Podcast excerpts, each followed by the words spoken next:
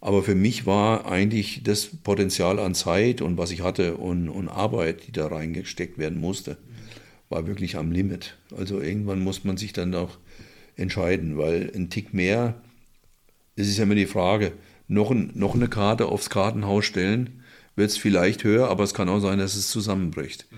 Und dann ist alles, alles, was man bis dahin geleistet hat, ist gefährdet in Anführungsstrichen. 3, 2, 1.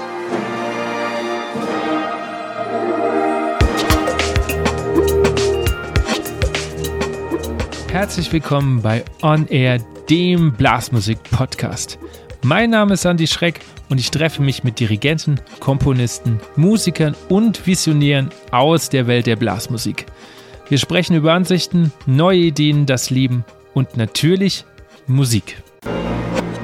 Willkommen, ihr Lieben, bei der neuesten Folge. Und bevor ich über den Gast und unser Gespräch rede, möchte ich euch den Supporter nochmal vorstellen. Das ist wie immer Buffet Crampon. Buffet Crampon gehört zu den größten Instrumentenherstellern in Europa und hat von dem Blechblasinstrument bis zum Holzblasinstrument alles, was ihr euch vorstellen könnt. Wenn ihr sagt, ich suche ein neues Instrument, dann kann ich euch den Showroom in Geretsried nur ans Herz legen, denn da ist wirklich eine riesige Auswahl. Ganz einfach E-Mail schreiben, anrufen, Termin machen, hinfahren, ausprobieren und als glücklicher Instrumentenbesitzer wieder nach Hause fahren. Mein aktueller Gast war eine Herzensangelegenheit von mir, denn ich kenne ihn jetzt schon auch seit 13 Jahren. Darf ab und zu mit ihm zusammenarbeiten, unter ihm spielen, habe ganz viel gelernt. Man könnte fast schon sagen, er ist so eine Art musikalischer Mentor für mich. Und auf der anderen Seite habe ich auch ganz, ganz großen Respekt vor seiner Leistung und vor seiner Arbeit. Unter anderem haben wir darüber gesprochen, wie Musik noch war, als es live im Radio stattgefunden hat, wie man als junger Mensch in ein Orchester kommt und das vielleicht mehr dazu gehört als nur viel viel zu üben und gut zu spielen. Außerdem über die Zeit von Ernst Moschen, wie es überhaupt dazu kam, dass er seinen eigenen Titel da reingebracht hat und ganz, ganz vieles mehr, denn er hat eine riesige Karriere hinter sich, ist zwar pensioniert, aber deswegen nicht ruhelos. Und wenn ihr bis zum Schluss dran bleibt, dann erkläre ich nochmal, warum mein Gast mit ausschlaggebend ist, warum der Podcast so heißt, wie er heißt. Ich wünsche euch jetzt viel Spaß. Mein heutiger Gast ist ein wahrer Wolpertinger der Blasmusik. Der gebürtige Nordhesse hat Posaune an der Hochschule für Musik in Frankfurt am Main studiert. Begonnen hat seine Karriere im Rundfunkorchester des Hessischen Rundfunks. Daraufhin wechselte er nach einigen Jahren ins HR Sinfonieorchester. Aber er hat sich nicht nur der Klassik verschrieben, sondern einfach der Musik. So war er auch mit Ernst Mosch und seinen Egerländer Musikanten auf Tour, hatte seine eigene Fernsehband, mit der er über 70 Sendungen bestritt, war Gastmusiker unter anderem bei German Brass und Udo Jürgens und war Mitbegründer der Frankfurter Jazz Big Band. 2008 legte er den Gründungsstein für die Brassband Hessen und 2010 der Brassband Frankfurt, die er auch weiter heute noch leitet. Als vielgefragter Brass-Coach ist er auf der ganzen Welt unterwegs, schreibt und arrangiert für die verschiedensten Besetzungen. Dass er für das Euphonium auch noch viel getan hat, sei nur kurz am Rande erwähnt. Da wahrscheinlich das nur die Spitze des Eisbergs seines Schaffens ist, freue ich mich nun, ihn begrüßen zu dürfen, um noch mehr Einblicke zu bekommen und sage herzlich willkommen, Hans-Reiner Schmidt. Ja, hallo, Andi, wir können uns duzen, oder? Ja, natürlich. Sondern wir kennen uns ja schon ein paar Tage länger. Seit äh, 2008, glaube ich. Okay. Symphonisches Blasorchester Vorspessart. Genau. Ja. Seitdem. Ja. Das sind cool. dann jetzt schon 13 Jahre. 13 Jahre. Verrückt. Ist auch schon wieder lang. Das ist schon echt lang, ja. ja. Okay, Hans-Reiner, meine erste Frage, die ich jedem Gast stelle, ist, welches Stück hast du dir als letztes bewusst mal angehört? Das wird jetzt, ja, da muss ich gleich zum Schluss von meinen Dienstjahren, glaube ich, ähm, hingehen. Und zwar war das äh, mit dem Symphonieorchester die letzten drei Konzerte, die wir hatten, okay. bevor ich in Pension gegangen bin, in 2016. Ähm, Alpensymphonie. Eine cool. Alpensymphonie von Richard Strauss. Und es hat also gepasst, wie, wie man so schön sagt, wie die Faust aufs Auge. Das waren drei richtig coole Konzerte. Ähm, wir hatten eine super Woche, weil da war natürlich alles am Start, was spielt, im, in der vorletzten Reihe im Blech. Und tolle Konzerte mit, mit meinem letzten Chef, den ich dann auch äh, hatte, mit Andres Orozco. Und äh, ja, das war so die, die Geschichte, die ich mir dann tatsächlich auch auf YouTube noch, noch ein, zweimal angeschaut habe. Und ähm, ja, ich denke, wir haben ganz ordentlich gespielt. Auf jeden Fall. und äh, ja, und zum Schluss gab es dann vom Meister Orozco ähm, gab es den Blumenstrauß und wie man so schön sagt, ein Klaps auf den Hintern und das war's dann. Ja, da war die offizielle Ära am HR beendet. Wie, wie geht man in so ein Konzert rein? Mit gemischten Gefühlen natürlich. Ich, ich meine, man ist ja längere Zeit damit beschäftigt, wie wird es so ausgehen, so die letzten Wochen und Tage und, und, und. Und ähm, als dann der Dienstplan bekannt wurde im Sommer, weil der, ich bin dann am, hm, ich glaube, es war August, 22. August oder so, ähm, dann war bekannt, was gespielt wurde. Und dann habe ich gedacht, wow, das passt tierisch. Und das ganze Jahr war auch nochmal richtig interessant. Also wir hatten Heldenleben drauf und hatten äh, Mozart-Requiem drauf, konnte ich mich nochmal austoben, auch mit der Posaune. Und dann habe ich ja dann auch bei Heldenleben diese ganzen Nebeninstrumente im Euphonium, mhm. Tenortuba und solche Geschichten gemacht. Es war nochmal drauf, erster Akt Walküre, wo ich Basstrompete gemacht habe. Und so ähm, auch jetzt nicht so eine Nummer, wo man sagt, nehme ich mal einfach mit aber ja, dafür, das war unser Job, das haben wir gerne gemacht. Und dann kam zum Abschluss eben ähm, die Alpensymphonie. Und das ist natürlich immer für Blechbläser mhm. ist es schon äh, ein Aufhänger. Und da habe ich gedacht, wow, das Ding nimmt hier richtig cool, ein cooles Ende. Und ähm, ja, und dann hatte ich noch mein großes Kammerkonzert, Abschlusskonzert selbst organisiert im HR im Sendesaal. Mit, äh, glaube ich, am Anfang waren es elf äh, waren es elf Mitwirkende aus dem Symphonieorchester. Zum Schluss waren es 85. Äh, Melt- und Tuba-Quartett ist noch vorbeigekommen. Posaunisten aus ganz Deutschland waren da. Äh, wir haben mit HR Brass nochmal, habe ich dirigiert. Mit einem Posaunenensemble aus, mit Leuten von, von uns, vom HR, von der Big Band, vom Symphonieorchester, von der Frankfurter Oper, von Gießen, vom Stadttheater und äh, Bamberger Symphoniker und, und. Also es war so ein richtiges ja, Blechfestival zum Schluss. War cool. Voller Sendesaal. Ich weiß nicht, warst du ich, da? Ich war da. Ach, guck mal ich an. Ja. ja. Dann habe ich jetzt praktisch nur für die Zuhörer genau. erzählt. Aber ich, ich fand das super, vor allem die Posaunen, okay. die dann hinten standen. Ja, und, oder? Äh, Bei Tannhäuser Ouvertüre, ich meine, super. Wie kann man anders, kann man anders gehen? Ich hab's, ich hab's, ich glaube nicht. Also das war Wusstest wirklich, du, dass die Posaunisten kommen? Also dass, äh, dass alle, dass die, also wer ja, da alles da war? Ja, ja, ich weiß schon. Also ich wusste es und ich habe aber äh, die, die Katze erst dann aus dem Sack gelassen, dann, als es dann soweit war, auch die Brassband, die gespielt hat, die Brassband Hessen. Und ähm, sagte, ja, die Posaunen sind, ja, sag ich, macht euch keine Gedanken, dass die Posaunen werden dann im Ernstfall laut genug sein beim Thema. ja. Okay, wenn wir schon bei deinem letzten Stück äh, der Karriere sind, weißt du noch dein erstes? so im Dienst? Also, du meinst jetzt im Symphonieorchester?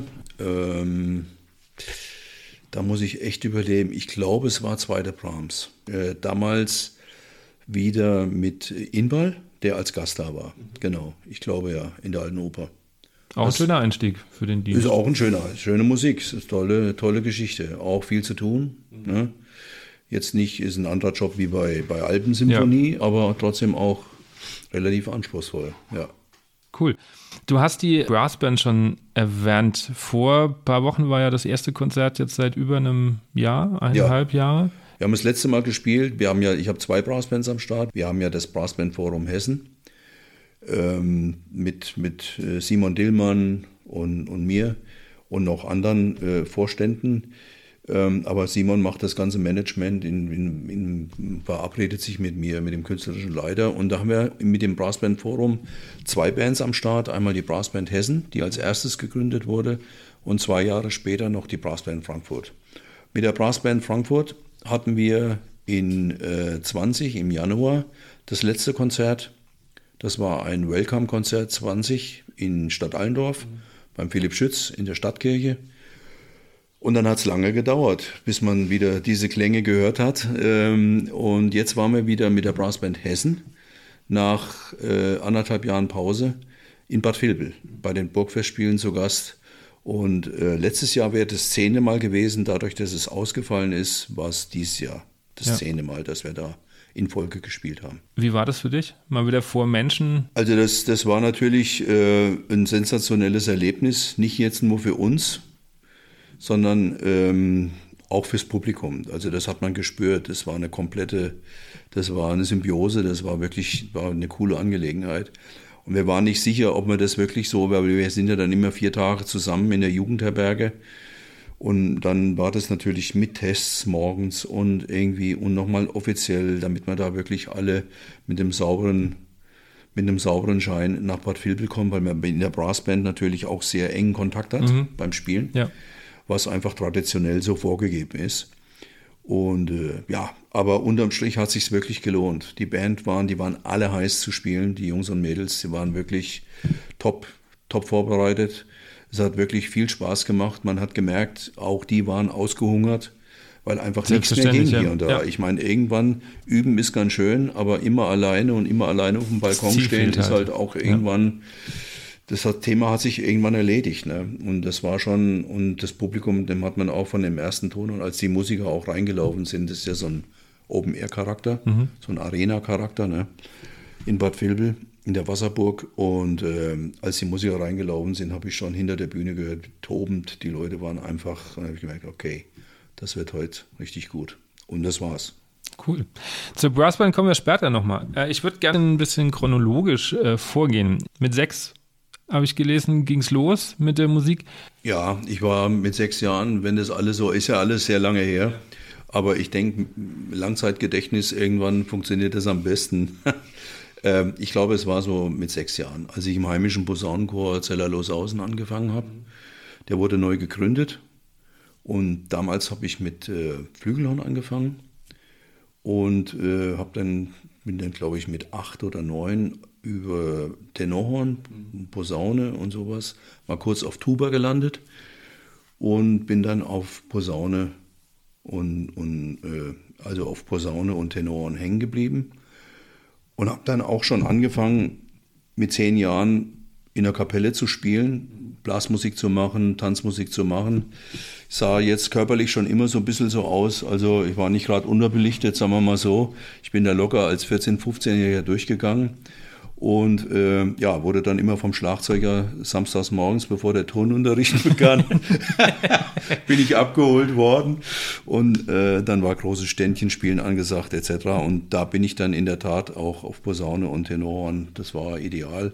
Später hat man dann auch noch eine, eine, eine, eine moderne Besetzung, wo ich E-Bass gemacht habe und so auch selber eine kleine Band schon gehabt habe und und und. Aber das, das Coole war, die bei dem Switchen vom Posaunenchor auf diese, diese Blaskapelle oder diese Schwalmstadt Tanz- und Blasorchester hieß mhm. es. Das hatte damals die Leitung, war unter Emil Deseife.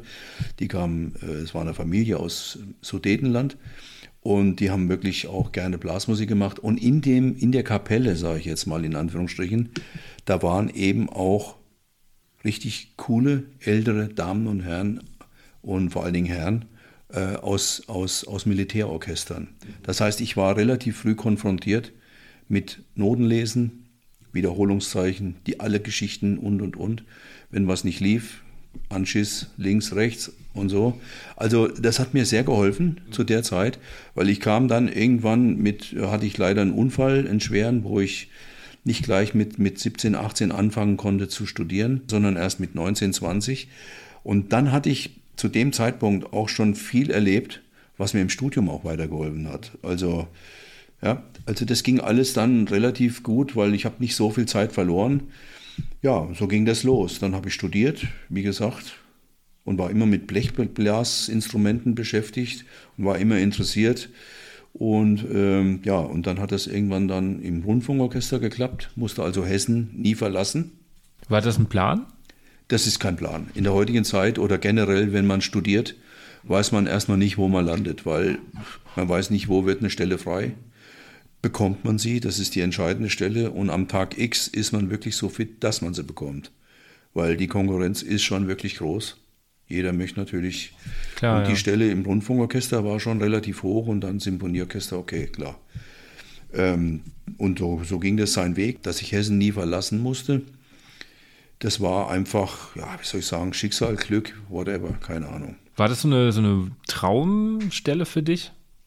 Also das war, wie man so schön zu den Zeiten oder heute auch noch sagt, vielleicht eine Sechs im, wie eine Sechs im Lotto.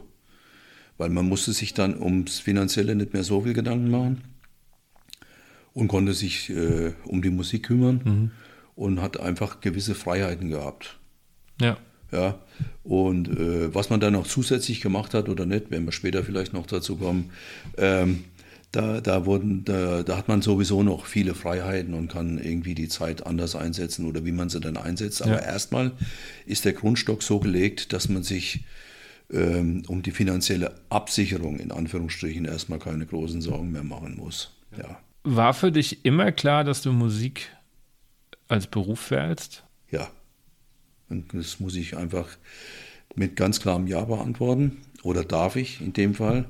Weil also es war so, ich war, keine Ahnung, 13, 14. Mein Vater, Hans-Kurt Schmidt, hat ein Malermeistergeschäft gehabt in äh, Willingshausen, ist die Großgemeinde Zeller, heißt der Ort, wo ich herkomme. Und ja, es war natürlich so, meine Schwester, sechs Jahre jünger und, und, und, Malermeisterbetrieb und am Wochenende ein bisschen Tanzmusik machen und irgendwie so wäre auch natürlich finanziell überhaupt kein Problem gewesen. Aber für mich stand eigentlich ganz klar fest, dass ich das als Hauptberuf machen will. Und da haben meine, meine Eltern auch richtig gut mitgezogen. Die haben alles auf sich genommen. Der Bub ohne Führerschein, was soll man machen? Ne? Ich meine, wenn du mitten im Niemandsland in Anführungsstrichen groß wirst und du willst an die Nummer ran mit studieren, dann musst du auch zu dementsprechend Lehrern gefahren werden oder wie auch immer, weil wenn du in der Großstadt groß wirst, hast du die Möglichkeit mit, mit der S-Bahn oder mit, mhm, mit, mit klar, der Bahn ja. irgendwie. Ne?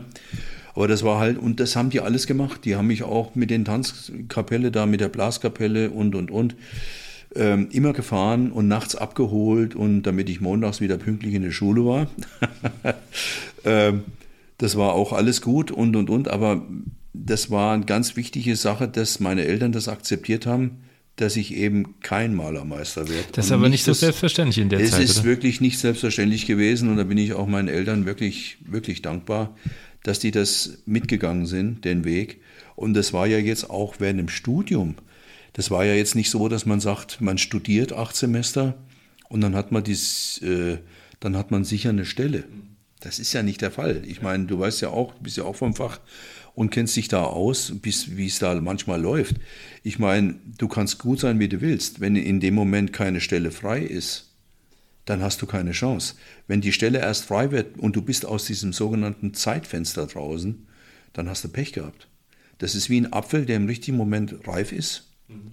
Wenn der nicht gepflückt wird, dann kann man mit dem nichts Vernünftiges anfangen. Und wenn er nicht gepflückt wird, fällt er unten in Schlamm, verrottet und es passiert nichts mit ihm. Kein Mensch mehr weiß, weiß mehr. Also es hat, der hat keinen Nährwert, sagen wir mal so.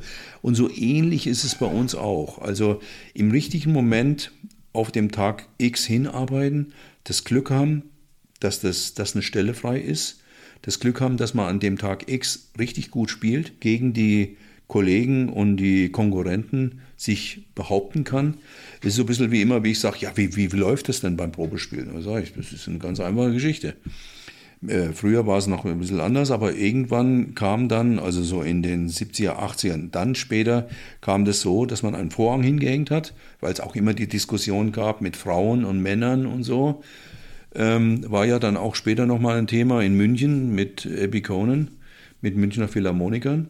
Da gab es ein bisschen Probleme, weil jemand gesagt hat, damals der Chefdirigent, will ich nicht. Will die nicht. Okay, gut. Und dann hat man gesagt, okay, um das von vornherein auszuschließen, dass man da parteiisch wird, macht man Vorhang hin, egal wer da jetzt hintersteht. Erste Runde auf jeden Fall hinter Vorhang. So, und dann kommt nach der ersten Runde, wer weiterkommt, wer die meisten Punktzahlen hat und wer nochmal gehört werden möchte, kommt weiter in die zweite Runde, dritte Runde, vierte Runde. Manchmal wird abgebrochen, weil man dann sagt, okay, wir müssen hier jetzt nicht weitermachen, ist niemand dabei für uns. Aber wenn es gut läuft, bleibt man bis zum Schluss dabei und dann ist es wie beim Boxen, wie ich immer sage. Alle steigen in den Ring und der zum Schluss noch steht, der bekommt den Kranz umgehängt und hat quasi die Stelle. Und das ist natürlich alles, das zu planen, um auf deine Frage zurückzukommen, ist sehr schwer. Das kann man nicht. Also das sind so viele Zufälle, Schicksal, was auch immer dabei, wo man sagt, okay, man muss das Glück, ein älterer Kollege hat immer gesagt, ja, aber weißt du, man kann das Glück auch manchmal über Arbeit dazu zwingen, dass das, dass das zutrifft. Gut, da kann, kann man glauben, muss man nicht glauben, aber du siehst schon, es gehört viel mehr dazu, als jeden Tag zu üben und so gut wie möglich zu sein, weil es gibt keine Garantie. Und ich kenne viele Leute, die fantastische Spieler sind. Frauen, Männer, Hornistin, äh, Trompeter und Trompeterinnen, Posaunisten, Posaunistinnen, Tuba, auch ein ganz großes Thema. Ähm, ja, aber die waren einfach zum verkehrten Zeitpunkt am verkehrten Ort. Das muss man einfach, also diese Zeitachse hat einfach nicht gestimmt. Ja. Wie viele Probespiele hast du gemacht? Müsste ich jetzt wirklich scharf nachdenken. Ich glaube, es waren, keine Ahnung, fünf, sechs.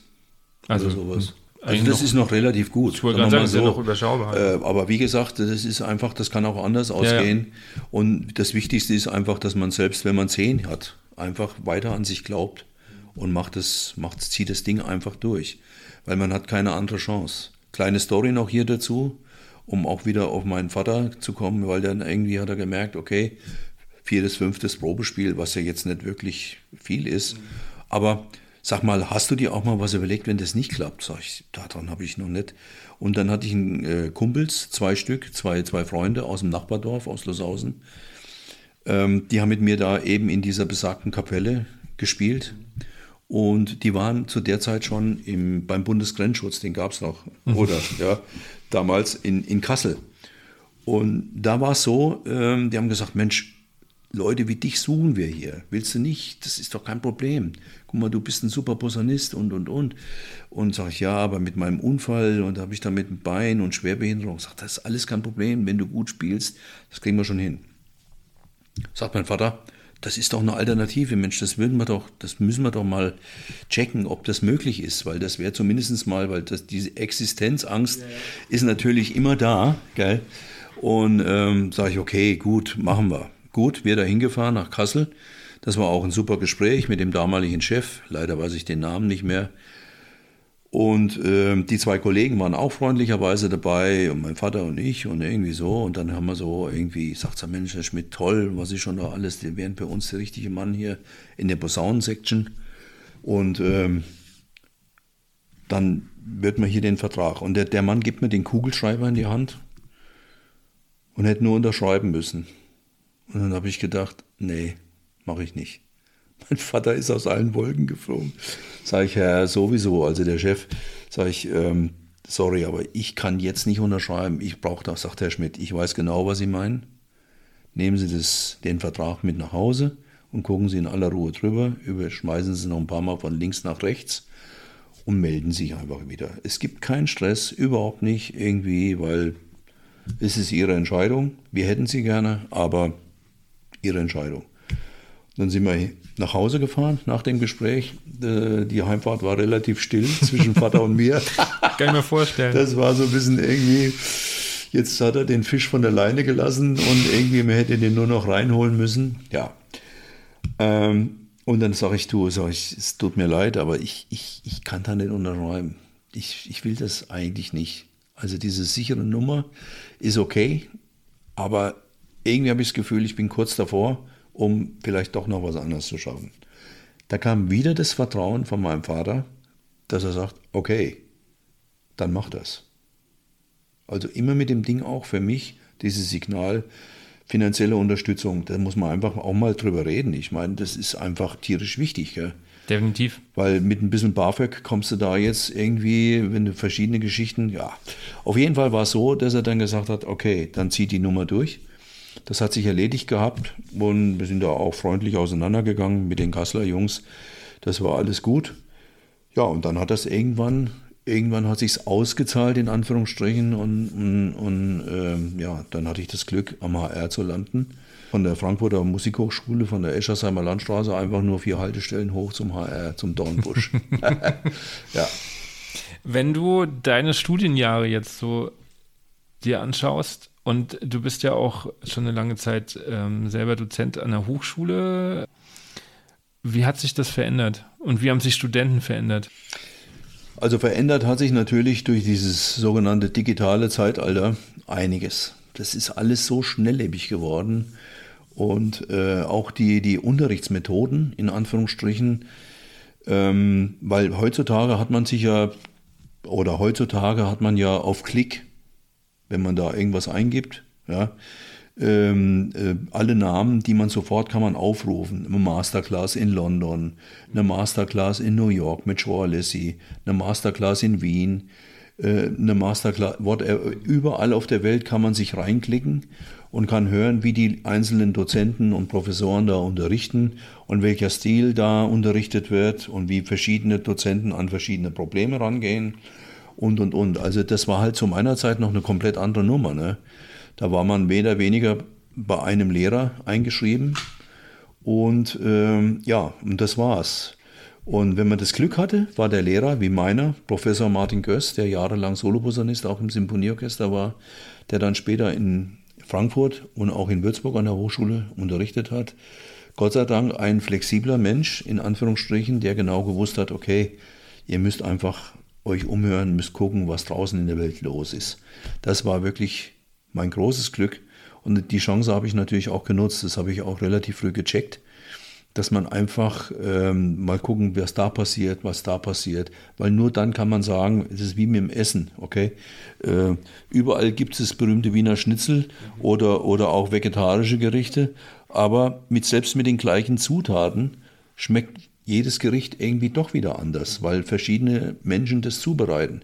Und so ist es eigentlich in der Musik auch. Ja. Ja, man kann einem sagen, guck mal, spiel mal so, spiel mal so, aber manchmal ist es, wenn der gleiche Satz von einem anderen Lehrer fällt, hat er eine andere Wirkung auf den Studenten. Das stimmt.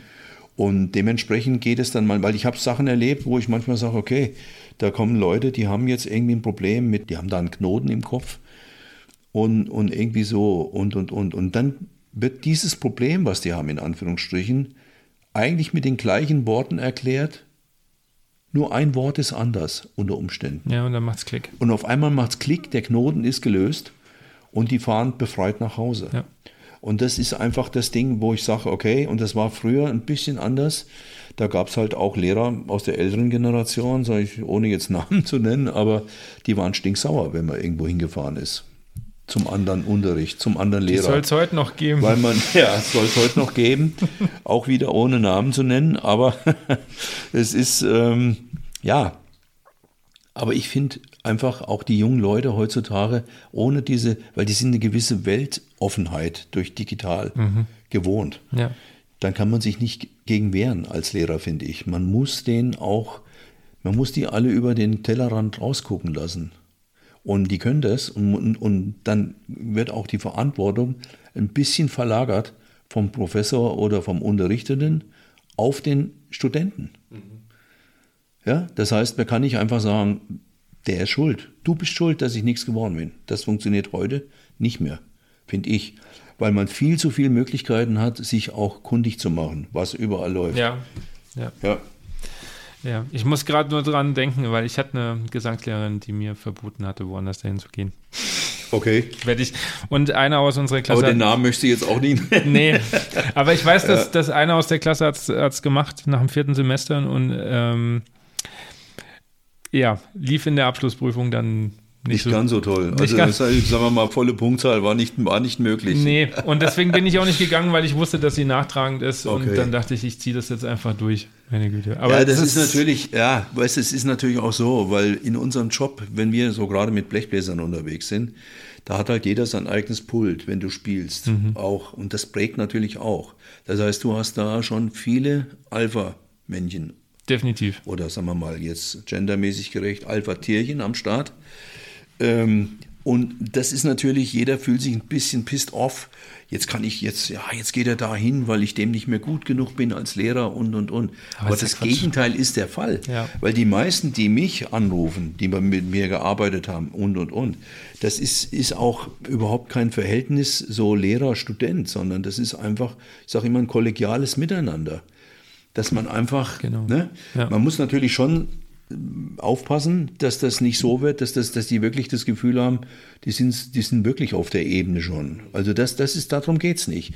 Aber es geht einfach um vernünftigen Umgang miteinander, ja. dass man sagt, okay, wenn du das nicht spielen kannst, dann bist du einfach für mich, findest du nicht mehr statt, das funktioniert gar nicht. Mhm. Oder dass man als Lehrer sagt, ich kann jetzt mit dir überhaupt nichts mehr anfangen. Ich weiß nicht, ich komme mit deinen Schwierigkeiten. Dann muss man doch so ehrlich sein, muss sagen, pass mal auf, ich komme mit dir nicht weiter probier's mal beim anderen Lehrer. Ich kann dir Connections machen und ruf da mal an. Genau. Und genau das passiert im Augenblick bei mir. Das ist gut. Ich habe verschiedene Freunde, die sich um verschiedene Leute kümmern, mit verschiedenen Dings und selbst Leute, die gut spielen. Es hat noch nie geschadet, mal so ja. äh, äh, den Bäcker, wie man früher die alten Leute immer gesagt hat, den Bäcker und den, den Metzger, den soll man immer mal wechseln.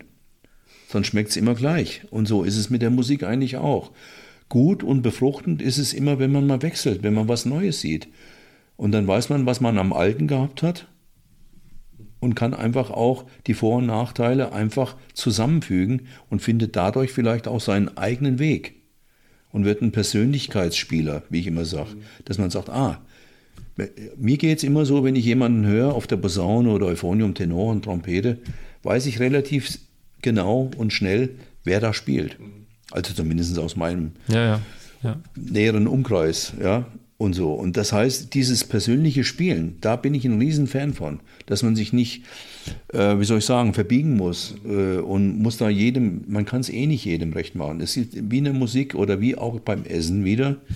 Dem einen schmeckt das, der andere hört das gerne. Ja. Also man kann es nicht jemand. Wichtig ist, dass man eine persönliche Geschichte hat, Note hat und so spielt, dass man sagt, Wiedererkennungswert, das ist so ein bisschen das Stichwort. Deswegen gibt es die guten Restaurants, deswegen können 50 Köche in Deutschland, super Köche, gut funktionieren und gut nebeneinander verdienen, weil jeder einen super Job macht, aber jeder einen anderen Job macht. Und bei der Musik ist es genauso. Ist das aber in einem, in einem klassischen Orchester nicht manchmal auch gar nicht so verlangt, Persönlichkeitsspieler zu sein, weil doch, also ich habe das jetzt auch schon oft ähm, gerade von Solo-Trompetern gehört, dass das dann nicht mehr so viel Spaß macht, weil man dann erwartet, dass es so klingt wie auf der Aufnahme XY und Gut. dass da gar nicht so viel Persönlichkeit mit ja, reinschwingen kann. Ich weiß, was du, was, du, was du wissen möchtest. Also da wird eigentlich bei Probespielen schon darauf geachtet, welche Flexibilität ein Spieler hat. Mhm. Also der spielt erstmal so, dass man sagt, okay, das ist der sowieso, das ist die Nummer 17, die hat das, die hat das, die hat das. Die Nummer 14, das, das, das. Die 8, das, das, das und, und, und. Dann wird abgewogen, okay, was wollen wir, was brauchen wir, was gefällt uns. Gut, dann geht es vielleicht, die gehen die Diskussion los, okay. Ähm, ah, Wenn es jetzt um eine Solo-Trompeterstelle zum Beispiel geht, ähm, Alpensymphonie, okay, ähm, ja, aber das war viel zu leise bei der 14. Der hat gut gespielt, aber viel, viel zu leise. Okay, dann holen wir die 14 nochmal rein und fragen ihn, ob er das auch laut spielen kann. Oder bei der Nummer 14. Das war nicht leise genug. Der ist nicht an die Grenze nach unten gegangen. Mhm. Bei, bei, bei, bei, bei, bei Probespielstellen oder so. Ne? Und dann sagen wir, okay, dann holen wir den rein. Der soll das mal richtig leise spielen. Auf, auf äh, Risiko. Mhm. Kurz vorm, vorm Wegbleiben. Mal gucken, was passiert. Und diese Flexibilität wird da eigentlich schon abgefragt. Aber das andere Ding ist, was, so meine Erfahrung in Anführungsstrichen ist, gut, es kommen immer Dirigenten, die sagen, so will ich das haben, so will ich gespielt haben und und und. Okay, das ist unser Job. Da müssen wir so spielen oder sollten wir so spielen. Aber es gibt auch genügend Dirigenten und vor allen Dingen gerade auch jetzt so die letzten zehn Jahre jüngere Dirigenten und Dirigentinnen, die einfach ähm, ich sage jetzt mal salopp, sich auf das draufhängen, was angeboten wird. Mhm. Wenn man dann einen wirklichen guten Spieler hat, dann sagen sie, wow.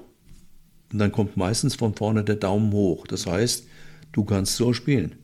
Also das heißt, wenn man das anbietet und man ist vom Typ her so stark, dass man sagt, guck mal, das ist mein Angebot.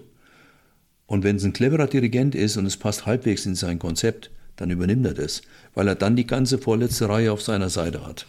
so, so funktioniert dieses Spiel im, mhm. im Riesenaquarium. Also das heißt, ich verstehe natürlich die, die, Frage, wenn jetzt jemand kommt und dauernd nervt und geht es leiser und Artikulation mehr anstoßen oder weniger anstoßen und nicht so aggressiv und nicht so laut vor allen Dingen und weniger und und und.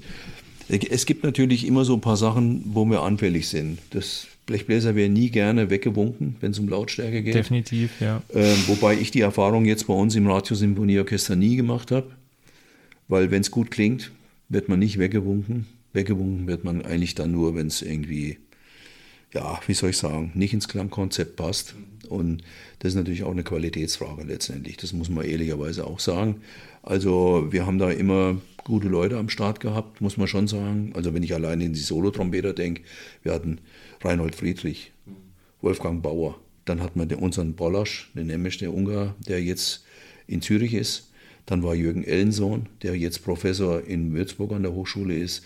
Also wir waren mit Solotrompetern immer gut bestückt. Und auch Soloposaune, Tuba, David Glidden und, und, und. Also das ist übrigens noch einer der letzten wirklichen Studenten von Arnold Jacobs. Ehrlich? Ja, der hat in Chicago studiert.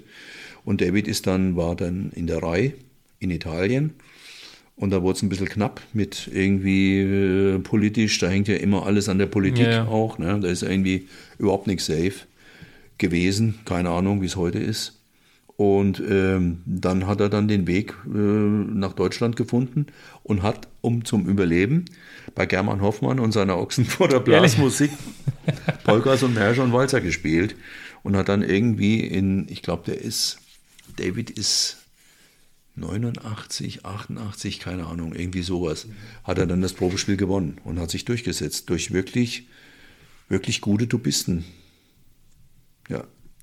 Also das meine ich eben ganz zurück nochmal um diesen, um diesen Weg. Man, man weiß nie genau, wie der verläuft. Ja.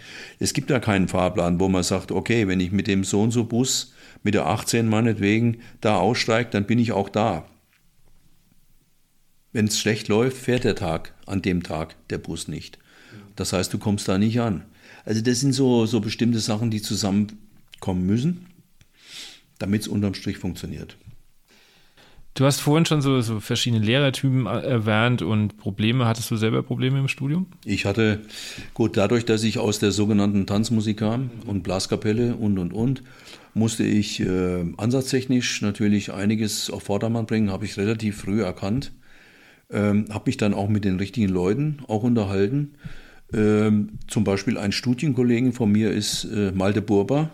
Okay. Also es ist jetzt nicht so, dass man mit, mit äh, die Leute, die jetzt so alle ihre Karriere gemacht haben, denke ich, wow, guck mal, da waren jetzt nicht nur No-Names dabei, da waren schon Leute. Und Malte war ja auch ein verrückter Typ. Der hat sich ja so früh schon Gedanken über, über Muskulatur und Ansatzgeschichten. Und das war der Erste, der unten bei uns im Bläserkeller in Frankfurt an der, in der Hochschule saß und hat Muskulatur äh, vom Spiegel trainiert. Nur Muskulatur, ohne zu spielen und und und. Völlig, äh, ja, das war irgendwie, habe ich schon gemerkt, okay, hier passiert was, was, ähm, was vielleicht gar, nicht so unwichtig ist für manche. Und das, das äh, weiß man ja auch aus Interviews, dass wirklich berühmte Kollegen, ähm, wie soll ich jetzt sagen, salopp gesagt, sich den, Arm, den Arsch haben retten lassen von ihm. Ja. Muss man wirklich sagen. Ja. Also da gibt es wirklich, könnte ich jetzt vier, fünf Namen sagen, wo man sagt, und das ist auch bekannt. Ja. ja ähm, dass, dass, da, dass er wirklich Leuten auch hilft und da auch keine große Nummer draus macht. Aber die Leute sind dann letztendlich so froh, dass das wieder alles funktioniert, dass sie jemand analysiert hat und es funktioniert und dann äh, machen die selber Werbung. Also das ist natürlich eine coole Sache, dass man gar nicht selber dafür sorgen muss, ja. dass der Ball größer wird, sondern die anderen pusten den auf. Genau, das ja. ist cool. Ja. Das heißt, die Arbeit ist gut, die man macht. So, und ich musste damals auch schon mich ein bisschen damit auseinandersetzen, ansatztechnisch, ohne jetzt zu weit ins Fachliche zu gehen, aber musste den umstellen. Ich habe äh, zu wenig oben gehabt, zu wenig Oberlippe drin gehabt, etc. Und dann musste ich irgendwie über Flexibilitätsübungen und, und, und, und so, äh, auch mit Spiegel auf der Marschgabel, immer Mundwinkel beobachten, dass das wirklich, und das hat dann nach dem ja, zweiten, dritten Semester, hat es dann langsam Früchte getragen äh, und wurde besser und besser und stabiler und, und, und, ja. Und der Rest, wie gesagt, hatte ich schon musikalische Einstellungen und wie man was spielt und hat mich schon informiert. Ähm, auch weil ich schon früh genug, wie gesagt, mit erfahrenen Musikern und Musikanten vor allen Dingen auch. Der Unterschied auch ist auch interessant, ne? Musiker und Musikant. Ich mag ja lieber diesen Musikantentyp, die einfach auch mal fünf Grad sein lassen und professionell einfach mal das Herz, dem Herz freien Lauf lassen. Das ist schon eine coole Geschichte. Ähm, ja, und dann, ging, dann nahm das einfach seinen Lauf. Und dann hatte ich, wie gesagt, ich bin mit Ernst Mosch und James Last groß geworden, mit fünf, sechs, sieben, acht Jahren. Ähm, wenn ich aus der Schule kam, mit dem Tenorhorn gleich dann immer was sonntags, mittags aufgenommen wurde im Deutschlandfunk, 13.10 Uhr, ähm, mitgespielt und irgendwie so. Und damit hatte ich einfach mit diesen romantischen Umsätzen von Musik nie Probleme, mhm. weil das einfach nichts für mich nichts anderes ist im Prinzip. Einfach mit dem Herz spielen. Mhm. Und äh, ja, und so nahm das Ding seinen, seinen Lauf und hat mir nachher später auch in meiner äh, Karriere dann, als ich am Funk war und dann, wie gesagt, finanziell nicht mehr alles machen musste, sondern wirklich spezielle Sachen, die ich auch machen wollte, ähm, hat mir das sehr geholfen auch wo wir vielleicht später noch zu kommen werden. Die Liste ist lang. Die, Liste ist sehr lang, genau. 85 bist du zum Rundfunkorchester, danach dann ins HR Sinfonieorchester. Was ist der Unterschied zwischen Rundfunkorchester? Also Rundfunkorchester, das gibt es, gab es damals äh, und gibt es, also heute gibt es das Rundfunkorchester noch am WDR. Mhm. Äh, da gibt es äh, Rundfunkorchester und ähm, Radiosymphonieorchester. Das gleiche gibt es noch am BR, am Bayerischen Rundfunk. Und das, das gab es auch bei uns. Am NDR gab es es auch, nur da war es nicht am gleichen Sender, also gleicher Sender ja, aber in einer anderen Stadt. Das Symphonieorchester ist in Hamburg vom NDR mhm, ja. und das NDR Rundfunkorchester ist in Hannover. Gleiches Bundesland und und und. Ja, was ist der Unterschied? Musikalisch gesehen, vom, also von der Pro Programmatik her, ist es natürlich schon ein Unterschied. Der Schwerpunkt bei uns zum Beispiel lag viel auf Studioproduktion was mir sehr viel Spaß gemacht hat, weil da kamen manchmal Arrangeure geflogen aus der ganzen Welt, Australien und irgendwie so. Man wusste montags noch nicht, was um 10 Uhr auf dem Pult lag. Das konnte relativ easygoing sein, aber das konnte auch so sein, dass man sagt, okay, Jetzt habe ich mal eine Seite Solo mit Streicherteppich unten dran, so AFN-Musik. Keine, weiß nicht, ob du damit noch was anfangen kannst. Ich schon, ja. ja. Aber vielleicht kannst du es kurz erklären. Okay, ja, das ist so diese, diese äh, amerikanische Sender AFN, der auch im, im Nachbar äh, zwei Häuser weiter vom HR stationiert war, die einfach so ein gemeinschaftliches Nachtprogramm hatten und irgendwie so, und da lief eben diese wie soll ich sagen, salopp gesagt war es immer so Fahrstuhlmusik so ein bisschen, ne? die so niemand wehgetan hat, aber irgendwie war es cool, wenn man so, so ein bisschen Berieselungsmusik und sowas. Das war so unser Ding, aber wir hatten auch geile Konzerte mit, äh, mit coolen Nummern äh, in der alten Oper, mit Filmmelodien und Star Wars und etc. Musste das Orchester ein bisschen aufgepumpt werden, heißt, es wurden Aushilfen bestellt, weil unsere Planstellenbesetzung waren damals ähm, wenn ich es richtig erinnere, 42 Planstellen. Und für sowas brauchen wir dann schon mal ein bisschen mehr. Aber das war wirklich coole Geschichte und das hat mir auch sehr viel Spaß gemacht, weil das auch schon für mich so ein bisschen diese Flexibilität, die man brauchte in dem Orchester. Ne? Also da waren auch Leute dabei, ältere Damen und Herren, die, die noch ähm, die, die diese berühmten Stadtpfeifen hinter sich hatten, wo Leute auch, wo es völlig normal war, dass Leute zwei, drei Instrumente spielen. Also das war eine verrückte Sache, nach, wo der Hessische Rundfunk wieder angefangen hat nach dem Krieg in der Eschersheimer Landstraße. Ne? Der war ja in der Hochschule. Da war, da war der erste Sitz vom HR. Okay, ja. wusste ich gar nicht. Ja, und da gibt es heute noch, glaube ich, ich meine fast, dass es, also zu meiner Zeit war die noch da, eine alte Fünfspur, okay, wo, cool. man, wo man Aufnahmen gemacht hat damals. Cool. Ja. Und ich kenne noch Kollegen, alte Solotrompeter vom Symphonieorchester, die ich als Student irgendwie durch Mucken also Musikergelegenheitsgeschäft, durch Mucken kennengelernt habe, die da äh, schon, schon gespielt haben äh, im, im Symphonieorchester. Ja. Das war schon irgendwie, ja, meine Gott, bin ich alt, merke ich gerade. ja. Warum dann der Wechsel? Ja, der Wechsel kam, ähm, weil man sich dann innerhalb des HRs dafür entschieden hat, eine Fusion zu machen zwischen beiden Orchestern. Finanzielle, finanzielle äh, Dings, weil man gemerkt hat, okay, die Zukunft wird so sein, dass wir nicht so viele Pferde am Start haben können. Und dann hat man sich dazu entschieden, nach langem Hin und Her und auch Protesten natürlich, weil die Zuhörer, wir hatten auch unseren festen Stamm und so. Also es war jetzt nicht so, dass man sagt, okay, weg mit dem Laden, braucht eh keiner. Das war schon irgendwie, aber gut, okay, die Entscheidung ist gefallen. Und ähm, ja, dann kam die Fusion Und bei der Fusion war es so, das hat der HR auch wirklich richtig gut gelöst, letztendlich. Es gab eine, eine Grenze, mit, äh, wo man gesagt hat, okay, bis dahin kann man sich entscheiden. Also bis dahin wird man über, auf jeden Fall übernommen vom Rundfunkorchester ins Symphonieorchester. Ähm, wer da drüber ist, kann sich entscheiden, ob er das noch möchte oder nicht. Mhm. Und über die Positionen werden dann verhandelt, wenn es ja. klar ist, was passiert. Und das Ganze hat dann in 93 stattgefunden. Es gab keine sozialen Härtefälle, was ich wirklich enorm fand vom HR. Also und und und. Und mehr oder weniger hat jeder zumindest das Gefühl gehabt, man kann selbst entscheiden, mhm. was mit einem passiert. Fand ich wirklich eine coole Angelegenheit und ist wirklich hoch anzurechnen. Damals war der Chefdirigent Kita Jengo. Mhm. Und, ähm, oder zu der Zeit war, als die Entscheidung geführt wurde, glaube ich, war Inbal noch da. Und der hat dann auch gesagt, ja, kein Problem, müssen wir irgendwie hinkriegen. Und das haben die auch dann hingekriegt. Das war cool. Und äh, ja, das letzte große Erlebnis mit dem Rundfunkorchester war eben äh, mit Peter Falk, der da damals Chef war, ähm, wieder so ein Ding, so eine Parallele zum, zu meinem letzten Konzert im Symphonieorchester mit der Albensymphonie. Wenn man gern auch im unterhaltenden Genre tätig ist, war das dann äh, die Tournee mit Udo Jürgens. Cool. Fand ich cool, das auch nochmal mitzunehmen. Definitiv. Kommt man nicht so ohne weiteres dran. Das war eine tolle Sache, mit dem Mann auch mal auf einer Bühne zu stehen und zu sehen, was an diesen ganzen Geschichten und nicht, was da ist, da stimmt, was ist. Also es gibt da verschiedene Interpretationen, aber eins ist ganz klar ein absoluter Profi in dem Moment, wo er auf der Bühne stand. Das habe ich wirklich selten erlebt. Okay. Ja, das war, schon, das war schon wirklich beeindruckend, muss man ehrlich sagen. Also das war so, und dann kam der Wechsel.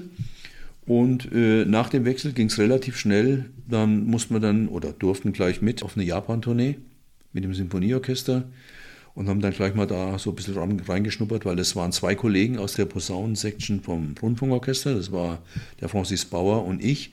Der Erich Schilling, der zweite Posaunist, war schon im Alter, wo er gesagt hat, oh, ich tue mir den Stress jetzt nicht mehr an. Ich, das war auch okay.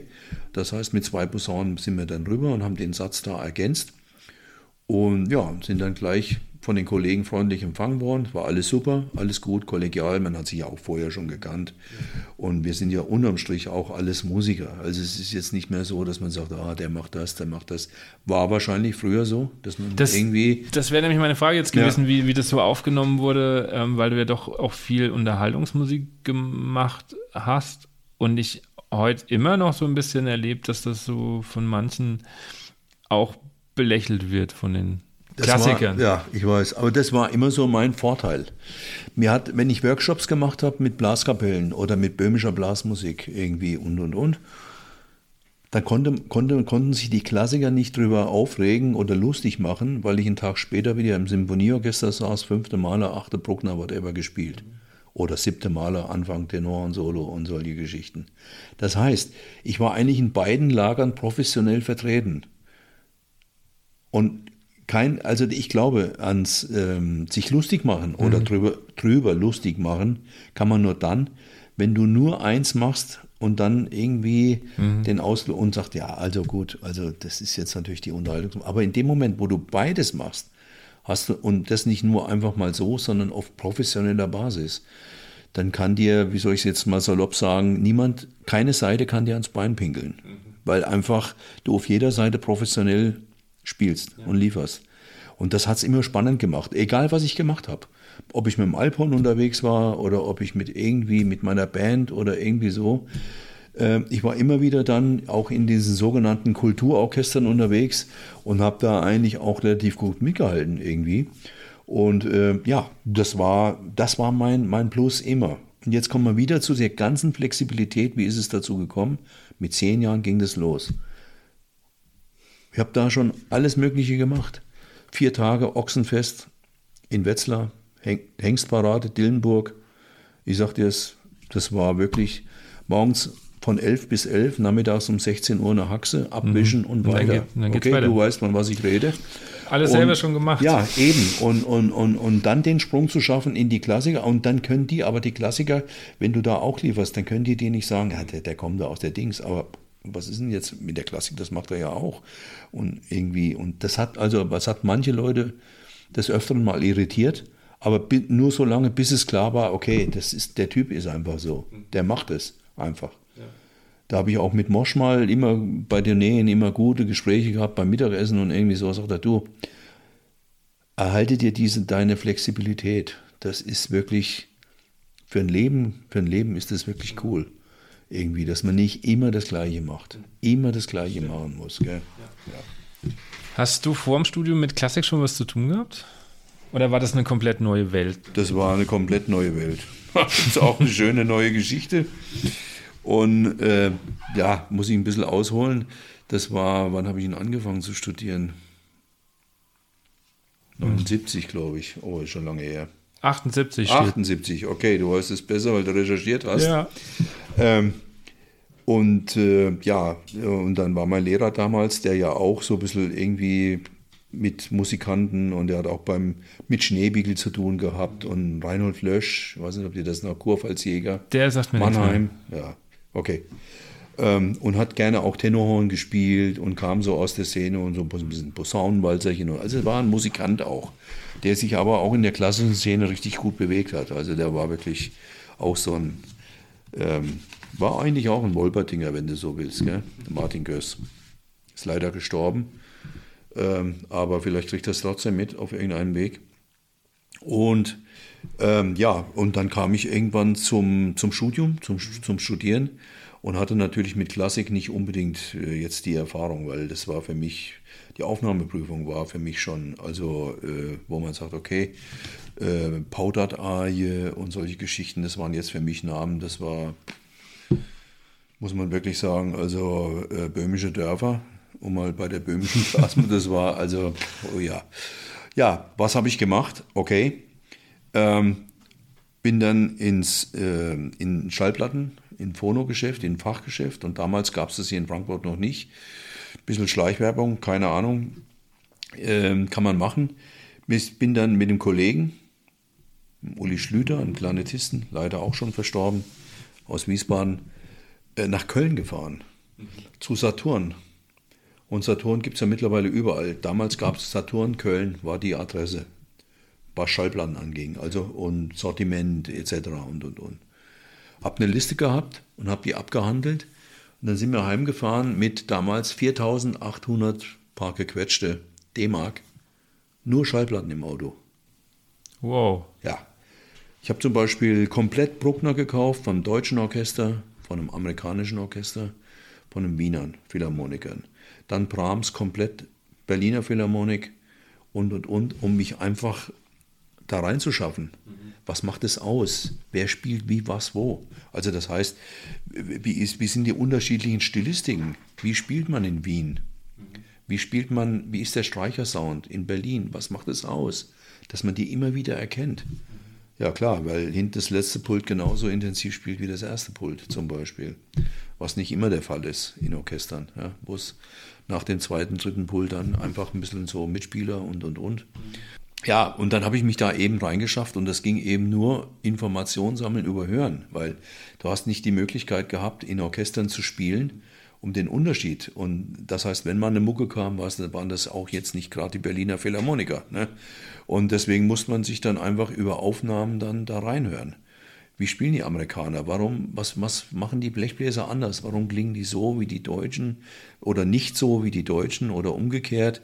Oder Cesson, das französische Komponisten, äh, habe ich damals äh, Orchestre de Paris mit Bahnbäumen gekauft. Ich wollte einfach wissen, wie die landeseigenen Orchester ihre Komponisten spielen, um diese Vielfalt von Stilistik und, und Interpretation einfach ähm, ja, rauszufinden und dass man weiß, wo ist der Unterschied, weil nur wenn du den Unterschied weißt, weißt du, was du anders, besser oder wie machen sollst.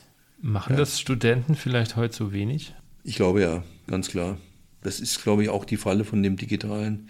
Das, das, man hat auf Knopfdruck das Gefühl, man ist überall auf der Welt unterwegs. Dadurch verliert man so ein bisschen den Faden hier und da, glaube ich. Also die jungen Leute heute in Anführungsstrichen legen, nicht alle, aber legen schon oft Fokus auf andere Sachen.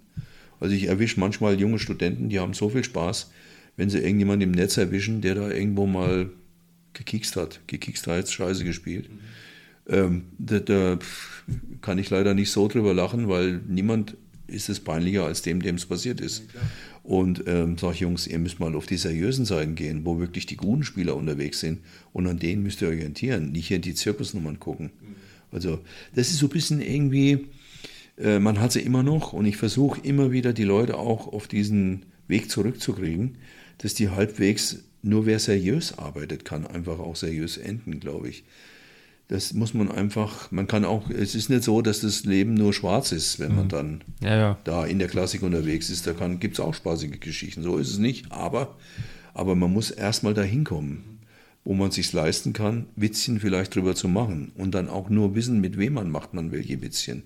Das ist ja immer, ne? Rollstuhlfahrer dürfen Rollstuhlfahrerwitze machen, finde ich. Und die besten jüdischen Witze habe ich von Juden gehört. Es ist, es ist einfach so. Ja. Aber ich finde es eine coole Sache, weil das zeigt wieder, dass die Leute einfach über der Sache stehen. Und das macht es letztendlich aus. Und es geht ein bisschen, ja, um die Frage abschließend zu beantworten, es geht ein bisschen verloren, glaube ich schon. Weil, weil man immer den, den jungen Leuten heute, heute vorgaukelt, ja, alles kein Problem, auf Knopfdruck kannst du alles. Das ist halt leider nicht so. Ja. Ist ja auch eine Zeitfrage, weil wenn ich mir jetzt vorstelle, für, knapp, wie viel hast du, 4.800 Euro Platten, die musst du ja auch ja. erstmal durchhören. Gut, und jetzt analytisch durchhören. Ja, jetzt, äh, und musste es erstmal kaufen können und das Geld hatte ich gespart. Also Aus klar, meiner Tanz ja. Tanzmusikzeit mit der Kapelle, mit der ja. berühmten, okay. Und äh, ja, das ist natürlich klar. Also, aber es ist so, da war halt auch mein Lehrer, sagt er, du, hör dir mal, hier im Hochschulorchester ist das und das drauf, irgendwie, keine Ahnung, was da alles war, Dvorak, Dvorak, achte Symphonie oder ja, hör dir das mal an und irgendwie hast du Material, da sag ich, habe ich gekauft. Und so kam das Step by Step. Also der sagt, hast du das mal gehört? Hast du dir mal Mozart Requiem gehört? Mozart Requiem angehört? Da würde ich, da kommt eine Mucke, kann ich dich mitnehmen. Schubert, Astur, Estur Messe auch und und und, Brahms, Requiem. Da waren noch die großen Sachen am Start, da war noch Geld unterwegs auch. Ne? Und ja, und so kam das Step by Step und Learning by Doing, immer hören und und und. Und äh, ja, oft haben wir auch wilde Blechbläser, Partys gefeiert. Äh, so einmal in der Woche, wo wir dann bei den Schallplatten, die es damals noch gab, diese runden schwarzen Dinger, da haben wir dann nur die dicken Rillen gehört und das waren meistens die Stellen, wo die Blechbläser richtig zugange waren und haben da richtig gut gefädelt bei. Also wir haben so das so, so, ja, einfach durch Hören und irgendwie und immer vom Aufgabe zu Aufgabe hat man sich das so erarbeitet. Okay. okay. Und Solisten angehört. Das war zu der Zeit, wo ich studiert habe. Da kamen so die ersten, die rauskamen. Also Armin Rosin war schon am Start mhm. als Posaunensolist. Und dann kam natürlich der Mann, der auch richtig gut und viel bewegt hat. Das war Branimir Sloka. Der sagt mir sogar gar nichts. Ja. Äh, Branimir Sloka kommt aus äh, Slowenien, Ljubljana. Und ähm, der war, äh, hat in Frankreich studiert. Ähm, mit berühmten Kollegen auch, die dann später wirklich in guten Orchestern gelandet sind und kam dann nach Deutschland und wurde Soloposaunist am Bayerischen Rundfunk mhm. mit Raphael Kubelik. Und da hat es dann nicht ganz so lange ausgehalten, weil Branimirs Ding war immer solistisch, solistisch. Altposaune, Tenorposaune und, und, und so. Ne? In allen möglichen Formen, was die Bekleidung anging und, und, und. Und der hat richtig die, die Szene bewegt. Also da war richtig was am Start. Und äh, ja, und durch diese Leute, die, die hat man sich dann angehört und gemacht und so und irgendwie ist man dann weitergekommen, hat sich informiert. Und wer der, auch ein, ein anderer Kollege, der wirklich aus Frankreich, Michel Bequet, der war dann auch kurzfristig mal äh, in Köln an der Hochschule, hat da unterrichtet. Also das sind alles so, so Namen aus der Zeit, wo man sagt, jo, da kann man sich dran orientieren. Mhm. Und wenn du dich daran orientierst, dann transportiere dich das gleich mit in die nächste Zeit. Bleibst nicht stehen. Ja. Und wie gesagt, wenn man da noch einen flexiblen Lehrer gehabt hat, wie ich, mit dem Martin Göss, Professor Martin Göss, dann, ähm, dann war das schon irgendwie, und dann lag die, was ich ganz am Anfang gesagt habe, die Verantwortung auch ein bisschen beim Studenten. Du kann, weißt du, man konnte nicht einfach sagen, ja, ich mache genau das, was sie mir sagen, aber es wird nicht besser. Was machen wir jetzt? Das hat nicht funktioniert und wird heute auch nicht funktionieren.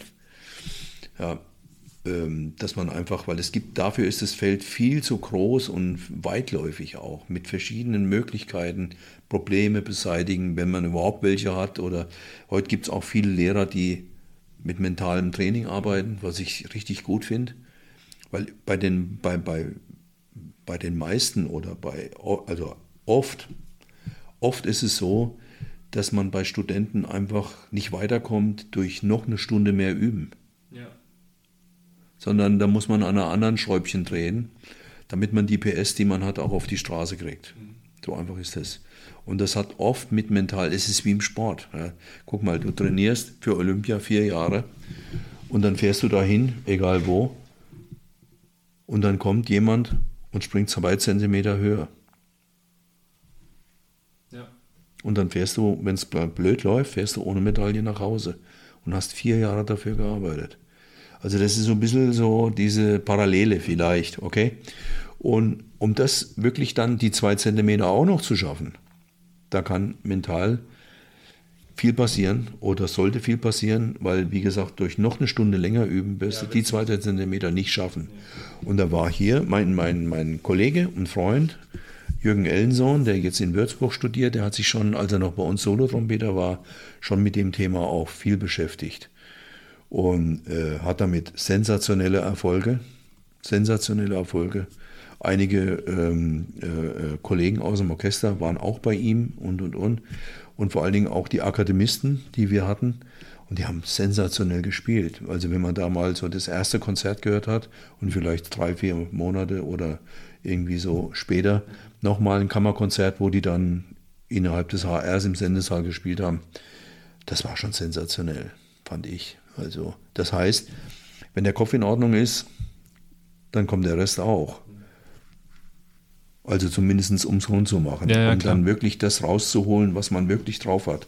Weil es ist natürlich diese Situation, diese Vorspielsituation, diese und jetzt gilt's Situation und jetzt musst du liefern. Da machen natürlich die meisten, muss man aufpassen, dass man nicht zu, zumacht, mhm. sondern dass man offen bleibt. Und das ist halt eine ganz blöde Situation, weil in dem Moment machst du dir dann alles kaputt, wo du für gearbeitet hast. Das stimmt. Das heißt, das Cleverste ist es dann wirklich mit jemandem zu reden, der mit, vielleicht bei Jürgen ist es jetzt so, dass er genau weiß, von was er redet, weil er eben als Solotrompeter in dem Orchester, wo wir waren, zusammen in Frankfurt einfach den Job auch gemacht hat. Also der wusste ganz genau, an welcher Schraube und, und, und. Also das finde ich schon sehr wichtig. Und Gott sei Dank gibt es immer mehr, auch an Hochschulen, Möglichkeiten für Studenten, ähm, diese Möglichkeit wahrzunehmen. Wie hast du dich mental auf so Sachen vorbereitet oder wenn du es als Solist aufgetreten bist? Ganz verschieden. Also, boah, das war mal so und mal so. Und also ich habe da alles Mögliche erlebt. Ich habe mir eigentlich nie groß Gedanken gemacht, sagen wir mal so. Weil ich habe gedacht, okay, das Wichtigste ist, dass, dass der Kopf sagt, du hast genug dafür getan, jetzt musst du nur noch liefern. Jetzt musst du es nur noch abrufen. Okay, klingt erstmal einfach, aber das ist schon, ist schon nicht so, so ohne. Ne? Dann habe ich Konzerte erlebt, wo ich einfach nichts Besonderes gemacht habe, die liefen super. Dann habe ich Konzerte erlebt, wo du sagst, okay, schauen wir mal, was passiert. Das heißt, du hast dich reingesteigert. Dann wurde es wirklich auch nicht ganz so. Ja, das haben wir alles erlebt. Also ich sage immer, wenn, wenn jeder, der in diesem Eimer schon gerührt hat, wo es nicht so lief, nicht mehr auf die Bühne dürfte, dann werden die Bühnen der Welt leer. leer. So ist es. Also das heißt, jeder hat so sein eigenes Ding, wie man da rangeht. Also es ist so genau wie wenn du einen Sportler jetzt fragst, hier Ironman oder äh, äh, Hawaii oder so, wie, wie, wie machst du das, wie bereitest du dich vor? Das meiste, was ich immer so mitkriege, ist, die, die, die trainieren natürlich, haben ihr festes Programm, so wie wir auch, einblasen, Etüden, äh, Konzerte, whatever und Soundqualität und Rhythmus und Stimmgerät und hast du nicht gesehen und und und. Aber das Entscheidende ist einfach, die haben immer im Umfeld Leute, die einfach darauf aufpassen, dass der Kopf keinen Blödsinn baut. Hm. Hattest du die? Hm. Es gab Situationen, wo ich gedacht habe, was war jetzt los? Okay. Und das nächste Mal, wie gesagt, war es dann auf einmal wieder anders. Aber ich bin eben auch noch nicht die Generation gewesen oder bin nicht die Generation, die, die ähm, sagen wir mal, bei, bei uns war es noch so, oder die Lehrer, die wir hatten zum Teil, ach, jetzt hört auch mal auf mit diesem Psychiater-Scheiß und irgendwie sowas. Mhm, ja. Ne? Also das war so ein bisschen irgendwie, bis man dann irgendwann gemerkt hat, ja Mensch, das ist doch nicht so dumm eigentlich. Mensch, wenn die Typen doch besser spielen und wenn sie dann einfach abrufen können oder halbwegs abrufen können, was sie können, dann, dann ist es doch, dann ist es doch völlig, also dann wären sie doch, da wären wir doch dumm, wenn man das nicht machen würde, weil das macht ja jeder im Hochleistungssport, glaube ich. Da gibt es niemanden mehr, der, der selbst Fußballer arbeiten damit. Torwart. Torwart, ein Torwart, er hat genau das Problem. Ja. Du wirst 80 Minuten nicht gefragt Aber dann. nach deiner Leistung. Dann kommt ein blöder Schuss und du musst den halten oder, oder, oder Leute.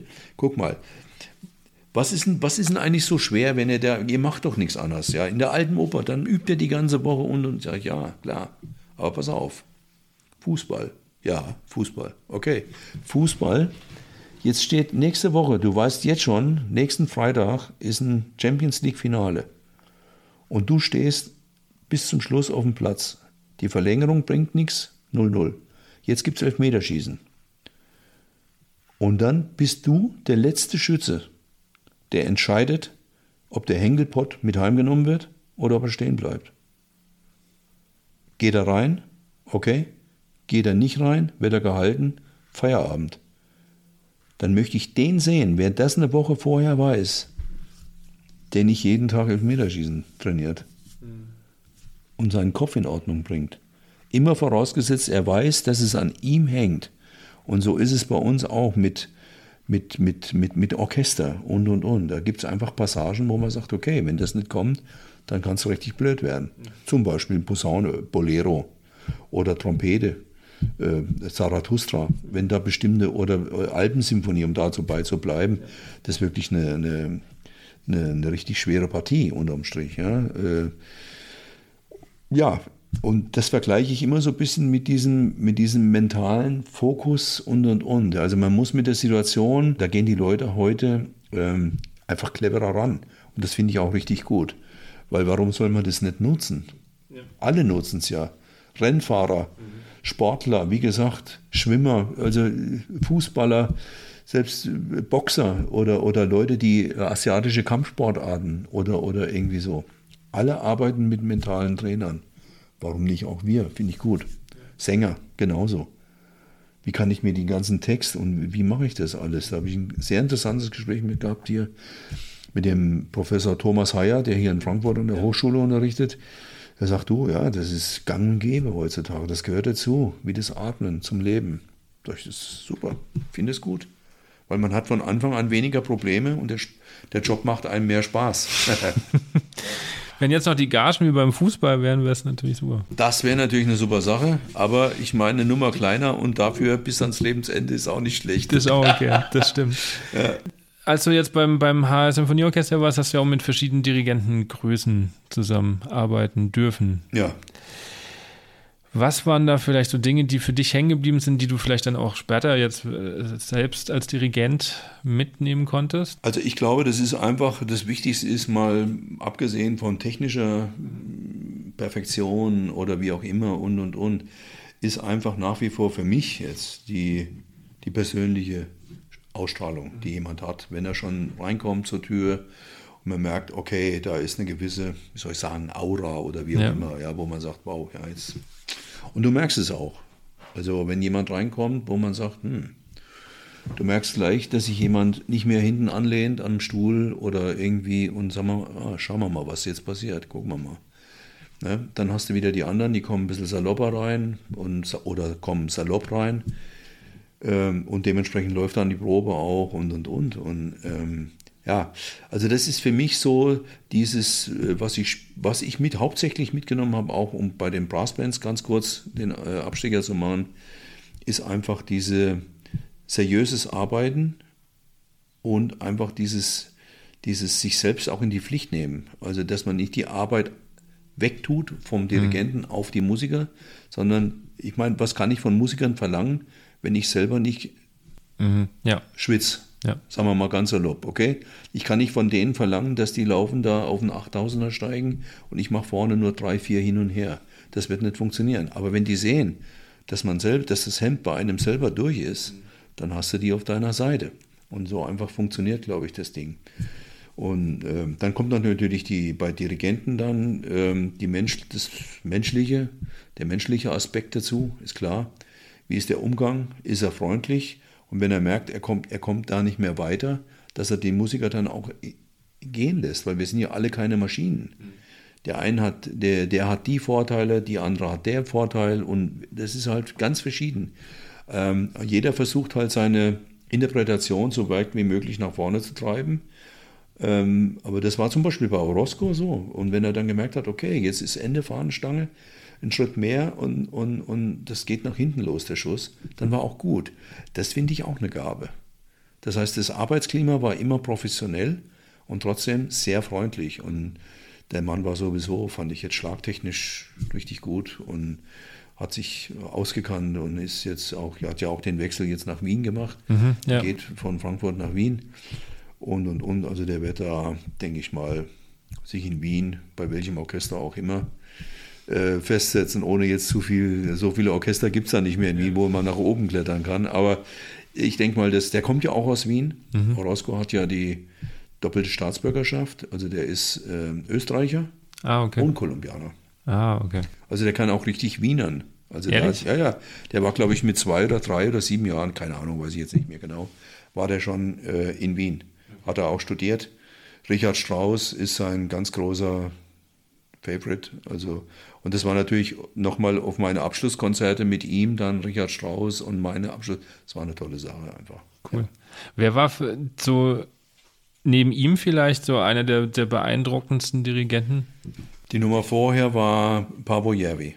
Den fand ich auch ziemlich gut. Er war musikalisch so äh, auch auf meinem, wo ich sage, okay, Bruckner, Maler und so, mhm. das, das ist so das Ding. Okay. Also wenn ich jetzt an vom ja. Blechbläser mal ausgehe. Ja, ja, okay. Streicher wird es vielleicht, die, die, haben sowieso, die, die Jungs und Mädels beurteilen manche Sachen dann eh wieder ein bisschen anders.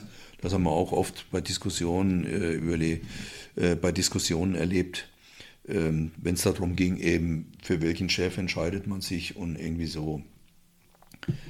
Das sind sowieso dann auch Entscheidungen, die viel mit Politik zu tun haben.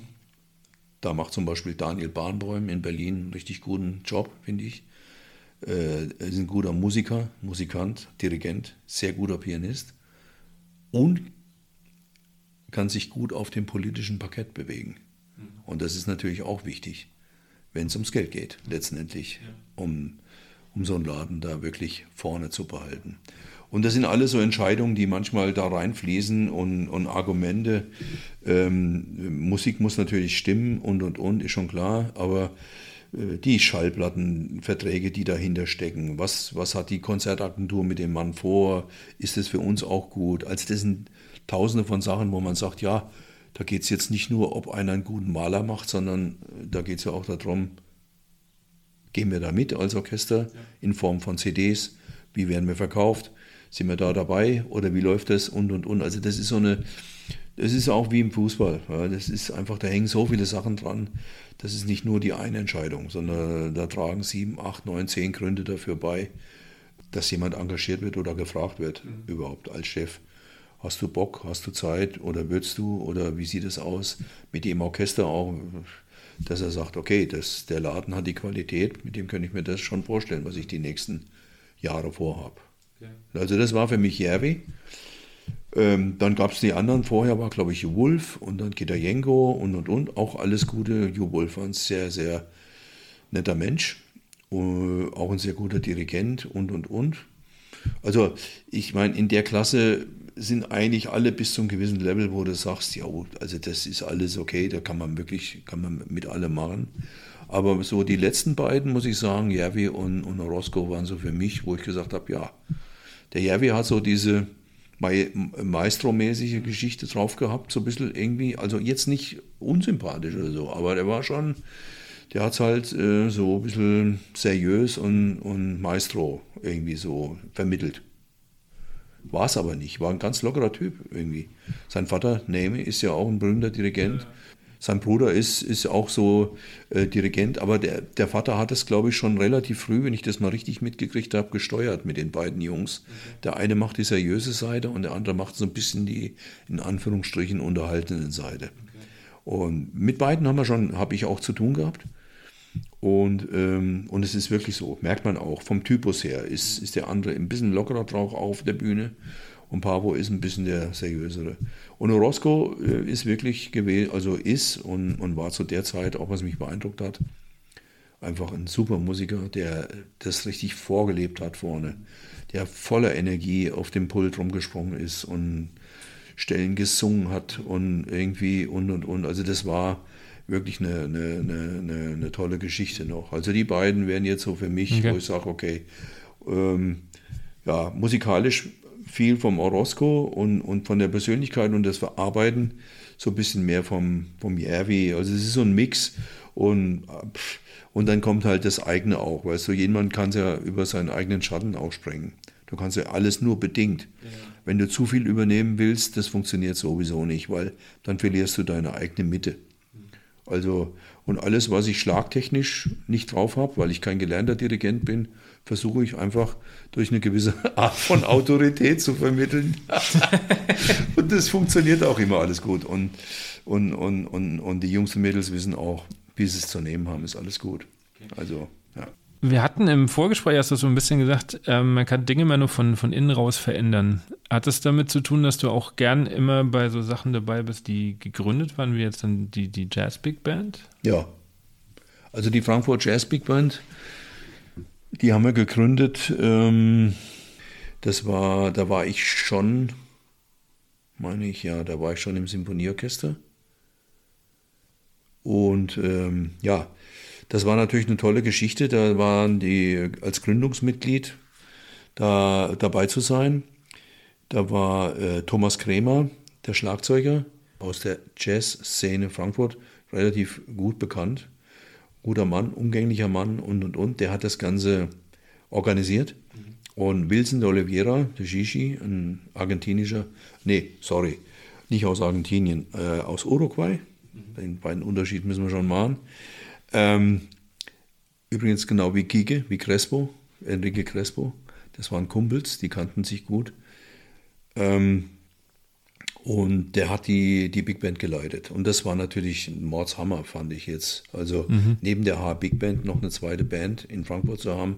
Die H Big Band war natürlich die, die fest installierte mhm. und und und. Und hier, das war so eine, ja, wer konnte, hat mitgespielt und waren jetzt immer die, die gleichen Leute dabei und so, aber das hat es halt tierisch interessant gemacht. Da habe ich halt auch viele Leute kennengelernt. Also äh, im, im, Posaunensatz waren da Leute mit Jigs Wicker, im Joker Yado unterwegs. Selbst der alte Trompeterkollege Benny Bailey, der mit Paul Kuhn schon gespielt hat. Also solche Leute durfte ich da alle kennenlernen und das war natürlich eine tolle, tolle Geschichte irgendwie, um, um neben dem symphonischen Bereich das auch noch möglichst professionell abzudecken, das Bedürfnis an, an Big Band zu spielen. Ne? Ja. Und später war es eigentlich nicht anders. Also ich habe mit meiner eigenen Band, die ich dann hatte, mit dem Orchester Hans-Reiner Schmidt, entstanden aus den früheren Hessen-Musikanten, äh, vom Rundfunkorchester her noch aus den Zeiten, äh, war es immer so, weil ich, ich denke mal, wenn du was bewegen willst, musst du federführend dabei sein. Egal erstmal in welcher Position, aber du musst dabei sein, wenn was entsteht, damit du was lenken kannst. Ja. Kommen wir gleich zu deiner Fernsehband, äh, Orchester Hans-Reiner Schmidt. Wie kam die auf dich? Oder hast du dich gemeldet? Ähm, also das war eigentlich eine komplett, ja, wie haben die sich gemeldet? Das ist eine gute Frage. Also wie gesagt, entstanden ist das aus den Hessen-Musikanten. Mhm. Dann kam eben die Anfrage vom Fernsehen verschiedene Geschichten zu machen. Also die hatten dann vor, äh, Michaele Scherenberg und Karl-Heinz Stier eine volkstümliche Sendung zu machen.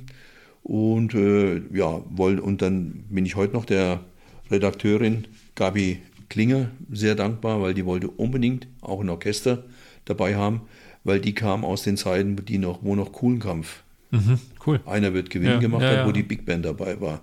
Und sie sagt, in so eine Sendung gehört einfach ein Orchester. Das hat eine gewisse Tiefe und eine gewisse Glaubwürdigkeit, weil irgendwelche Leute da im Nebel zu stehen äh, haben, die da irgendwie ihr Liedchen trällern und dann, das ist einfach nicht glaubwürdig. Und äh, da bin ich der heute noch dankbar, der Frau. Ja, und so kamen die auf mich. Und irgendwann kam es dann dazu, Hessenmusikanten, hm, wie sieht es denn aus mit Orchester Hans-Reiner Schmidt? Und sag ich, ja, kann man natürlich auch machen, wenn das innerhalb des, des HR kein keine Schwierigkeit ist, dann gerne. Ja, warum nicht? So, und dann kam das zustande, dass wir da diese Sendung hatten, Handkäse mit Musik, wo ich wirklich, also äh, wenn ich da alles nochmal gesehen habe oder schon gesehen habe, das war schon, war schon irre. Also da waren Leute aus der Volksmusik und Schlagerszene unterwegs, wie Karel Gott, äh, Heinz Simons, damals, also Heinchen, ne? Ähm, selbst den, den älteren Herrn Hasi Osterwald durfte ich noch kennenlernen. Mary Rose, Roberto Blanco, Iron Shear, Wilderger Herzburm.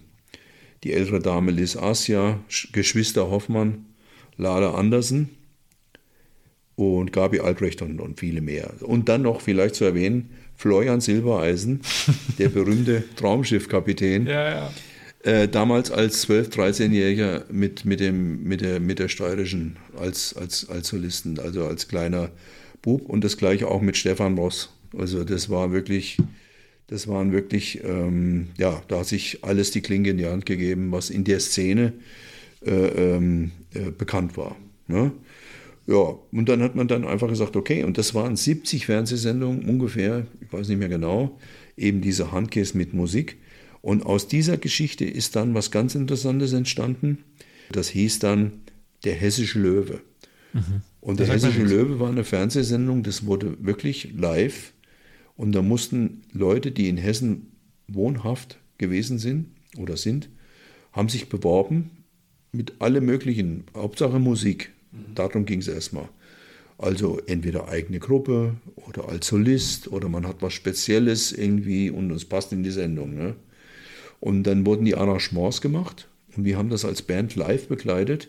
Ich habe die Arrangements gemacht mit Kollegen und ganz zum Schluss wurde dann der, äh, der Sieger wurde mit dem hessischen Löwen gekürt. Mhm.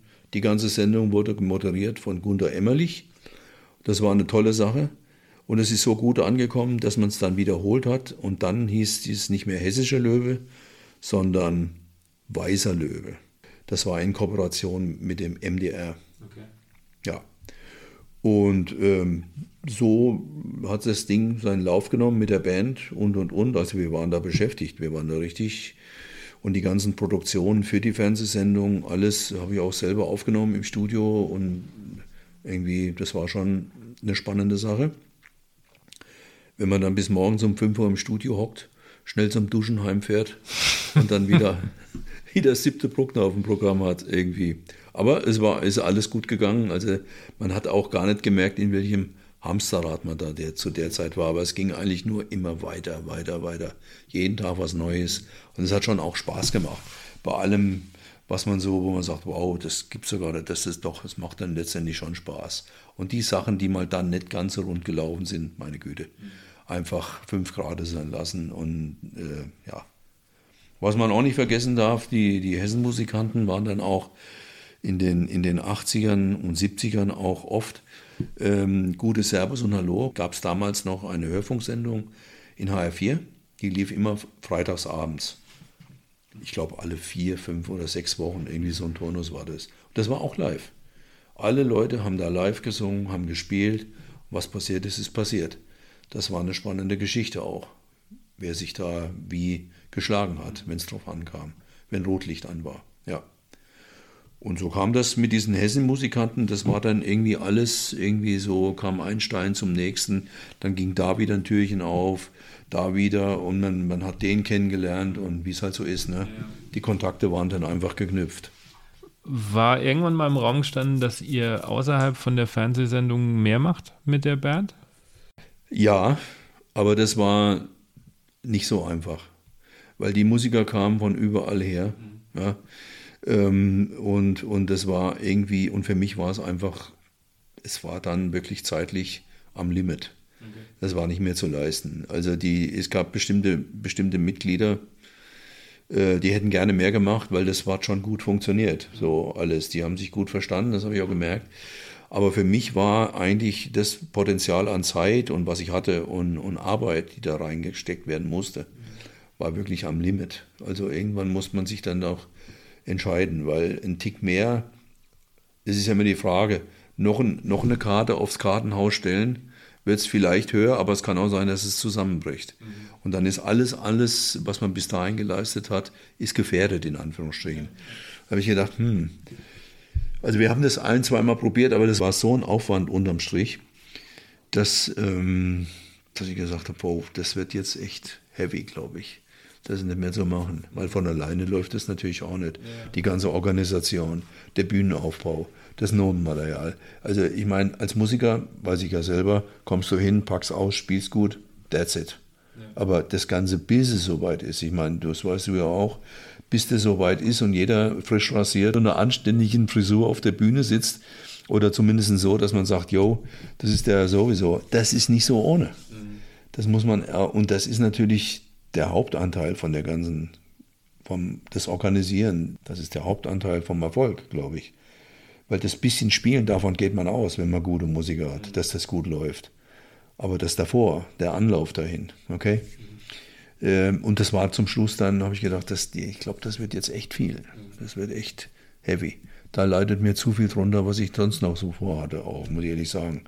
Also wenn man dein Orchester nochmal hören will, kann man das ja auf YouTube, gibt es ja noch so ein paar... Auf YouTube gibt es äh, ja, gibt's ein paar ganz amüsante Geschichten. Ja, und mit einem Löffelsolo habe ich letztens Mit einem Löffelsolo, ja, das war so eine persönliche Angelegenheit, das auch mal zu zeigen.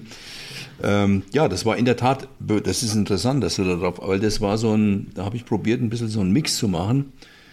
Ähm, das waren ja so alle Mosch-Melodien, mhm. Sterne der Heimat und, und, und, und, und irgendwie und unter anderem ist da eben auch diese Löffelpolka drin und das war immer schon so mein Ding mhm. einfach. Mhm. Das habe ich früher auch in der Blaskapelle schon ja. öfter gemacht und irgendwie so, ja, ganz wichtige, wichtige in Anführungsstrichen Angelegenheit und vor allen Dingen lustig. Zumindest so lustig, dass auch Studenten das mittlerweile im, im, Netz gefunden haben und sich da immer köstlich amüsieren, wenn der Herr, wenn der Herr Schmidt da irgendwie löffelt. Löffelt, genau. Kommt da deine Affinität zu James Last so ein bisschen raus? Weil der Sound ist ja schon sehr James ja, Lastig. Also wie gesagt, das ist einfach, wenn man damit groß geworden ist, Andi, das ist so, dann, dann riecht die Luft einfach so. Und das hat mich auch immer wieder wir sind dann äh, mit 12, 13, wie gesagt, war immer, wenn Last in der Nähe war, mhm. wie so ist, ne? Ja. oder Mosch auch, oder damals gab es noch Rudi Kugler, die Kapelle Egerland, die nachher später auch verschiedene Wechsel äh, äh hinter sich hatte. Ähm, und da war es einfach so, da wurde da, ja, der äh, Mosch kommt und der Last ist in Kassel, Eissporthalle und so. Ja, dann hat jemand Karten besorgt und dann wurde hingefahren. Das war eine coole Nummer. Ähm, und vor allen Dingen zu der Zeit hat er wirklich noch mit Bläsern und so gearbeitet, wie er einfach äh, groß geworden ist, der Last auch. Ne? Das wurde dann nachher immer größer und größer und immer elektronischer auch und und und. Und ähm, habe den dann das letzte Mal gehört, ach, das ist lange her, in den 90ern, als er nochmal das letzte Mal in, in Frankfurt in der Messehalle war, in der Messe vorne und ähm, das war mir eigentlich schon zu viel. Also die Streicher okay, aber du hast gemerkt, da werden auf einmal Sachen vom äh, abgefahren hinten vom Computer und und und und wird gemixt, damit der Sound fett wird. Natürlich, der Mann hat immer probiert, am Puls der Zeit zu sein. Ja, ja. Ist schon klar. Ich verstehe das auch. Man muss ja dann mitgehen. Du kannst ja nicht dann einfach stehen bleiben und kannst sagen, okay ja, aber ich fand es ich fand's immer interessant, so wie der groß geworden ist und mit diesen, weißt du, so diese typischen Geschichten, was er damals hat, Polka Party 1 bis bla bla bla, keine Ahnung, 4 oder was er gemacht. Dann ähm, diese ganzen Geschichten, wo äh, Wiener Walzer gemacht hat oder Mitkören oder Happy Sound, diese Beach, Beachpartys äh, äh, oder mehr diese Happy Marching Platten, das fand ich so irgendwie. Das war so die Zeit, wo ich auch dann viel äh, runtergehört habe, weil es diese Noten nicht zu geben, also die, diese Noten gab es nicht zu kaufen. Und dann habe ich mich während einem Krankenhausaufenthalt, habe ich mich mit der Melodika ins Bett gesetzt. War jetzt für die Beteiligten im Dreibettzimmer nicht immer so irgendwie und, und, und. Aber die haben das mitgemacht und fanden das auch irgendwie bis zu einem gewissen Grad ganz lustig. Habe ich äh, über ganz normale so C60er Kassettenteile, äh, habe ich einfach diese Sachen runtergehört weil Noten einfach und wir wollten das mit der Band einfach spielen. Und das war schon cool. Und da habe ich halt auch schon viel gelernt, allein durch dieses Raushören und irgendwie so, äh, weil ich das ja auch, dieses Schreiben, was ich mache und Arrangieren und, und, und, äh, habe ich nicht gelernt. Es dauert immer bei mir ein bisschen länger, bis ich von A nach B komme, aber ich weiß relativ genau vom Ohr her, wie es klingen soll, wie ich es haben möchte, wie es irgendwie tun muss. Ähm, und da muss ich einfach ein bisschen probieren. Da gibt es Leute, die haben das gelernt, die wissen sofort, Schublade, zack, bumm, von S-Dur nach B-Dur komme ich so und so und so und so. Und bei mir, ich probiere das so lange aus, bis ich es habe. Manche Sachen gehen schneller, manche Sachen gehen nicht so schnell, aber wichtig ist, dass man es unterm Strich einfach äh, hinkriegt. Hm. Wäre das für dich eine Option gewesen, das nochmal nebenbei zu studieren? Ich habe ich hab überlegt, aber so blöd, wie es jetzt klingt, mit dem ganzen Zeugs, äh, wo wir uns jetzt drüber unterhalten und mein ganzes musikalisches Leben, auch als ausübender Musiker oder Musikant, hat es eigentlich nicht wirklich zugelassen. Ich habe es wirklich probiert. Ich habe mir Bücher gekauft, habe irgendwie Kontakt aufgenommen mit Leuten und und und. Aber das ist dann so ein weites Feld. Das ist so, weißt du, wenn du eine Sprache lernen willst, dann musst du das wirklich wollen und musst es durchziehen. Mhm. Und das, ich habe da schon am Anfang gemerkt, oh, das wird schwer, weil wenn du diese Stundenzahl und dieses ganze Zeugs, was, wo wir uns schon drüber unterhalten haben und wo wir uns noch drüber unterhalten werden, wenn du das ähm, alles so machen willst, dann ist da kein Platz für. Dann muss ich einfach da bleiben, Schuster, bleib bei deinem Leisten. Und ähm, ja, und, und dann muss man einfach bestimmte Sachen, ähm, muss man sich recherchieren, geht auch. Oder muss sagen, okay, Mensch, der, der Sound ist geil, weil es gibt ja auch klassische Komponisten, die schon richtig gut, wie Richard Strauss auch, oder auch die französischen Komponisten, ähm, ne? Saison oder auch, äh, äh, wie sie alle heißen, egal jetzt, äh, die, die einfach, und wenn dich dann eine Stelle irgendwie denkst, wow, das klingt aber cool irgendwie. Gut, dann hast du die Partitur gekauft und hast nachgeguckt, was er da gemacht hat, ja. der Mann. Und dann denkst du, okay, wow, stimmt. Das ist ja wirklich, und das speicherst du dann wirklich ab, weil du es dir erarbeitet hast. Mhm. Und so habe ich da auch Learning by Doing, bin ich da weitergekommen. Aber so richtig jetzt, äh, wo ich gesagt ich habe schon mit dem Gedanken gespielt, in Frankfurt hier ein Kompositionsstudium oder irgendwie so. Aber das machst du auch nicht einfach nur mal so. Ja, weißt du, kommst irgendwie vorbei, du kriegst ja da auch Aufgabenstellung.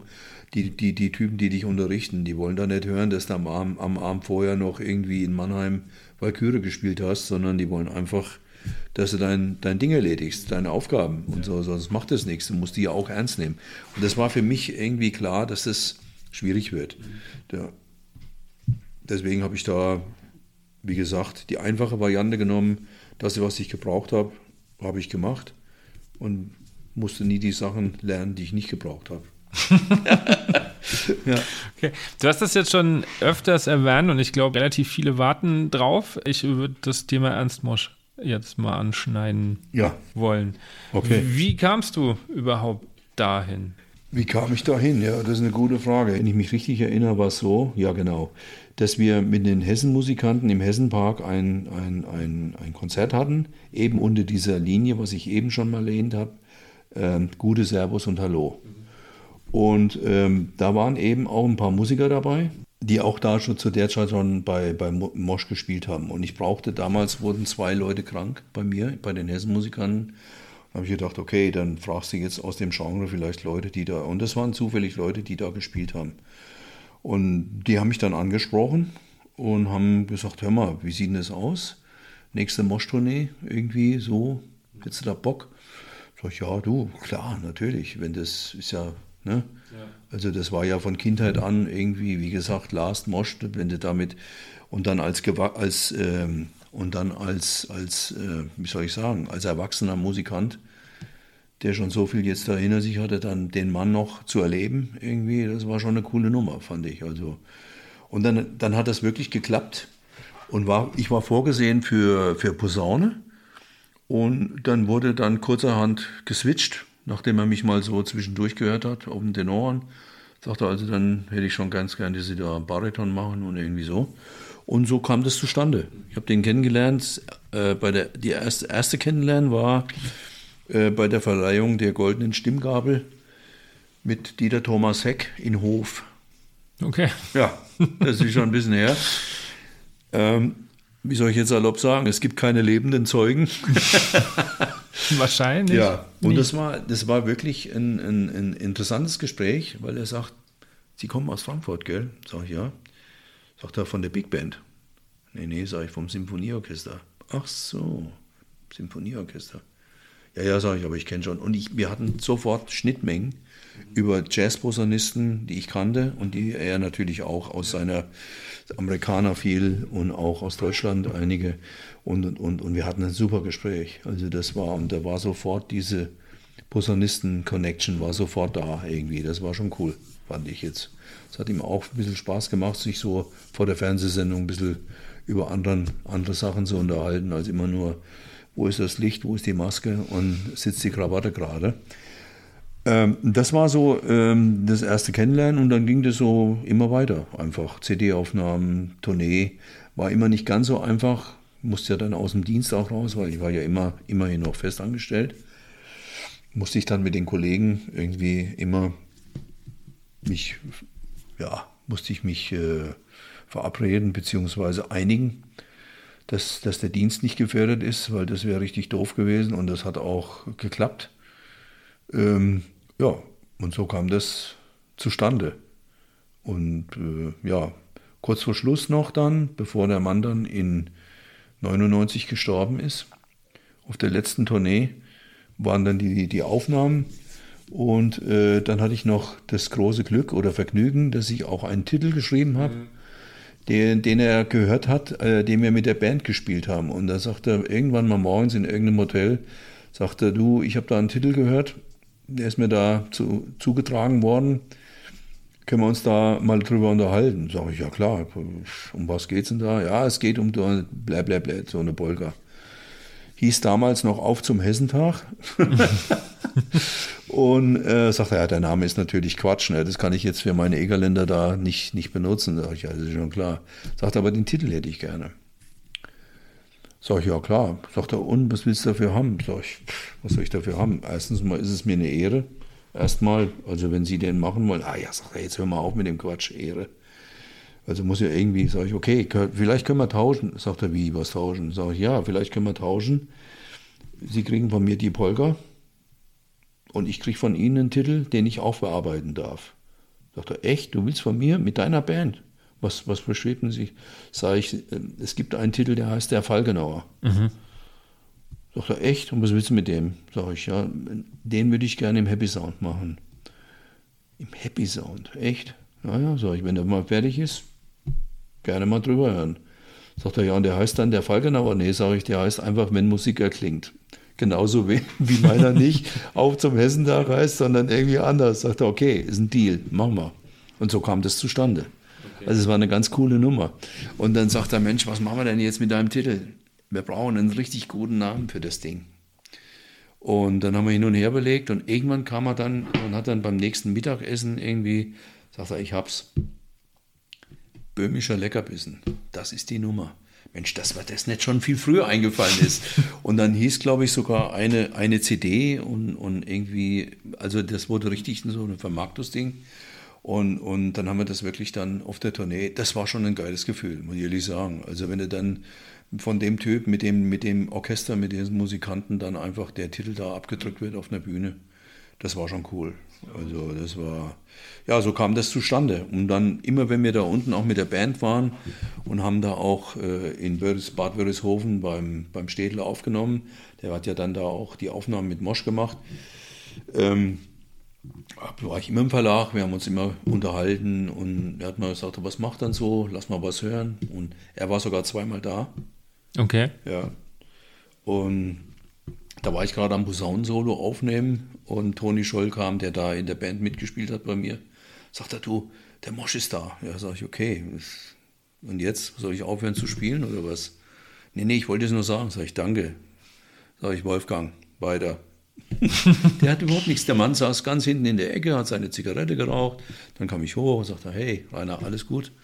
Läuft gut? Mann, das klingt aber gut bei dir da irgendwie. Und so ging das irgendwie. Völlig stressfrei und, und, und. Weil alle hatten jetzt erwartet, dass da jetzt irgendwie, hat er nicht gemacht, weil der hat das in seiner Band gemacht. Aber sobald er irgendwie, und ähm, ja, ja. es sei denn, man hat gefragt, und kann man da irgendwas dann hat er natürlich schon gesagt, aber ansonsten war der Gentleman und und und. Fand ich richtig gut. Mhm. Ja, und fand es auch schön, dass er einfach mal vorbeigeguckt hat, weil ich meine, ein Mann, der so viel erlebt hat über die Jahrzehnte, definitiv. Ja. Der muss ja jetzt nicht unbedingt von zu Hause aus vom Kaffeetisch aufstehen und muss das nach Bad Wörishofen fahren und muss gucken, wer da jetzt Aufnahmen macht. Das fand ich schon cool, muss ich sagen.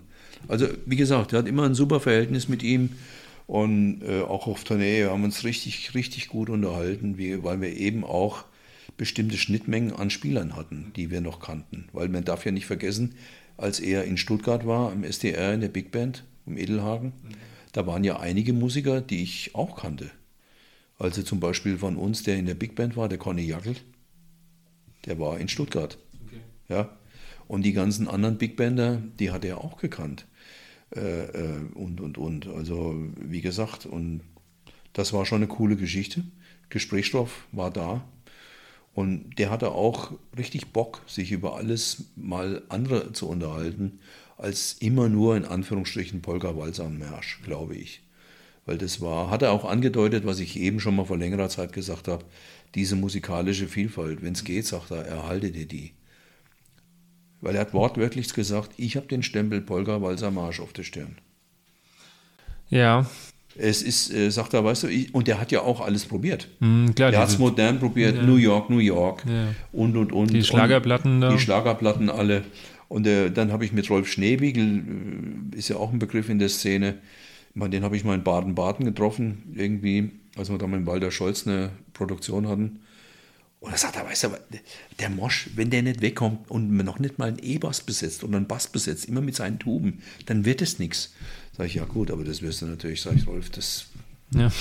Der will einfach mit seiner Besetzung, das mit machen. den Egerländern, mit den Original-Egerländern, muss man ja mittlerweile sagen, einfach ähm, das Ding so machen, wie es einfach ist, weil sonst, sonst verlierst du dich völlig. Mhm. Du gibst dann genau diese Visitenkarte, die du über Jahrzehnte aufgebaut hast, machst du genau das kaputt. Ja, ja. Und dann wissen die Leute draußen nicht mehr, was macht er jetzt, der Mosch? Macht er das? Macht er das? Die Leute werden verunsichert.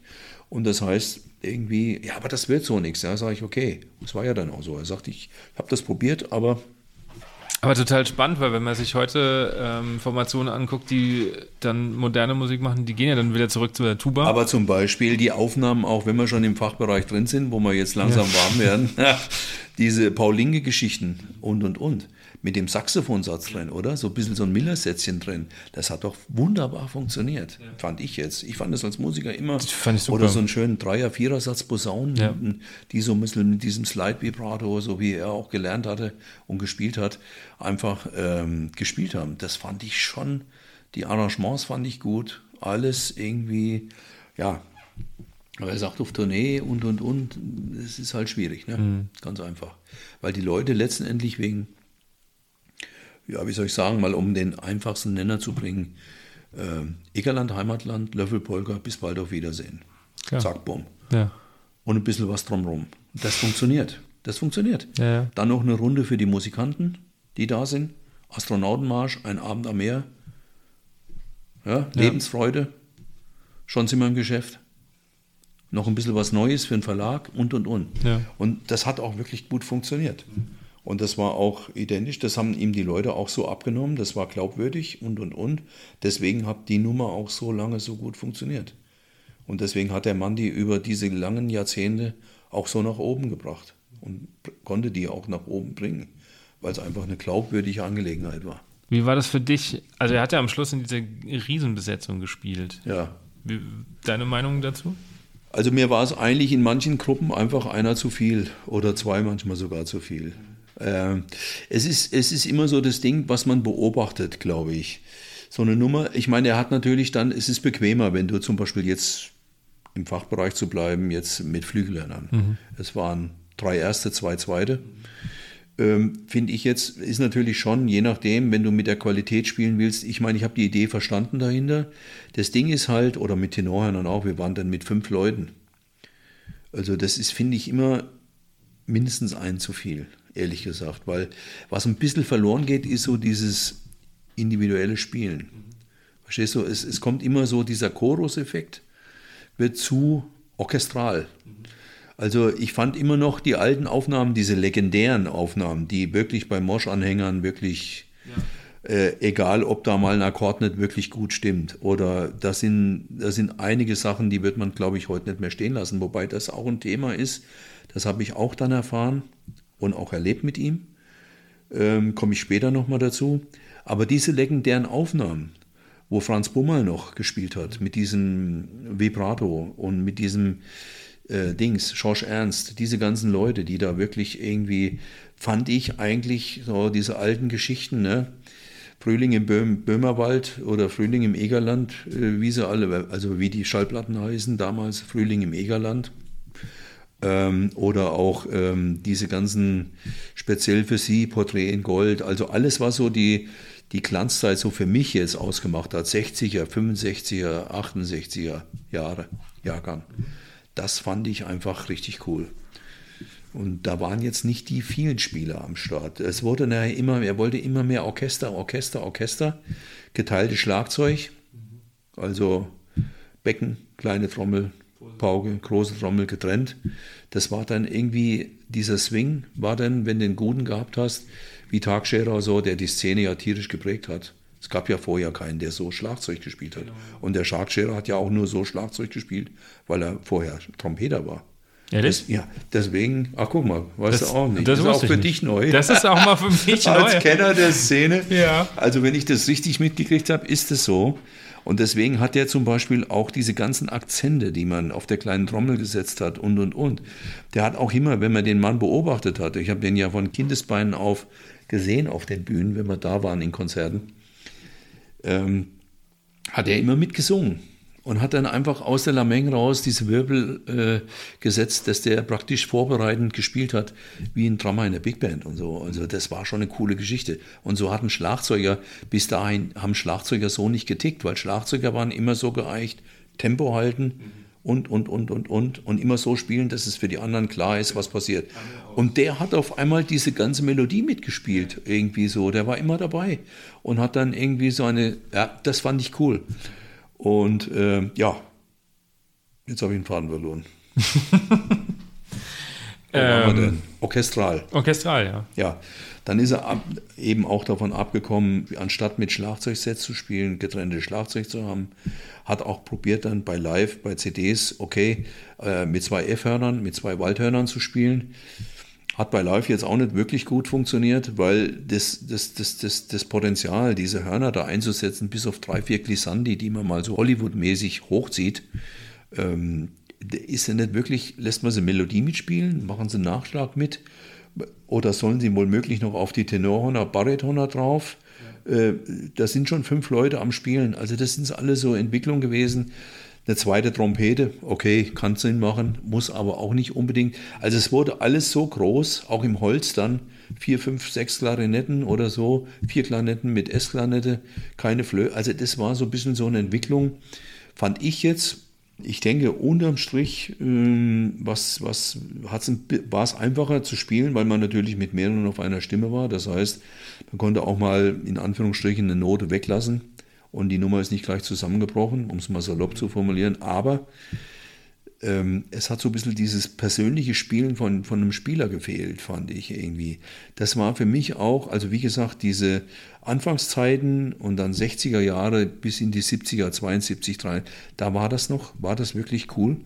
Und ähm, ähm, aber dann wurde es mehr und mehr und größer und es wurde immer orchestraler, ja. Aber diesen, diesen Druck, den die Musik für meinen Geschmack eigentlich nur bis zu einer gewissen Musikeranzahl machen kann, der ist ein bisschen verloren gegangen. Und davon ist zum Beispiel sein Kollege, der ja zu der Zeit auch nicht unbedingt erfolglos war, Hubert Wolf, ähm, nie abgewichen. Der hat nur mit komplett, also drei Flügelhörner, eine Trompete, ein Tenorhorn, ein Bariton. Eventuell mal ab und zu mit zwei Tenören ähm, zwei Klarinetten, eine Flöte, eine Tuba, ein Schlagzeug, drei Posaunen gespielt. Und das hat immer, beim Spielen hat man da so eine gewisse Flexibilität gehabt. Weil du kannst dann so ein bisschen spielen wie die kleinen tschechischen Kapellen, Moravanga etc., wie die alle heißen, böhmisch, mährisch. Ne? Dann hast du einfach die Möglichkeit, äh, eine Stelle musst du nicht jeden Abend gleich spielen. Wenn du mit fünf Leuten, wie wir zum Schluss, auf, ein, auf, auf in einem Register sitzen, musst du dich dran halten. Weil in dem Moment, wo einer ausweicht, dann stimmt der Plan nicht mehr. Mhm. dann ist es nicht mehr zusammen oder es ist agogisch. Also wenn du dich verändern willst, schneller, langsamer, redundando oder ein bisschen mehr draufsetzen, um ein bisschen was zu gestalten aus Just for Fun, weil es eben jetzt gerade mal so ist, war schwierig oder war eigentlich nicht mehr möglich. Ja. Und ähm, das war so ein bisschen das Ding, aber ihm hat es halt gefallen, großes Orchester und er hat auch immer gesagt, Mensch, die Musiker jetzt, die ich jetzt habe hier, guck mal, wir spielen eine Polka ein, zwei Mal, nehmen das Beste bei der Aufnahme und das war's. Das hat ja früher, das war ja ein Tagesmarsch. War natürlich auch so, dass er, wie soll ich sagen, also hat er ja auch, hat er mir ja auch erzählt, er sagt, du glaubst nicht, das war ja alles neu für die meisten, was ich wollte. Mhm. Okay? Und ich hatte jetzt nicht die Musiker aus Böhmen und selbst die, die haben ja auch ihren eigenen Stil gespielt, aber das wollte ich ja auch nicht. Ich wollte ja gerade dieses perfekte musikantische, was die Leute so mögen an uns, verstehst du? Und deswegen, deswegen sagt er, das war mit den Musikern da auch was Neues zu entdecken und da musste erstmal, wie gesagt, Tenor, Tenoristen und irgendwie und Holzspieler vor allen Dingen auch finden, die das kapieren, um was es jetzt wirklich geht. Weil das waren ja jetzt, Klarinette spielen konnten viel, aber diesen Style, dieses übermäßige, über, übertriebene Kurz und dann wieder irgendwie doch und so, da brauchst du bestimmten Typus von Mensch, der das auch begreift, was, was da geliefert werden muss. Und da hat er eben Bummerl und die Typen, da hat er so drei, vier, fünf Leute um sich rum gehabt, die das kapiert haben und die haben die ganze Dings nach oben und er hat dann einfach den, den Tagscherer zum Beispiel, Ferry hat er spielen lassen ohne Ende. Das war für den natürlich klar, für Mosch, der hat das ja gecheckt. Das ist der Wiedererkennungswert, was sein Sound eigentlich ausmacht. Diesen Drive in der Musik. Wenn du den bremst, bremst du die komplette Nummer aus. Das war, glaube ich, das Ding, mhm. wenn ich das richtig mitgekriegt habe. Und ja, so ist es gekommen. Und wie gesagt, da haben wir oft uns unterhalten und bla bla bla. Wir haben auch oft telefoniert, wenn ich Noten gebraucht habe. Ich habe den manchmal nachts um halb zwölf angerufen. Sage ich so und so, äh, ich bin hier, brauche einfach für eine CD-Aufnahme noch mit der Vira Blasmusik, die habe ich aus meiner Heimat oben aus Nordhessen mal, ähm, damals 2000 haben wir da eine CD eingespielt und die wollten auch ein paar Titel und dann sagte du, ich hätte da was, glaube ich. Das wollte ich immer schon mal machen, aber wahrscheinlich wird es bei mir nichts mehr. Wenn du willst, ja, von Kubisch, oh, sag ich, Kubisch ist aber ein bekannter Name, also aus der Tschechie, ja, da, sagt er. Da habe ich einen Walzer liegen. Wenn du den irgendwie, das ist alles schon klar, mach das. Und dann war ich okay. Und hat er mir geschickt irgendwie und so. Also der war wirklich völlig um halb zwölf und dann rief am nächsten, zwei Tage später, rief die Ellen Mosch wieder an und sagte immer, mein Vater ist ja ganz, was hast du mit dem wieder gemacht da nachts da irgendwie? Da kann der eh nicht schlafen nachts. da war der immer nachts eher am, am Texten und Komponieren und okay. so ein rund, so ein 24-Stunden-Typ, wie ich immer sage. Der hat gebrannt für die Nummer ohne Ende. Für den gab es nicht, für den war es wirklich leidig, ins Bett zu gehen und mal nichts zu machen, glaube ich. Aber das war, fand ich schon beeindruckend so jemanden zu erleben, weißt du? Der das die Nummer einfach brennt, ohne Ende. Wie, wie, war der Mensch Mosch auf der Bühne? Wie war der Mensch? Weil du spielst jetzt auf diese ganze Gestik drauf an ja. und was da so für Videos gibt ja, mit, ja, das ist es, meine Herren. Und so, ja, okay. Ähm, äh, da war, war jetzt nicht alles so gemeint, glaube ich, wie es rüberkommt. Mhm. Glaube ich. Weil letztendlich hat er schon gewusst, okay, der ist auch von den Musikern zu einem gewissen, bis zu einem gewissen Grad auch nicht abhängig. Aber weil ohne, wenn die nicht gut spielen, ich meine, ne? Mhm. Weil, ja, also es ist so, dass, dass nicht alles, da war auch viel fürs Publikum dabei, für die Kamera oder, oder sowas, wenn da was war. Ähm, ich glaube, das war jetzt nicht so, so nachtragend oder Dings. Also wenn ihm wirklich was nahe ging, hat er das ganz anders erledigt, ohne dass da Kamera und Mikrofon in der Nähe war. Okay. Ja. Das fand ich, ich habe damit jetzt auch überhaupt keine Probleme gehabt. Der hat einfach, seine Meinung war einfach die, ihr, kriegt, ihr verdient gutes Geld. In der Tat, das haben wir. Auf Tournee. Jeden Abend gut bezahlt. Wir hatten einen super Bus, einen Reisebus. Mhm. Wir hatten super Hotels, die er in den Anfangszeiten nicht gehabt hat. Musste sich erst hochturnen, in Anführungsstrichen ähm, und, und, und. Und dann hat er das die letzten, sage ich jetzt mal, 10, 12 Jahre oder was auch immer, hat er das gehabt. Und, und äh, alle haben gut verdient für zweieinhalb Stunden Polka, Walser, Märche spielen, was natürlich tierisch Spaß gemacht hat, ist schon klar. Aber zusätzlich wurde man noch richtig gut bezahlt. Und dann war der einfach der Meinung, also wer jetzt hier auf der Bühne pennt, der ist morgen Abend nicht mehr dabei. Hier in den zweieinhalb Stunden passiert's, ganz einfach. Und das war auch so. Und das waren, da waren auch alle an, haben an einem Strick gezogen. Wer nicht dabei war, war am nächsten Abend wirklich nicht mehr da. Da saß ein anderer. Okay. Das hat es auch, glaube ich, gegeben, ja.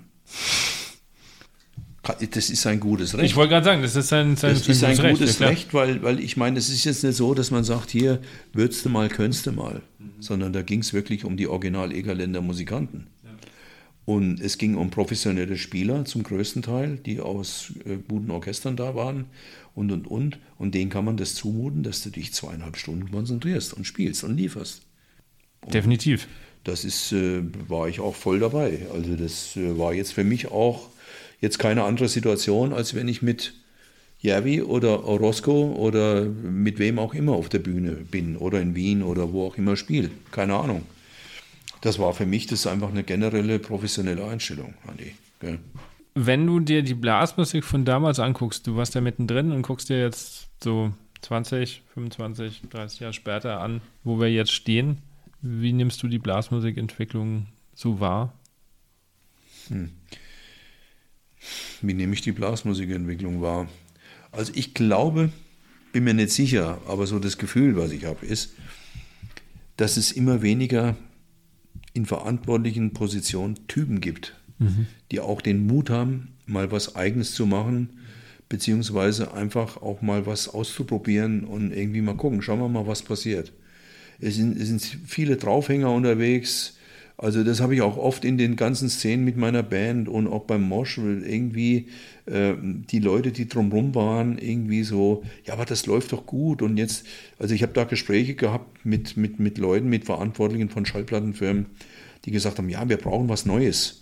Wir, wir können wir nicht Mosch und Oberkreiner und Last einfach in einen Topf werfen und dann haben wir, sag Freunde, hallo, was, was passiert denn hier gerade?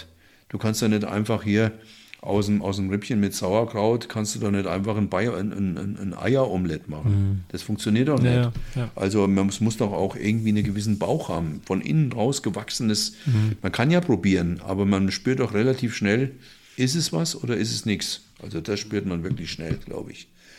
Aber trotzdem wird es immer probiert, über längere Zeit irgendeinen Blödsinn anzubieten, der dann letztendlich wirklich nicht funktioniert. Und ja, also das ist so meine Beobachtung, dass, dass, dass sich sehr viel angepasst wird, was Stilistik angeht. Also was mich tierisch nervt, ist diese sogenannten Sechs-Achtel-Kapellen, ja. äh, die aus jeder Polka einen Sechs-Achtel-Marsch machen und, und irgendwie so ein Zeugs und wo, kein, wo ein Downbeat kein Downbeat mehr ist, wo alle mitrutschen mit der Melodie und, und, und. Das hat bei manchen Sachen auch beim, immer den Anschein auch gehabt, aber ein Beat bleibt ein Beat und dann hast du im Offbeat, in dem sogenannten Und, ja. da passiert die Musik. Okay? Mhm. Und, und, und, und irgendwie so. Und das verstehen anscheinend manche Leute hier und da immer mal ein bisschen anders.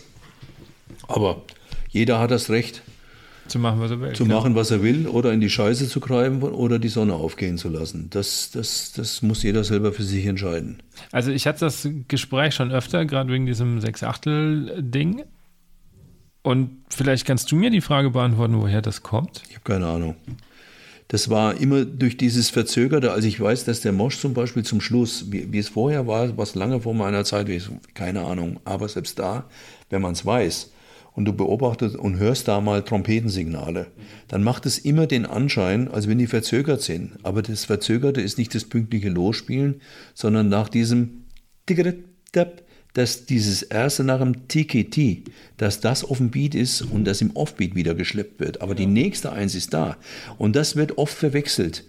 Das, das ist einfach, ähm, glaube ich, und dann spielen die dat, dat, dat, das dieses ganze Hin- und Hergeschiebe, weil kein Mensch mehr so richtig und die besten Kapellen sind die, die am meisten übertreiben mit diesem Sechs-Achtel-Scheiß, wie ich immer sage. Also ich, ich persönlich mag es überhaupt nicht, weil das ist einfach, ich, wenn du dann auf Workshops bist und dann merken die auf einmal, ey, was will der von uns? Das ist doch genau das, was die gemacht haben. Sag ich, nein, das haben wir beim Morsch nie gemacht. Nie.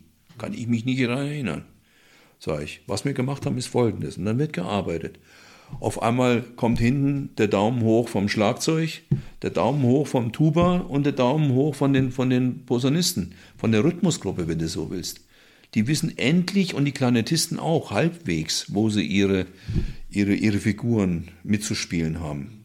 Wo sie Freiheiten haben, die Klarinetten. Das ist ja so ein Job, da musst du ja mehr oder weniger schizophren unterwegs sein, weil du hast ja alleine Figuren zu spielen, Füllmaterial in Anführungsstrichen.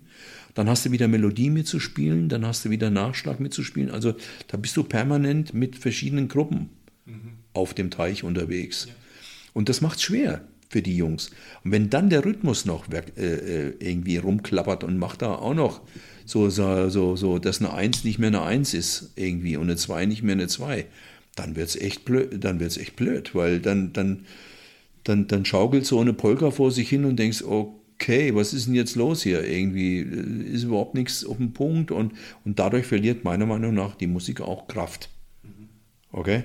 Das heißt, das ist vielleicht ein bisschen gekommen eben von diesen kleinen Kapellen aus der Tschechei, aus der Wiege der Musik, die eben aufgrund von wenigen Leuten einfach diese Möglichkeiten hatten. Wobei das ab einem gewissen, bis zum gewissen Grad war es auch okay. Aber dann hast du gemerkt, okay, und jetzt machen sich sie vielleicht sogar schon selber lustig über die eigene Stilistik mhm. und übertreiben es. Und ich finde, dann ist der Bogen überspannt. Für mich. Also das ist jetzt eine Geschmackssache. Ich persönlich mag das gar nicht, weil für mich ist das keine Aussage. Irgendwie da anzufangen und rumzuhampeln und irgendwann ist die Nummer fertig. Finde ich nicht gut. Aber das mit den, mit den, äh, wir machen uns selber lustig, das äh, kann schon sein. Ich war 2007, 6, ich weiß gar nicht mehr, war ich mal eine Woche in der Tschechei, habe da auch verschiedene kleine Musikfeste besuchen dürfen. Und wenn ich dann mir angucke, was die in Deutschland spielen, auch allein repertoiretechnisch. Hm. Das geht ja völlig auseinander, ja. weil die natürlich wissen, was hier ähm, verlangt wird oder gern gehört wird. Oder da werden plötzlich Shownummern an, äh, aufgelegt und dann ähm, bei sich daheim spielen die ganz anders. Also es könnte schon sein, dass das natürlich dann auch irgendwie daher kam. Ich war mit, mit Karl Hanspeter, mit einem Kumpel von mir, Südtirol-Musikanten, ähm, in Verbindung mit Alphorn, wo wir vielleicht näher später noch drauf kommen, ähm, in Tirschenreuth. Mhm ähm, auf so einem quasi Festival oder wie auch immer. Das fing freitagsabends an und Sonntag und wir waren irgendwie, glaube ich, ich weiß wie es war, Sonntagmorgens haben wir gespielt mit den Südtirol-Musikanten. Sagt der Mensch, willst, kannst du nicht dabei? Sag ich, du, wir haben ja fünfte Male am Start. Ich muss montags fit sein und beim Freitagsabend gar nicht erst, kommt nicht so früh los. Sagt er, ja, aber wenn du Samstag irgendwann da bist, dann haben wir, ja, also gut, Tirschenreuth, hingefahren. Die Heimfahrt war eine Katastrophe. Ne? Sonntagnachmittag von da hinten aus über die A3, das war eine Katastrophe. Okay, gut. Wir kommen da hin und freitagsabends äh, waren alle Beteiligten, haben Freikarten bekommen. Vlado Kumban und seine Freunde. Wie wir in Musikerkreisen immer sagen, Vlado Kumban und seine Kumpane. Und alle waren natürlich hellauf begeistert. Ah, Vlado Kumpan und und und. Okay, gut. Da habe ich gedacht, Schmidt, Warum nicht? Ist ja ein richtig guter Trompeter, da ist ja nichts Definitiv. gegen zu sagen. Also da Spielen brauchen wir jetzt nicht, aber weil du, ich komme jetzt nur darauf, weil du sagst Repertoire. Okay? So, dann ging das los. Nach der zweiten Nummer standen schon fast alle Musiker in einer irren Lautstärke auf den ersten Tischen vorne im Zelt und haben da einen weggeföhnt, dass ich gesagt das tue ich mir einfach nicht an. Dieses, dieses sinnlose Getröte, äh, als irgendwie eine Solotrompete vorne, als hoch und als irgendwie und, und mit Musik irgendwie, wo ich gedacht habe, wow, irgendwie hat es doch gar nichts. Es ist einfach, die verkaufen sich komplett anders, als wenn sie für die eigenen Leute spielen. Das ist genau der Punkt. Und dann bin ich, musste ich leider gehen, weil ich habe es wirklich nicht mehr, in Anführungsstrichen, ich habe es nicht mehr ertragen. Ich habe jetzt Wunder gedacht, was da passiert, dass das feinsinnige Musiker sind, die da wirklich irgendwie aber die haben ein Showding nach dem anderen rausgezogen und alles drauf und irgendwie so. Habe ich gedacht, Jungs, ihr könnt doch ganz anders. Warum macht ihr den Blödsinn? Ja, aber wahrscheinlich, weil es die Leute wollen. Ne? Ja, ja Leute wahrscheinlich schon. Und dann bedienen sie einfach ihr Klientel und dann kommen sie wieder. Genau. So einfach ist die Nummer. Ja. Du hast das Alpern gerade schon erwähnt. Das ist ja, ja auch schon so ein, so ein, ich will nicht sagen Markenzeichen, aber irgendwie gehört schon zu dir, finde ich. Ja, also ich war zumindest hier, was Hessen oder so angeht, oder auch in der Musikrichtung, wo ich unterwegs war, war ich, war ich da, einer mit den ersten vielleicht, ich habe keine Ahnung, also so in meinem mhm. Bereich, was ich so abschätzen kann. Es gab bestimmt schon immer irgendwo Alphorn-Spieler, um Gottes Willen. Also das wäre jetzt, äh, das würde ich nicht machen. Aber ich habe es eingesetzt äh, mit, in Verbindung mit meiner Band. Da habe ich einfach mich mal, und ich hatte damals die Möglichkeit, einen Alphorn zu haben, ähm, von meinem Kumpel, wie gesagt, vom Karl Hans-Peter aus Südtirol. Und der hatte ein Alphorn. Und dann sage ich, Karl, Mensch, bring das doch mal mit, das würde mich mal interessieren. Ah, sagt er, du, das ist ein Alphorn in Ass, das ist für dich jetzt da. Also sage ich, bring da einfach mal mit. Und dann hat das gepasst irgendwie, Mundstück und Altposaun, Mundstück, kleine Bohrung etc. Auf jeden Fall hat es funktioniert. So. Dann habe ich äh, einen Titel geschrieben, der hieß äh, damals noch Erinnerung an Alt 3. Genau. Später wurde es dann der Alphorn-Zauber, weil, weil, weil Alphorn-Zauber dann überregional gut zu vermarkten war. Und ähm, ja, und dann ging das so langsam los. Und dann habe ich, und das ist tierisch angekommen, wenn wir irgendwo gespielt haben, hier bei Gute Servus, und du bist mit dem Alphorn auf die Bühne gekommen, musstest du eigentlich schon gar nicht mehr groß spielen. Und die, die Leute hattest du trotzdem auf deiner Seite. Das war schon cool.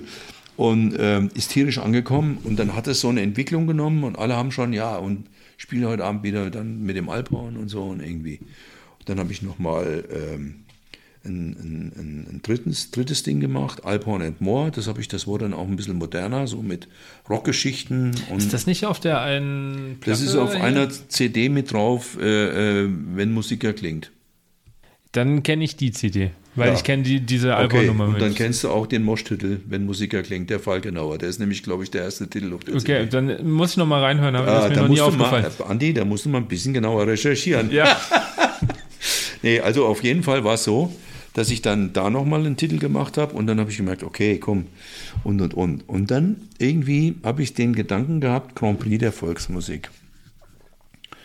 Habe ich gedacht, okay, aber das ist jetzt hier, ich weiß ja, wie die, wie die Sachen so laufen, das ist so ein bisschen schwierig, ne? da reinzukommen, weil immer die gleichen Leute dabei sind oder irgendwie und über Verkaufszahlen und wie das da so alles läuft. Schwierig dabei zu sein, habe ich gedacht, okay, wo es vielleicht nicht schwierig ist, ist in Südtirol, Stadt Deutschland. Mhm. Und dann sage ich zum Karl, sage ich, du immer so, wie sieht es denn aus? Oh, sagt er, super, das ist mal eine geile Idee, machen wir doch, oder? Sag ich, ja klar.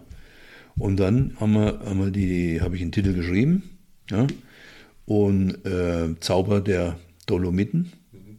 ja, und ja, dann war die Vorausscheidung war in Meran, oben im Kurhaus. Und da hat auch das niemand auf dem, auf dem, auf dem Schirm gehabt.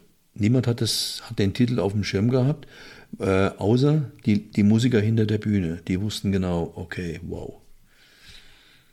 Das, das könnte echt funktionieren, dass die Typen weiterkommen, weil es ging dann ums Weiterkommen für das Finale in Rust. Mhm. Okay?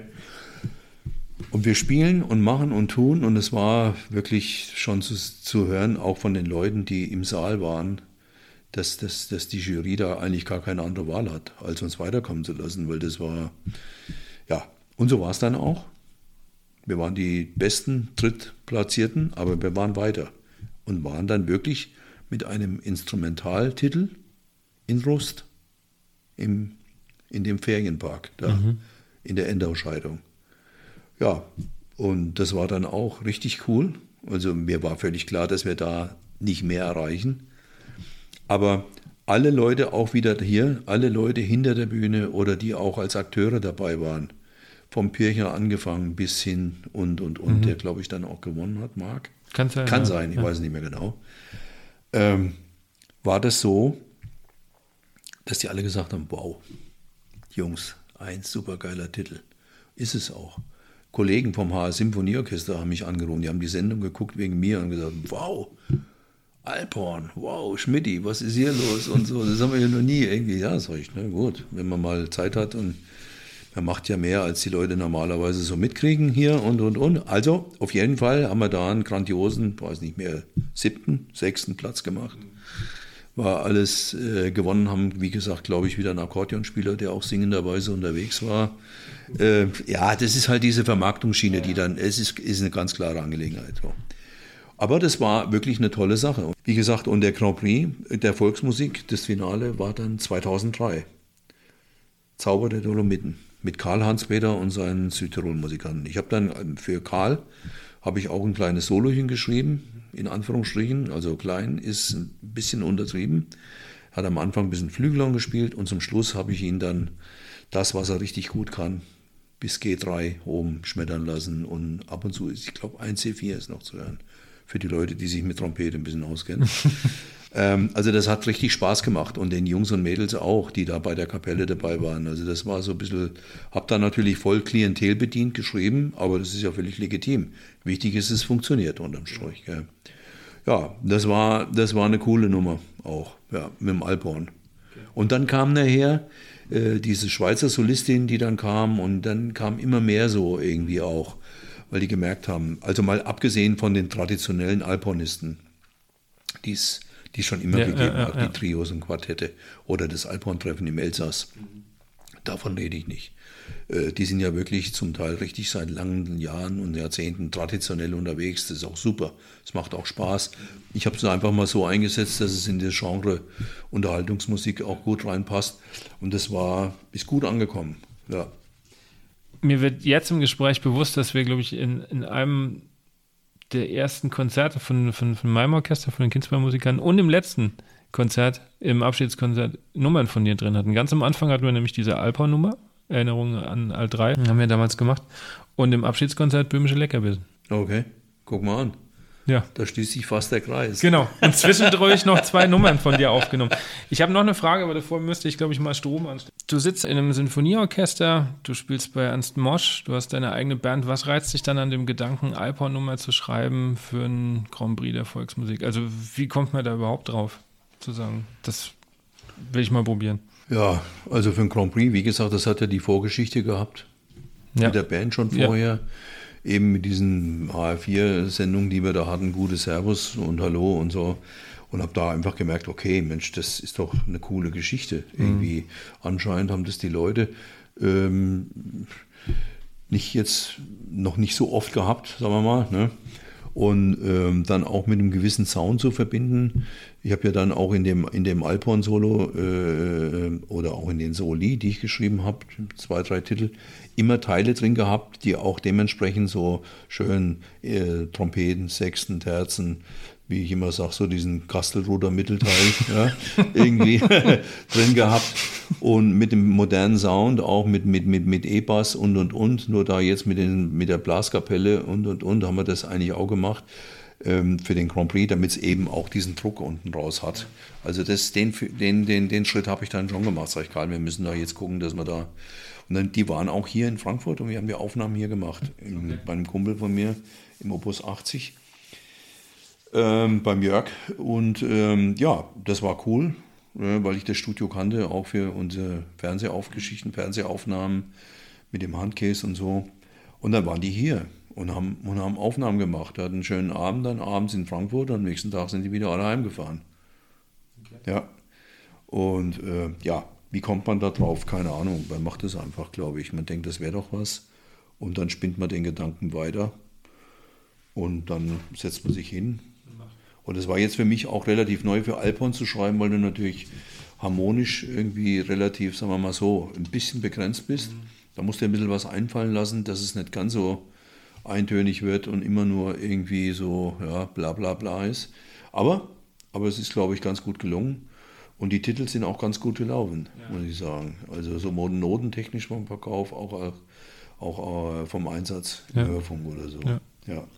Ja, Alphorn und Blasmusik, da äh, bin ich bei Berthold Schick auch ganz schnell. Berthold, das, ja, ja, natürlich. Ein wunderbarer Kollege und Musikant, mit dem ich ja mit beim Mosch zusammen am Pult gesessen mhm. bin. Habt ihr euch da kennengelernt? Ähm, da haben wir uns, ja, da haben wir uns kennengelernt. Und ja, Berthold habe ich nach wie vor immer noch auf dem Schirm und er mich auch, muss ich sagen, weil ich schreibe für ihn viel, relativ viel, wenn es die Zeit erlaubt ähm, für seine CDs mit seinen äh, Allgäu 6. Da habe ich ein paar Bolkas und Walzer am Start.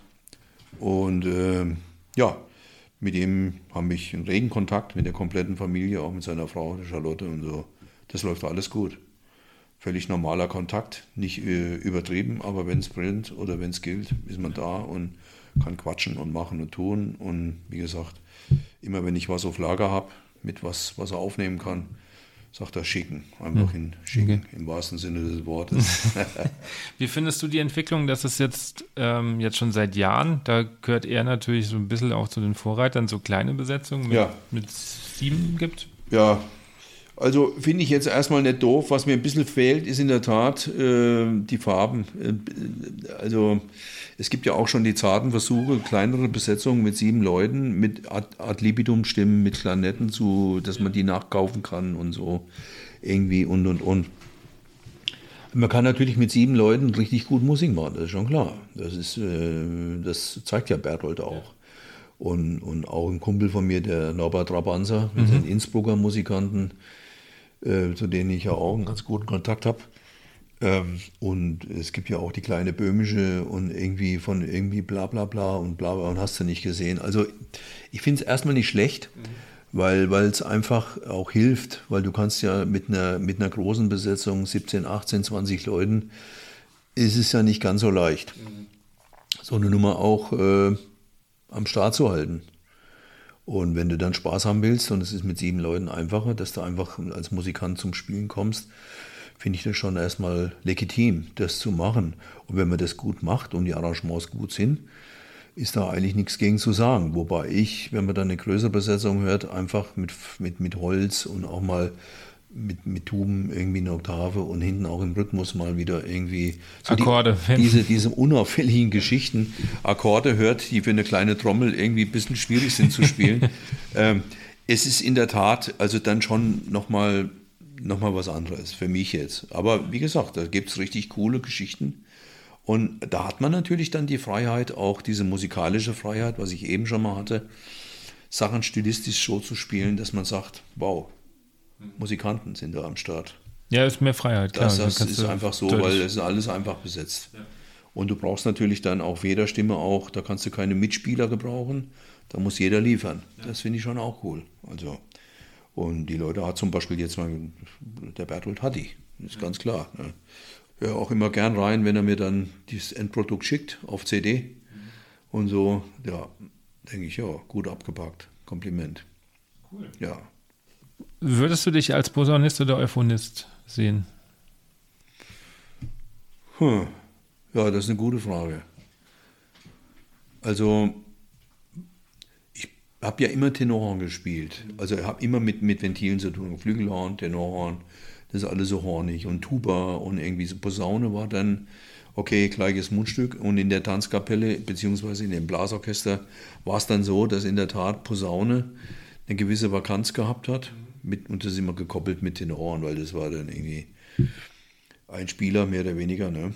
Also, und dann war es natürlich klar, wenn du professionell ins Orchester willst, dann kommst du natürlich, es sei denn, du, du, du bewegst dich dann Richtung Militärorchester, mhm. die Militärschiene. Ja. ja? Äh, da hast du schon eher eine Möglichkeit, auf, auf Tenor und Bariton zu gehen, aber ansonsten in den klassischen Bereich reinzugehen, da hast du natürlich nur eine Chance. Zu der Zeit, als ich studiert habe, ähm, war es, ja, da ging es nur mit Posaune. Ja, das also ist alles in. Deutschland immer noch so, außer halt In Kulturorchestern gibt es diese Planstelle mhm. natürlich nicht. Mhm. Und wenn so ein Instrument gebraucht wird, wie bei Siebte Maler, habe ich auch noch eine kleine Story, bei Siebte Maler oder eben auch Heldenleben oder solche Geschichten, Don Quixote von Richard Strauss, wo dann Euphonium spielt, das sind meistens, meistens Leute, die dann Blasmusiktypen, die im Orchester gelandet sind mhm. und einfach Ventile spielen können. Also Klassiker, die aber nicht diese spezielle Instrumentenausbildung haben, sondern die das einfach können. Ja, das, und die haben sich immer so ein bisschen die Hand gereicht. Wenn dann ein Orchester das gemacht hat, dann waren meistens die Mucken am Start für die, für die, für die Leute, die mhm. das spielen konnten. Mit Basstrompete war es genauso. Das hat nach dem Krieg mit Richard Wagner im Ring, waren es drei, vier Leute, die haben sich die, die Mucken in die Hand gegeben, wenn irgendwo Ring gespielt wurde. Mittlerweile gibt es junge Leute, fast jedes Opernhaus hat welche, die auch Basstrompete spielen. Aber ich war da auch viel unterwegs mit Basstrompete, Ring. Ich habe in Köln ge gespielt, in Frankfurt hier gespielt, in Frankfurt äh, im Main, dann in, in, in, in Hamburg und auch in, in äh, Mannheim und und und. Also das war schon, und das Stärkste mit der Basstrompete, was ich erlebt habe, was eine coole Nummer war, war vier Wochen in Rom mit Rheingold, mit äh, Giuseppe Sinopoli. Danach ist er leider gestorben. Ich hoffe nicht wegen mir, aber irgendwie, ja, man lacht mal drüber. Das war schon, das war wirklich, ähm, das waren, waren so ganz coole Erlebnisse auch. Ne? Ja. Und das habe ich auch noch zwischendurch immer irgendwie, weil das sind ja jetzt auch, du merkst schon, Posaune, Euphonium, Tenorhorn kommt jetzt gleich noch, Basstrompete und Alphorn. Das sind jetzt fünf verschiedene Instrumente, die auch spieltechnisch nicht so gut miteinander können. Also da muss man schon aufpassen, was man macht, glaube ich, was, was, was das alles, dass man sich nicht übernimmt. Also das ist schon nicht so ohne. Ja. Siebte Maler kommt am Anfang ja dieses riesen Tenorhorn-Solo, mit dem die Symphonie losgeht. Und dann spielst, dann brennt die Hütte, ungefähr 15, 16 Minuten brennt die Hütte und dann sitzt du eigentlich rum, weil du dann der Rest der Symphonie nichts mehr zu tun hast. Also jetzt sind wir wieder bei der Kopfsache, die wir schon mal hatten. Wenn du da Scheiße brauchst, hast du anderthalb Stunden Zeit drüber nachzudenken, was, genau, was gewesen ist. Es ist, äh, ja, klingt jetzt lustig, aber im Ernstfall ist es dann schon. So, und für, diesen, für dieses Solo habe ich mir in der Tat weil ich bestimmte viele Tenoren ausprobiert habe und da gibt es viele gute Firmen, unbestritten. Also will jetzt keiner nennen, aber die, die Spieler kennen die alle, bin ich mir sicher. Jeder hat schon mal die einzelnen Firmen probiert. Aber für dieses Solo habe ich wirklich nicht wirklich eins gefunden, was diese Lautstärke mitgemacht hat, die da gebraucht wird. Weil die meisten Tenorhörner und und und sind so ausgelegt, sage ich jetzt mal salopp, dass die gut spielen dass man mit dem Mikrofon oben im Schaltstück oder wie auch immer, ähm, dass die leicht sind und dass man einfach mal, sagen wir mal, in drei, vier Stunden Frühschoppen auch mal gut rüberkriegt, ne? ohne dass man gleich kaputt geht. Aber für den Zweck jetzt siebte Maler, für eine Live, für ein Live-Spielen in einem großen Saal und mit dem Sound musstest du ein spezielles Ding haben, was die Lautstärke aushält und was auch mit Intonation, mit Trigger und, und hast du nicht gesehen, ausgestattet war. Und da habe ich einen Freund von mir angerufen, den Rudi Meinl aus Diesbeck, Neue Eisch da hinten, der ja bekannt ist als, als, als Tubenbauer auch irgendwie und und und. David von uns, der David Klitten, der hat einen gespielt, die Bayreuth, Modell Bayreuth. Und diese Instrumente vom Rudi, die transportieren richtig gut Lautstärke. Also der Mann weiß wirklich, wann beim Bauen ein, ein Schaltstück aus dem Ofen genommen werden muss, dass es genau das hat, was es braucht.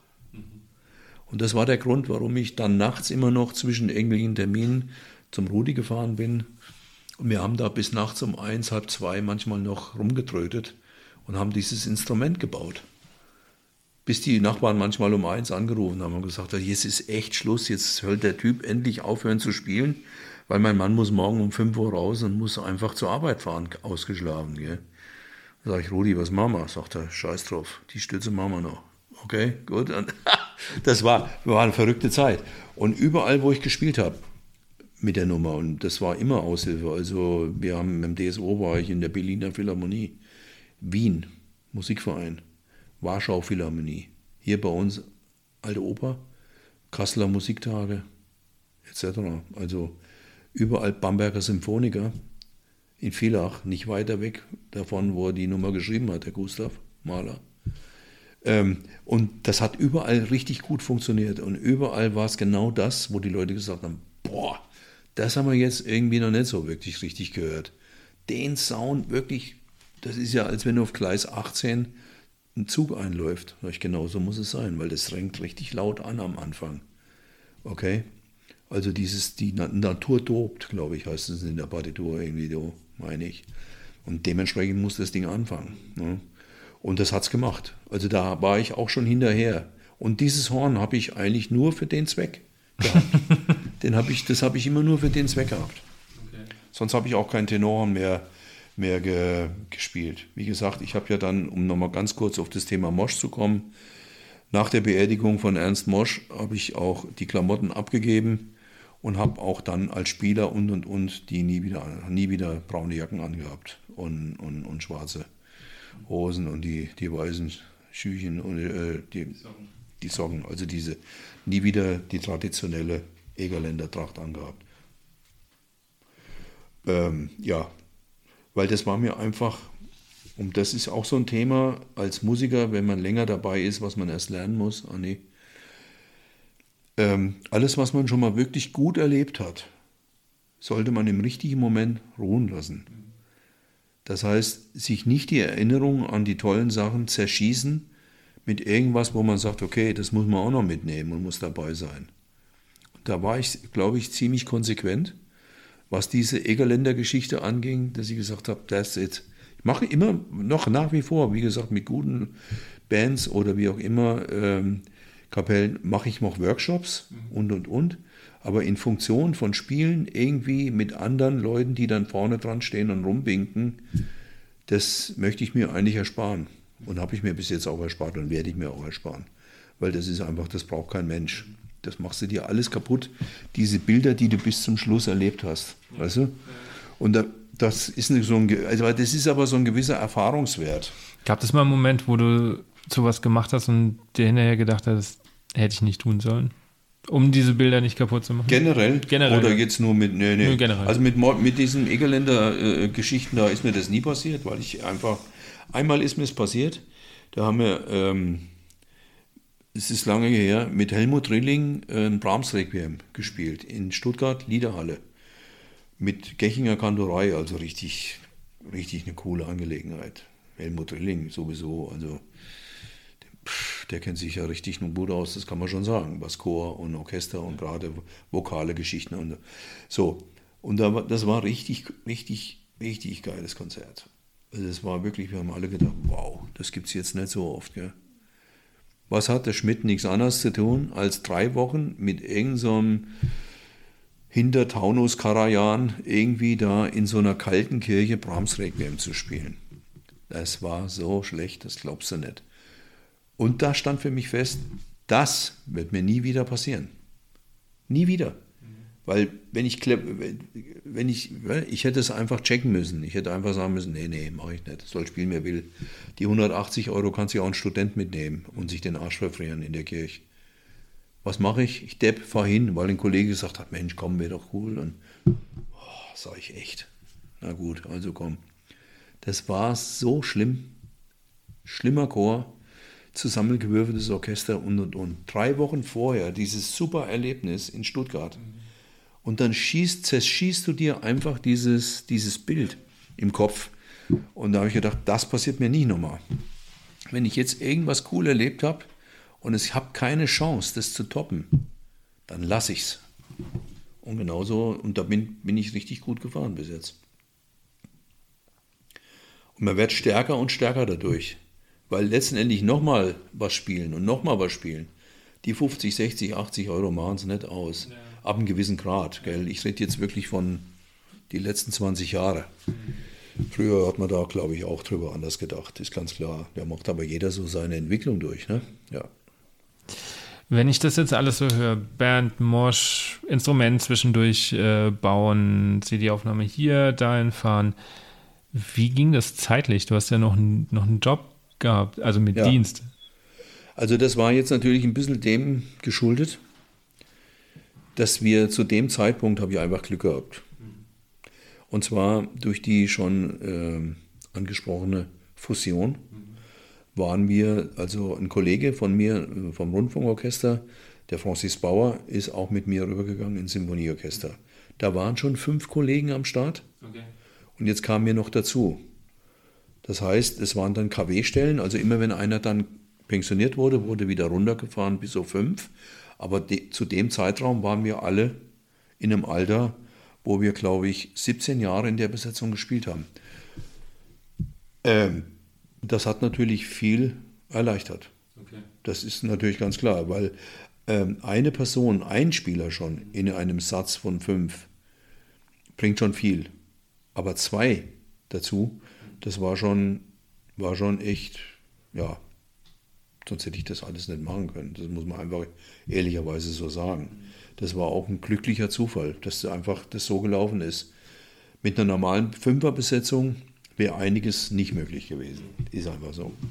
Ich habe dich auch erlebt, dass du selbst, als wir CD-Aufnahmen gemacht haben mit der Brassband, zu der komme ich jetzt gleich, in der Pause dein Instrument schnappst und übst. Statt Ja. Pause zu machen. Ja. Also, weil du vorhin noch äh, so schön über den Mosch gesagt hast, 24-Stunden-Typ, so nehme ich dich auch ein bisschen wahr. Ja, weißt du, ich glaube auch, ich wollte die Bilder jetzt nicht so mir selber da die Sternchen auf die Schulter heften, aber es ist wirklich, es gibt einfach Jobs, das weißt du, das spürt man auch bei Leuten, das sind einfach 24-Stunden-Jobs, verstehst du, die kannst du einfach nicht abschalten. Es ist einfach, das läuft rund um die Uhr. Und wenn ich mich richtig erinnere, war das, weil ich da ähm, mit Unterricht geben beschäftigt war, davor, danach und und und. Und dann hatte ich immer noch den Ehrgeiz, oder habt ihr noch, wenn man, dass ich eigentlich einigermaßen, wenn ich schon vors Vorspiel oder mit den Studenten zusammen so ein rundum Warm-up mache, willst du natürlich auch nicht so ganz blöd aussehen, obwohl ich es nicht mehr muss. Also ich muss jetzt nicht mehr die ganz kurzen, ganz kurzen Höschen anziehen, um salopp zu formulieren, um da mithalten zu können. Die, die, die glauben mir das auch so. Oder wenn ich mal wirklich mal drei Tage geübt habe, dann merken die schon, oh oh, okay, jetzt wissen wir Bescheid. Also das, das ist schon, ähm, und das war einfach nur so, glaube ich, dass ich morgens, glaube ich, schon mal eine halbe, dreiviertel Stunde Ja. einfach schon mal ein bisschen hinterm Vorhang in der Turnhalle, wo wir Aufnahmen gemacht haben, ähm, so ein bisschen ein Warm-up gemacht habe. Und, und zwischendurch mit Übdämpfer. Und ich meine, abends nach der Aufnahme habe ich im Hotel mit Übdämpfer geübt. Ja. Äh, Wann schläfst und du? je nachdem, wenn im Fernsehen nichts kam, dementsprechend Klangwurz dann. Okay. Du, mit zunehmendem Alter muss man nicht mehr so viel schlafen. Nicht mehr schlafen, okay. okay. Ich wäre im Ja. Moment froh mit einem kleinen Kind, wenn man mal Schlaf ja, das ist natürlich würde. eine komplett andere Situation. Ähm, wie hat so in deiner Hochphase so ein typischer Tag bei dir ausgesehen? So auch mit Üben, Aufstehen. Also generelles Üben war natürlich immer Warm-up, auch wenn ich zum Beispiel jetzt, also wenn ich Dienst gehabt habe, war es ganz klar. Aufstehen, Kaffee trinken, Funk. Halb zehn Dienst heißt für mich, egal was drauf war, um halb neun war ich da. Dann gab es Viertel nach neun, zehn vor neun, zehn vor halb zehn nochmal eine Tasse Kaffee beim Orchesterwart, oben reingehen zum Sendesaal und dann war die Probe. Die war bis 14 Uhr, okay. Dann war komplett der Rest vom Tag, wenn nicht noch eine Satzprobe war oder was auch immer, keine Ahnung, war komplett frei. Ähm, in Anführungsstrichen, weil dann konnte ich natürlich dann die Sachen machen, die irgendwie so angelaufen sind. Ne? Organisieren oder es war im Funk noch mal eine Probe, auch mit, mit HR Brass habe ich ja auch viel gemacht, auch zum Schluss viel geschrieben und, und, und mit den Blechbläsern von uns und Schlagzeugern. Das ist auch noch so ein ganz eigenes Thema vielleicht nachher.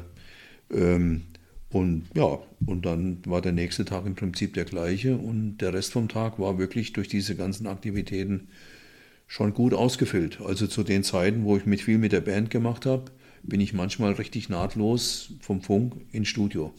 Okay. Bis nächsten Morgen, wie gesagt, fünf. Kurz heim duschen, wieder Probe um halb zehn. Wie ist das mit Familienleben? Ja, ist zu der Zeit auch nicht un, unproblematisch gewesen und habe aber dann seit fast 25 Jahren äh, lebe ich mit einer Frau zusammen, die das wirklich super macht. Mitmacht. Nicht nur mitmacht, sondern auch super macht. Das ist ein Riesenunterschied.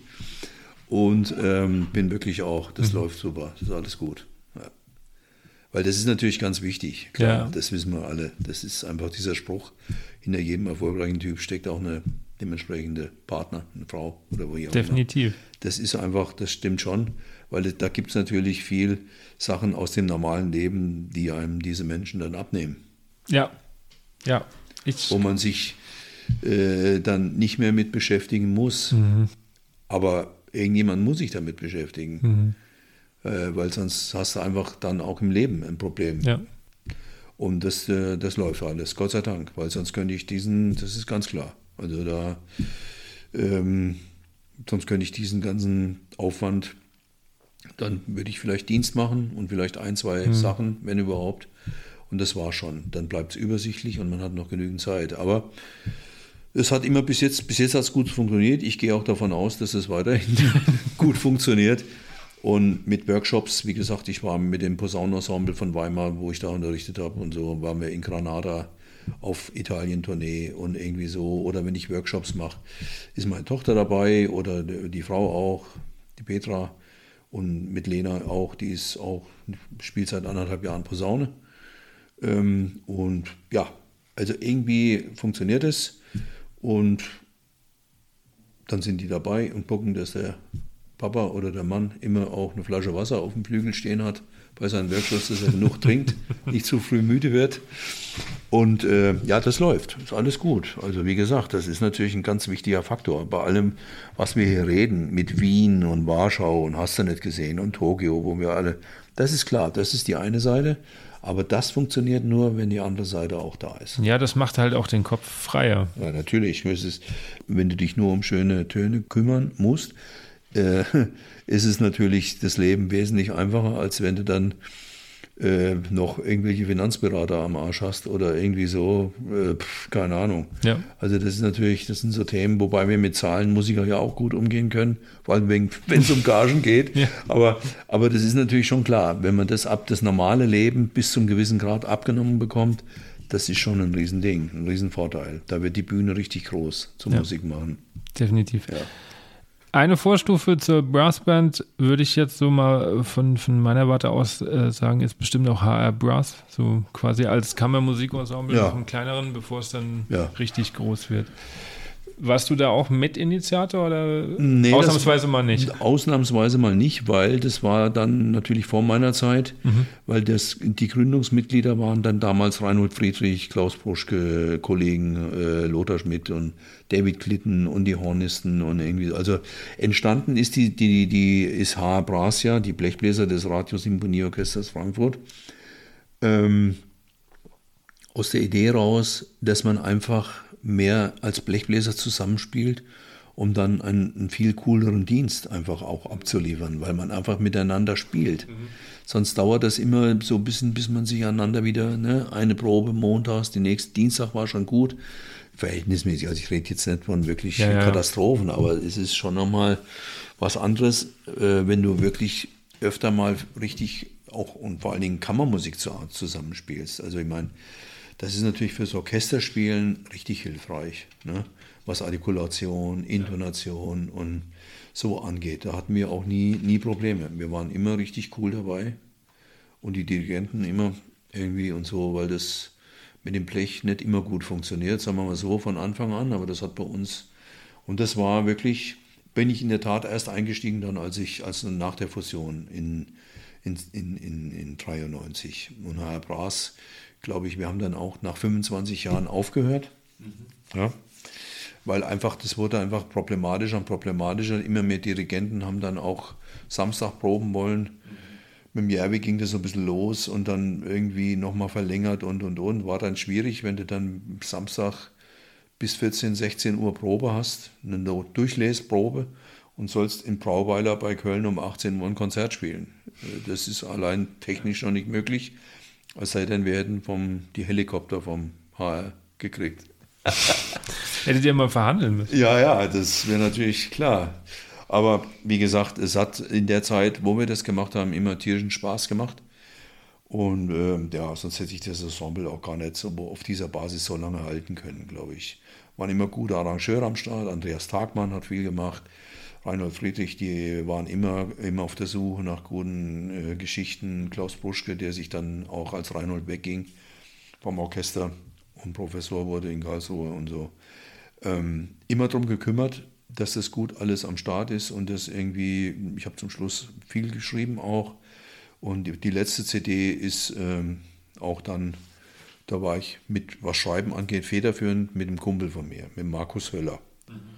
Das ist auch eine coole Verbindung. Markus ist äh, unterrichtet in Mainz an der Hochschule und ähm, richtig guter Pianist und Arrangeur und weiß auch, wie man schnell von A nach B kommt auf dem Klavier. Richtig guter Mann und zusammen hat das immer gut funktioniert mit ihm und mir, weil ähm, Ideen und haben und umsetzen sind halt zwei verschiedene Geschichten. Und das hat immer so, das war immer so ein gegenseitiges, wie sagt man, befruchten, wie auch immer, keine Ahnung. Das war schon cool. Ja. Mit dem mache ich heute auch noch viel, Markus.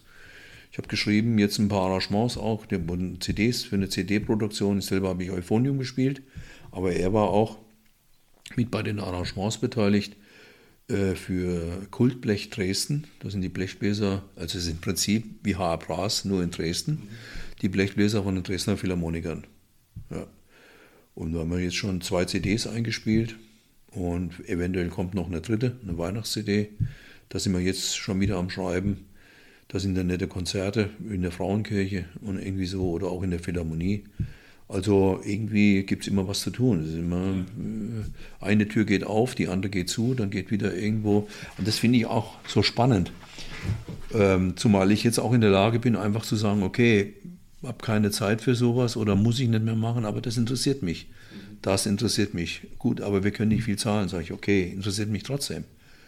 Weil ich muss nichts wegen Geld machen. Ich kann auch mal was machen, was mir Spaß macht und kann abends trotzdem zweimal in Schwein beißen. das ist schon mal was, ne? Das ist auf jeden Fall ja, was. Du hast gerade gesagt, Ideen haben und Ideen umsetzen sind zwei verschiedene Dinge. Erstens, wie kam es zur Idee zur Brassband? Dann mhm. 2008 und wie dann tatsächlich zur Umsetzung? Und was okay. waren die Schwierigkeiten vielleicht auch? Ja, da war sowohl als auch dabei genügend, glaube ich. Also, ich, wenn ich mich richtig erinnere, das ist ja nur schon ein bisschen her, aber in 2007, meine ich, habe ich beim Landesjugend oder beim Landesblasorchester Hessen irgendwie tiefes Blech gemacht oder irgendwie sowas, meine ich schon, ja.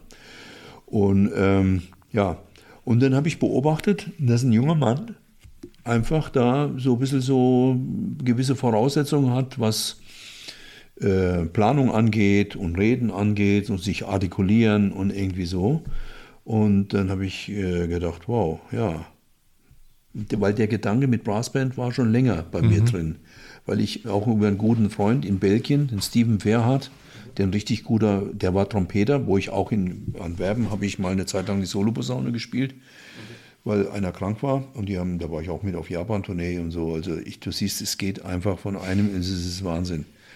Ähm, geiles Programm, alles alleine, äh, zwei, zwei, Wochen lang, alle vier Brahms-Symphonien, das vergisst man gar nicht.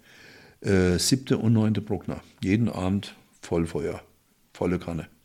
So, und Steven war und ist da Trompeter, aber ist auch ein richtig gefragter Dirigent, was Blechbläserensemble angeht und Brassband. Er hat eine richtig gute Brassband auch da oben, Festival Brassband, die auch richtig gute Preise abräumen. Und, und, und da war natürlich zwangsläufig immer das Gespräch. Sagt er, ja, was ist denn los in Deutschland mit der Szene und so? Sag ich, ja, so langsam ist es am Kommen. Und dann habe ich immer mit dem Gedanken gespielt und habe auch immer, der hat mich immer so ganz geschickt mit Aufnahmen gefüttert und irgendwie und Stücken und so. Ich gedacht, ja Mensch, das ist doch eigentlich, eigentlich die Nummer. Eigentlich für einen Blechbläser ne, ist es einfach, da kannst du dich, und ich meine mit den Blechbläsern und mit der Besetzung und auch mit den drei oder vier Schlagzeugern, je nachdem, wie man spielt, da, da kann sich jeder austoben. Mhm. Jeder. Definitiv. Ja. ja.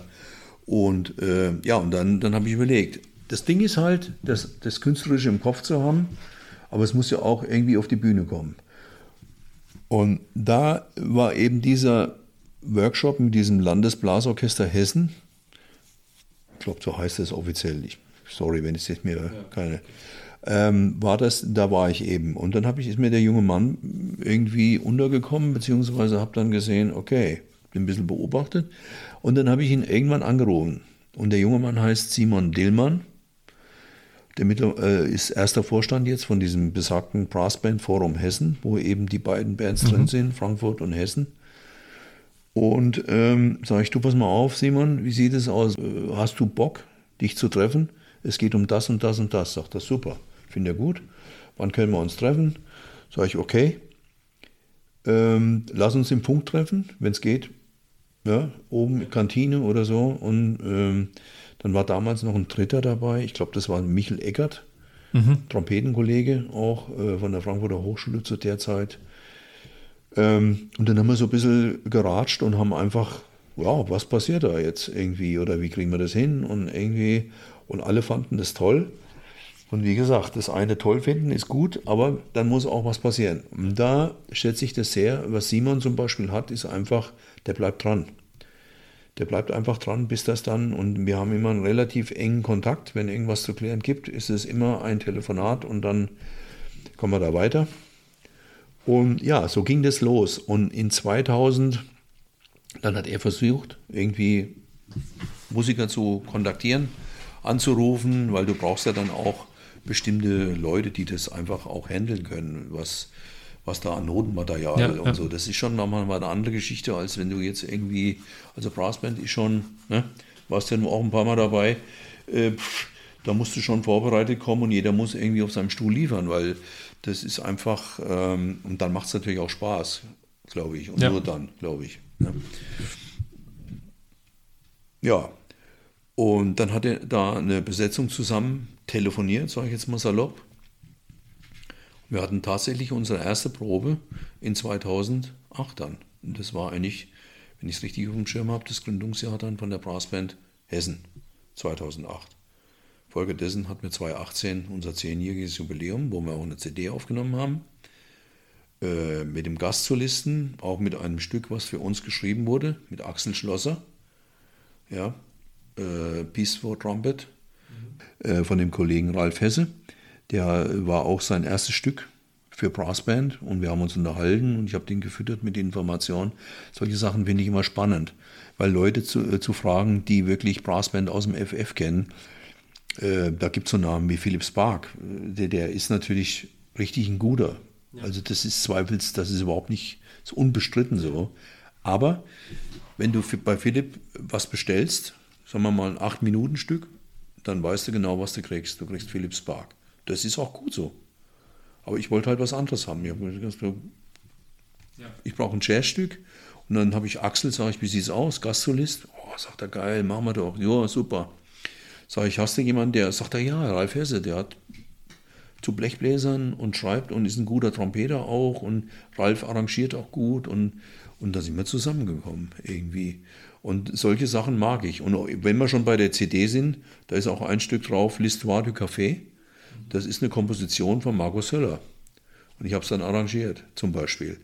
Also das heißt, da sind immer diesen Mix zu finden zwischen Original und Originell und was Neues. Das reizt mich immer. Leute aufzutun, das kann auch in die Hose gehen. Okay, ja, dann ist es halt so. Kann ich es nicht ändern.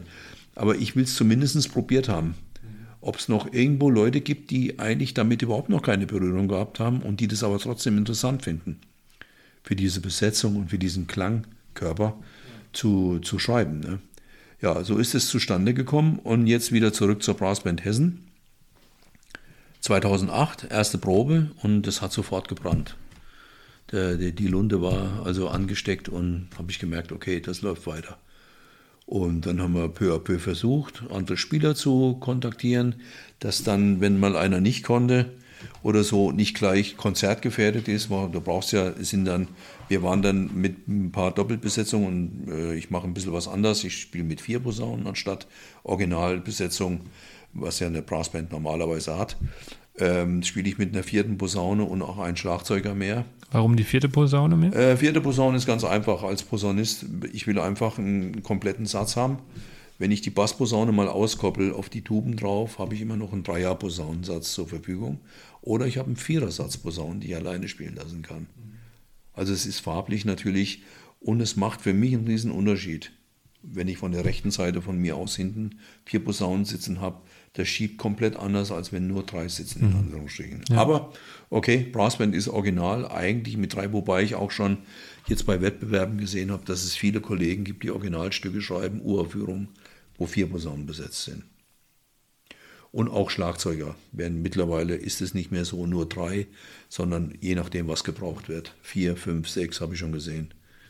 Also auch schon komplette zwei Paukensätze bei einer Uraufführung mal europäischen Meisterschaften in Freiburg. Äh, da hat ein Kollege da eine Uraufführung geschrieben für zweimal sieben Pauken, irgendwie rechts und links, also ganz abgefahrenes Zeugs, was kein Mensch verstanden hat. Aber, aber das war auf jeden Fall rein vom, vom Hingucken schon ja. mal ein Catcher. Ne? Ja. So kann man natürlich Musik auch verstehen. Ähm, ja, Brassband. Und dann ging das weiter und weiter und dann haben wir unsere Konzertchen gemacht und haben irgendwie, ja, wurde immer stabiler in sich, die Organisation, auch dieses Konstrukt, also dieses ganze Sache zusammenzuhalten. Mhm. Da hat jeder so seine ähm, Wege gekannt, beziehungsweise sein, seine, seine Tastatur gekannt, wo er wichtig ist und wo er nicht wichtig ist. Und äh, ja, mittlerweile läuft das wirklich gut. Also es ist ein eingetragener Verein, das Brassband Forum äh, Hessen. Und ja, haben unsere Bands am Start, kümmern uns auch, äh, äh bringen uns auch ein und kümmern uns mit um die ähm, äh, vor ein paar Jahren, vor vier Jahren oder so neu gegründete Jugendbrassband Hessen, die Philipp Schütz in Stadt Allendorf äh, macht. Da sind wir auch federführend in Anführungsstrichen mit dabei. Also ich mache da auch den künstlerischen Leiter und den Dirigenten, wo wir uns um junge, Le junge Leute kümmern, ähm, bis hoch nach, zu 25 Jahren, zwischen, ich glaube, 16 und 25 oder so, ähm, wenn ich es richtig im, im Kopf habe. Und die spielen richtig gut. Also da ist auch eine komplette Arbeitsphase dann, von montags bis sonntags. Und das macht richtig Spaß auch damit, mit den jungen Leuten. Ne? Und da ist es erstaunlich, wie viele Junge doch da auch am Start sind, die sich dafür einbringen und richtig gute Spieler auch unterwegs sind. Und die Grundidee ist einfach, die jungen Leute so reinzubringen in diese Brassband-Szene, dass wir A als A-Band mit beiden Bands ja auch genügend Nachwuchs haben und B natürlich der Grundgedanke war eigentlich sogar von mir, zweimal im Jahr mit diesen Leuten zu arbeiten, die dann wieder nach Hause gehen in ihre Heimatvereine und und und. Und dieses ganze emotionale und ganze irgendwie mittransportieren in die Heimatvereine. Dass das, ähm, ja, leider wird es manchmal ein bisschen so aufgefasst, ähm, als wenn wir da Konkurrenten und, und, das ist, da bin ich weit ah, weg davon, okay? Ja. Das ist ein Thema, was wirklich für manche, glaube ich, ein Problem ist. Aber das, das Thema, also das hatten wir ja schon. Mit meiner böhmischen Besetzung ja. musste ich mir von vielen Vereinen anhören, wir würden jetzt denken, wir wären was Besseres, weil wir jetzt ja. was Einzelnes machen und überhaupt. Ja. Und ich, ich habe das nie verstanden. Statt zu sehen, okay, da sind welche, die machen jetzt was, die profitieren davon und tragen das ja dann das auch wieder zurück. Um es mal, um's mal auf gut Deutsch auszudrücken, niemand will den anderen ans Bein pinkeln. Ja. Es geht einfach nur darum, dass unterm Strich die Nummer, in Anführungsstrichen, von der wir jetzt die ganze Zeit reden, einfach wächst und besser wird und größer wird. Und dass immer mehr gute Leute, Spie junge Spieler, Dirigenten, was auch immer, sich, dass, dass, dass, dass, dass die nachgezogen werden durch dieses ganze Handeln. Ich habe es nicht nötig, mich zu profilieren auf ein paar Amateuren Schultern. Ja. Oder? Hallo? Das brauche ich, brauch ich wirklich nicht. Also äh, ich will einfach nur, dass, dass, man, dass man was hinterlässt, wo man sagt, wow. Mhm. Und dass die zurückgehen. Aber vielleicht ist das gerade so das Ding, dass dann einzelne Leute vielleicht Angst haben. Jetzt waren die da, jetzt kommen die zurück, auf einmal sagen die, ja, blä, blä, blä, aber der Akkord hat jetzt nicht gestimmt. Ja. Und rhythmisch war es auch nicht zusammen. Okay, wo habt ihr das her? Das hat der Schmidt auch immer gesagt. Aha. Also ich meine, ja, aber dann, dann muss ich vielleicht an meine eigene Nase fassen und sagen, okay, vielleicht muss ich mich ja, halt auch mal Punkt, weiterbilden. Das, das, muss man dann aber auch machen. Ja, ja. Aber manche Leute wollen halt einfach in ihrem Ding da nicht gestört werden und wollen einfach ihr Ding in Ruhe zu Ende bringen irgendwo. Ähm, also das ist natürlich auch legitim, ist ganz mhm. völlig klar, aber, aber es ist leider nicht meine Einstellung, ja, ja. Weil so kommt man nicht weiter. Genau. Und, und ich, du hast ja Leute, die, die was machen wollen. Ja. Verstehst du? Also wenn ich das mit den jungen Leuten da arbeite, auch hier mit den Brassbands, du hast laufend Leute, die wollen arbeiten. Da, da ist nicht einfach mal, komm jetzt, kann man das nochmal spielen. Man hört laufend in den Pausen einzelnen Stellen und werden nochmal durchgefingert und wird nochmal gecheckt, was so ist und mit Intonation und irgendwie und so. Und abends hat man trotzdem Spaß beim gemeinsamen Bierchen und Essen und so. Das ist doch eine tolle Sache. Auf jeden Fall. Ja. Und so, so werden die, die Spieler und die, die, die, die Menschen auch insgesamt nicht nur vom Essen her rund, sondern auch über die Musik her. Ja. Okay? Ja. Definitiv. Das finde ich schon eine coole Nummer. Ja. Du hast vorhin äh, schon gesagt, du hast auf Wettbewerben Bands gehört, die die Besetzung jetzt schon erweitern. Brassband im ursprünglichen Sinne, so in England und so, leben ja auch von dieser Wettbewerbskultur. Ja. Die Brassband Hessen-Frankfurt spricht es ja ausdrücklich aus, das nicht zu tun. Es gibt natürlich auch in, in es gibt generell diese zwei Richtungen. Also Brassband ist ja eigentlich entstanden mal, glaube ich, aus dieser Salvation-Geschichte. Ne? So, was ich mal dann auch ein bisschen mit unserer Posaunenchor-Szene vielleicht, in Anführungsstrichen, ohne dass ich jemanden da auf die Füße dreht, aber bezeichnen kann. Also das ist so ein bisschen Ähm, und jetzt gab es natürlich dann irgendwann die Richtung Salvation und dann gab es die anderen, die die Pokale haben wollten. Also das heißt die bezahlten. Und es gibt jetzt immer noch diese Salvation Army Geschichten. Also die Heilsarmee? Ja, also Salvation Army heißen die, die gibt es in jedem Land. Und dann gibt es auch nochmal eine internationale und und und. Also das ist wirklich, und das sind richtig gute Bands. Ich glaube, wenn die bei Wettbewerben mitspielen würden, da würden sich einige umgucken. Mal, äh, ja, und dann gibt es eben die anderen, äh, sagen wir mal so Top 5, 6, 7 irgendwie. England, äh, Willebrook aus Belgien immer mal dabei, Schweiz, Franzosen sind gut im Kommen. Da geht es wirklich in der Tat um Punkte und Pokal. Also das heißt, das siehst du dann auch schon immer, wenn du Fotos siehst, wie viele Pokale vorne stehen, wie beim Skatabend, verstehst du, wer hat gewonnen. Ähm, Finde ich jetzt, ja, gut, kann man natürlich machen, bringt natürlich auch die Leistung nach oben, aber der eigentliche Sinn war ein anderer oder ist ein anderer, glaube ich. Einfach. Einfach zu spielen, der Sache wegen und und und. Ja. Ähm, wir haben jetzt nicht die Möglichkeit, da Rente Gagen zu zahlen, müssen wir auch nicht, weil bei uns steht der Spaß äh, im Vordergrund. Und das funktioniert bis jetzt auch gut. Und wir haben richtig gute Spieler dabei. Und es ist sowieso immer, der Simon passt da auf, auch ähm, in Absprache mit mir, dass, dass immer ein guter Mix besteht. Ja, wir haben Vollprofis dabei. Wir haben wirklich Leute, die kurz davor sind, sprich Studenten.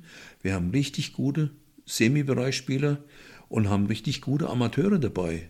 Die üben zum Teil mehr als die Profis. Ist so. Ja. Und das ist auch so ein Thema, wo man sagt, ja, okay, gut. Es ist egal, wo einer sitzt, wo einer herkommt. Wenn er spielen kann, ist mir das wurscht. Wirklich. Wichtig ist, er macht einfach sein Ding oder zumindest mal dieses Engagement oder dieses Ich will das. Dann ist alles gut. Den Rest kriegt man hin. Den Rest kriegst du hin. Und dieser Spirit, in Anführungsstrichen, der ist, ist in, in, in beiden Bands äh, äh auch rüber transportiert in die Jugendbrassband, der ist einfach da, der ist vorhanden. Und da passen wir auch tierisch auf, alle Verantwortlichen, die sonst noch dazugehören, äh, um jetzt die Namen mal zu nennen, weil das ist ja auch doof. Simon Dillmann, ähm, Jochen Werz, Marc Stephan, Frank Schwarzmeier. Schwarzmeier, so ist es, Walter Freies Leben. Freies Leben. Hey, du hast die alle gut drauf. Ja. Ja. Und dann haben wir als Vorstand noch die Petra, meine Frau, mhm. und auch die Frau vom, vom Simon. Also das ist alles, sind normale Menschen, mhm. die aber professionell denken und vor allen Dingen auch normal denken. Weil das wollten wir einfach vermeiden, dass das dann so äh, kompliziert alles wird und, mhm. und, und, und, und. Und das läuft super. Also ich kann nur hoffen, dass das so weitergeht und was ich auch denke. Und ähm, dass das dann irgendwann auch alles in, in diesem Sinne auch, äh, wenn ich nicht mal, irgendwann wird ja auch das Alter eine Rolle spielen. Noch sieht es nicht so aus, aber dass das einfach in diesem Sinne weiter transportiert wird. Dass da was Gesundes, Normales einfach unterwegs ist. Und das finde ich super. Ist einfach gut. Und alle Leute, die da spielen, egal wo sie herkommen, sind erstmal gleich. Da gibt es keine Extrawürste oder irgendwie so. Weil jeder, der da sitzt, bringt sich ein mit dem, was er kann. Und das ist wichtig. Ja. Und das ist beim einen so, beim anderen so. Und deswegen haben wir ja verschiedene Stühle. Aber wichtig ist es, egal auf welchem Stuhl man sitzt, das muss immer sein. Man muss sich einbringen, der Sache wegen. Und dann sind alle gut, alle zufrieden. Alles ist gut. Ja. Was sind die nächsten Projekte der Brassband? Also wie gesagt, das ist Corona-Jahr hat uns jetzt mit dem Jubiläum von der Brassband Frankfurt ein bisschen nach hinten geschossen oder ausgenommen aus der Nummer. Wir hatten ja da im, schon erzählt, im Januar äh, 20 das letzte Zusammentreffen. Also das wird vielleicht jetzt nächstes Jahr angegangen. Die, äh, mit der Brassband Hessen sind wir dieses Jahr noch äh, in Limburg in der Stadthalle am 19. Da eröffnen wir zum wiederholten hm. Male die Meisterkonzerte. 19. Oktober? Äh, sorry, 19. September. September. 19. Ja. September. Äh, das wird eine Wiederaufnahme sein zu dem Filbler-Programm. Mhm. Da ist auch dann nur ein Tag Probe und am nächsten Tag geht schon los. Ja, und mit der Brassband Frankfurt hätten wir dann noch einen Termin dieses Jahr am 15. und 16. November im Dominikanerkloster hier in Frankfurt okay. in der Heiliggeistkirche. Ja, und das war es dann erstmal für dieses Jahr, denke ich mal. Und je nachdem ist natürlich auch alles abhängig von Corona. Genau. Klar, ne? Da kann man jetzt nicht. Im Moment weiß ja noch keiner, wie es weitergeht. Im, so Im. Moment wissen wir nicht. Also das Einzige, was sicher ist, selbst wenn Corona ist und die Konzerte finden statt, werden wir mit Sicherheit keine Maske aufhaben müssen. das ist mal klar. Ja. Ja. Und wie gesagt, nächstes Jahr dann äh, die Neu Neujahrskonzert vielleicht wieder geplant. Das ist alles noch ein bisschen in der Schwebe, in Anführungsstrichen. Und dann eben die CD, die nachgeholte Zehnjährige von der Brassband Frankfurt. Das wären mal so die Brassband-Geschichten. Ich möchte langsam mal, weil wir sprechen jetzt schon äh, einige Stunden, so ein bisschen äh, in die Endkurve gehen. Ich habe heute Ja. Morgen noch mal ein bisschen recherchiert und bin auf ein Interview, beziehungsweise, nee, Interview war es gar nicht, war irgendwie so ein, so ein Porträt vielleicht auf der HR-Seite von dir über die Weihnachtskonzerte. Und da gibt es einen Satz, da bin ich drüber gestolpert. Du wärst im Laufe der Jahre ernster geworden. Stimmt das? Ernster? Ja, da, es wurde irgendwie geschrieben, dass ähm, äh, du einige Jahre vorher irgendwie, oder einige, weiß nicht wie viele Jahre, aber ähm, als der Schreiber dich kennengelernt hat, ich weiß auch den Namen nicht, ähm, du etwas lustiger anscheinend gewesen bist. Keine Ahnung. Kann ich jetzt gar nichts zu sagen. Ich bin eigentlich so, wie ich bin. Deswegen habe ich eine Veränderung auch nicht wirklich wahrgenommen. Also kannst du gar nicht Aber nachvollziehen. Ich glaube, ich weiß nicht, ob man das immer glauben muss, was die Nee, Leute deswegen so frage ich ja. sagen. Also ich weiß nicht. Also wir haben die, die, die Sendung fünfmal gespielt Ja. mit der Brassband Hessen. Und ähm, das wurde halt auch immer ähm, qualitätsmäßig immer mehr und immer mehr und immer mehr. Aber also nicht von den für die Spieler, sondern auch gerade die Arrangements. Weil, weil wir wollten natürlich immer mehr noch einen toppen, also das heißt Markus und ich, in dem Markus Höller und ich. Ähm, und dann wurden natürlich die, die Arrangements auch mehr und mehr und die Künstler, auch berühmte Künstler. Ich will jetzt wieder keine Namen nennen, das wäre ein bisschen unfair, weil die, müssen- wenn sie jetzt am Tisch sitzen würden, würde ich es natürlich sagen, da kann man sich wehren. Äh, da waren schon hoch, hoch angesiedelte Künstler dabei, die haben nicht wirklich ein Bein auf die Erde gebracht. Live. Und da kann es natürlich schon mal sein, dass man den einen oder anderen auch mal von der Bühne fegt. Das äh, habe ich auch keine Probleme mit. Aber äh, was ich jetzt, was meine Persönlichkeit angeht oder das Verhältnis zur Band oder irgendwie sowas, das kann ich jetzt, glaube ich, kann ich so nicht nachvollziehen. Also das. Weißt du, weißt du noch den Namen von dem Kollegen? Nee, ich weiß es, ich, ich weiß es tatsächlich nicht. Es stand Ja, kein Name dabei. okay. Kannst Ja, du aber gut, einfach aber- googeln. Das finden wir ja du, das relativ ist schnell raus. wirklich, also was heißt überhaupt der Ausdruck, er ist ernster geworden? Ich meine, was heißt denn das? We- Weiß ja nicht. Kann, Ist ja, es kann auch seriöser sein ja, oder weiß ja nicht, wie du dich selber wahrnimmst.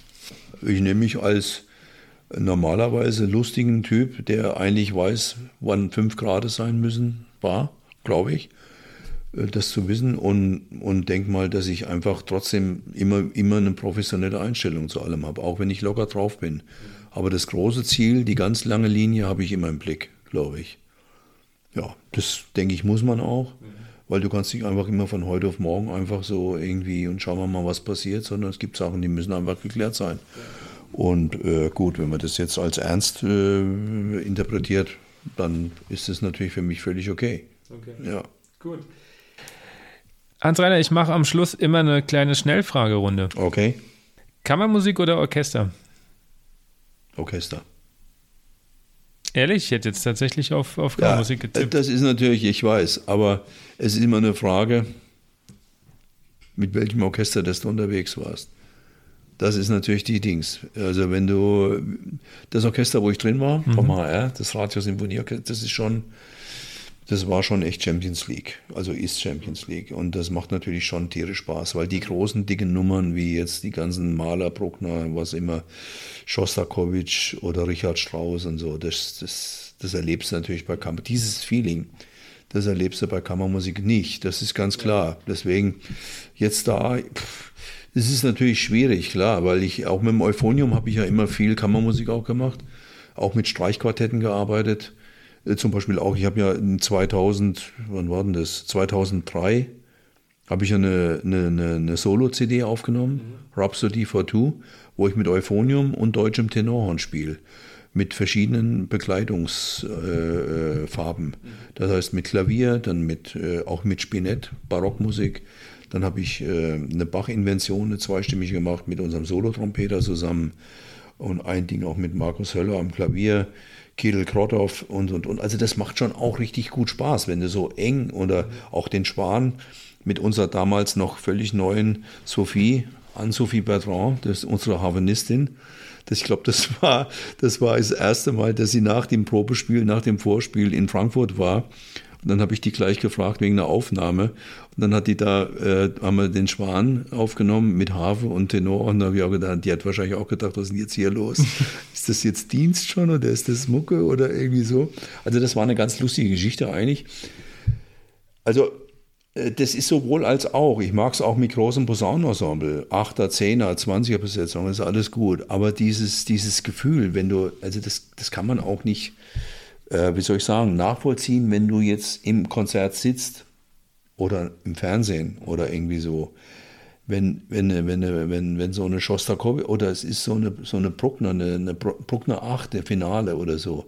Und das, das, das geht los. und du sitzt auf deinem Platz und das schiebt dermaßen. Und das ist ja, da haben ja, da hat man mal gemessen, das ist vielleicht gar nicht so uninteressant, dass dann Blechbläser bei bestimmten Stellen oder lauten Stellen, jetzt nicht nur bei Bruckner, sondern generell, äh, teilweise einen Blutdruck, Hochblutdruck haben von Formel-1-Fahrer. Ehrlich? Ja. Also das ist, äh, das, da gibt es offizielle Messungen, denke ich. Okay. Ja. Ähm, und, und deswegen ist es schwierig. Und dieses, dieses Gefühl, das kriegst du natürlich bei Kammermusik nicht. Das kriegst du auch nur, weil ich war ja auch danach noch ein paar Mal im Orchester, also beziehungsweise ich war danach noch ein paar Mal als Gast, als Zuhörer in der alten Oper.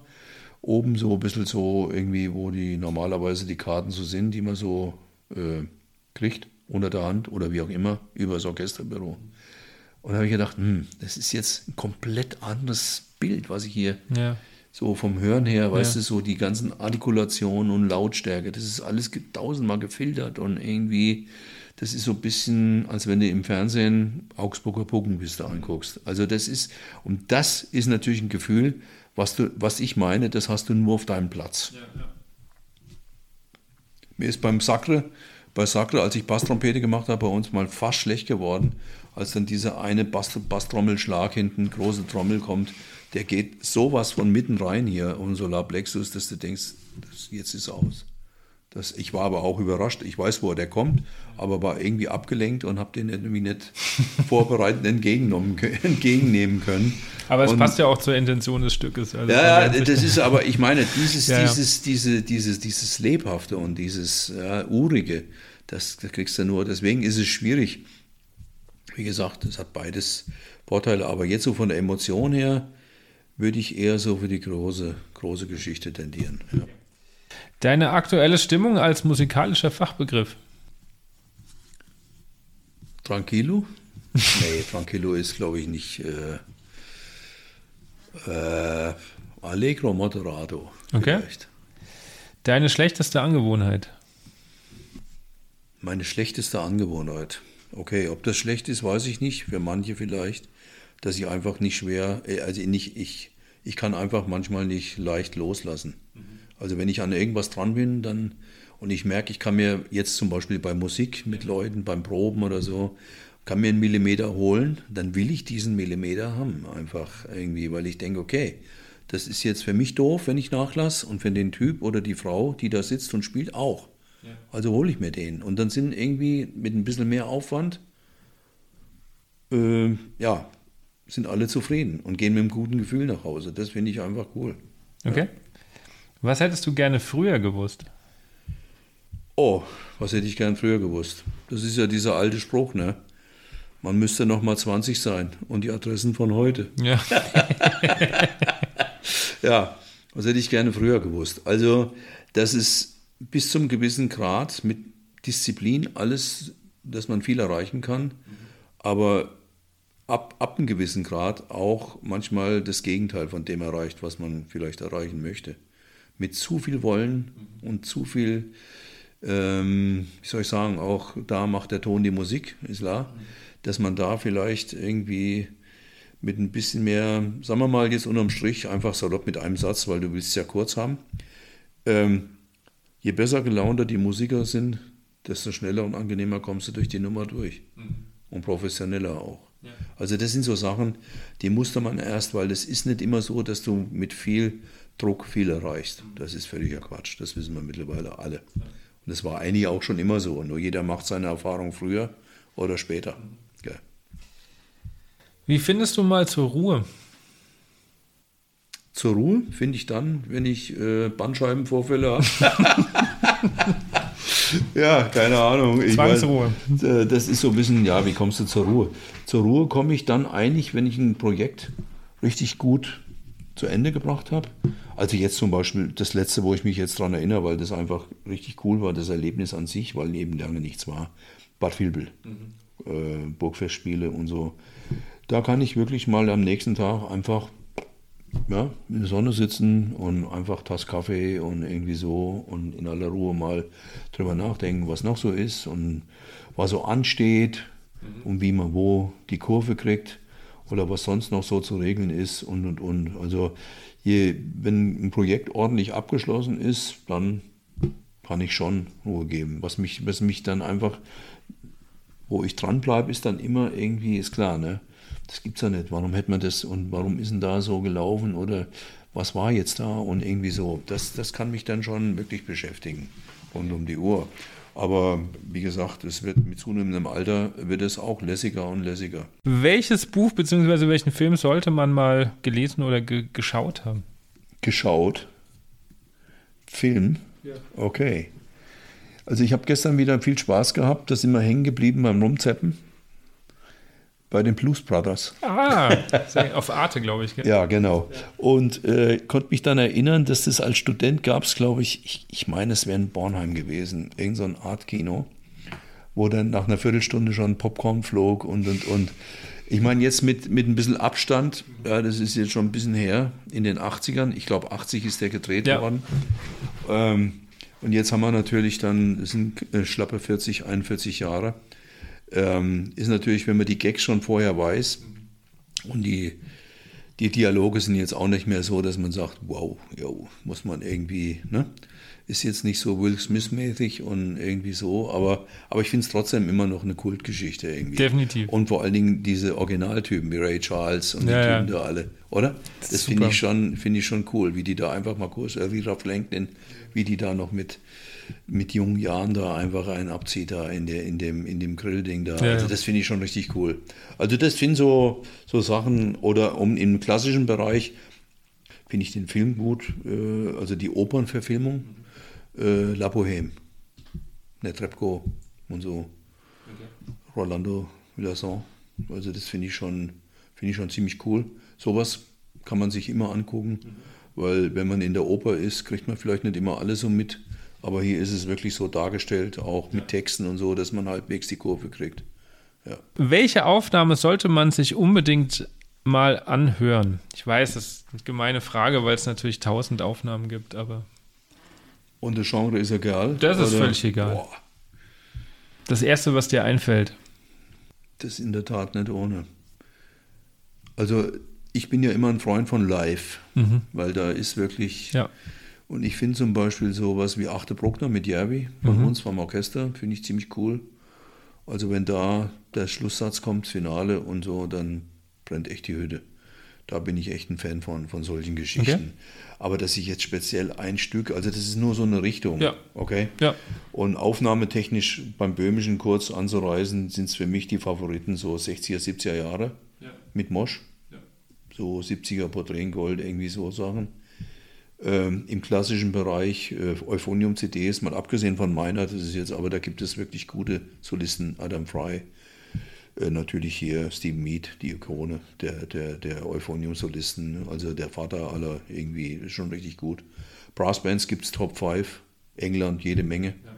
Wie gesagt, dann Schweiz, Willebruck, Schweiz, äh, Frankreich, äh, ja, okay. Amerika und und und. Aber das kriegt man auch, glaube ich, relativ schnell raus. Wenn man ein Genre sucht, weiß man relativ schnell, äh, auch, auch, an, anhand, auch anhand von Klicks oder wie auch immer, ja, genau. wie, wie, das, wie das hochgeladen wird. Was auch ein sehr geiles Stück ist, ist natürlich emotional gesehen.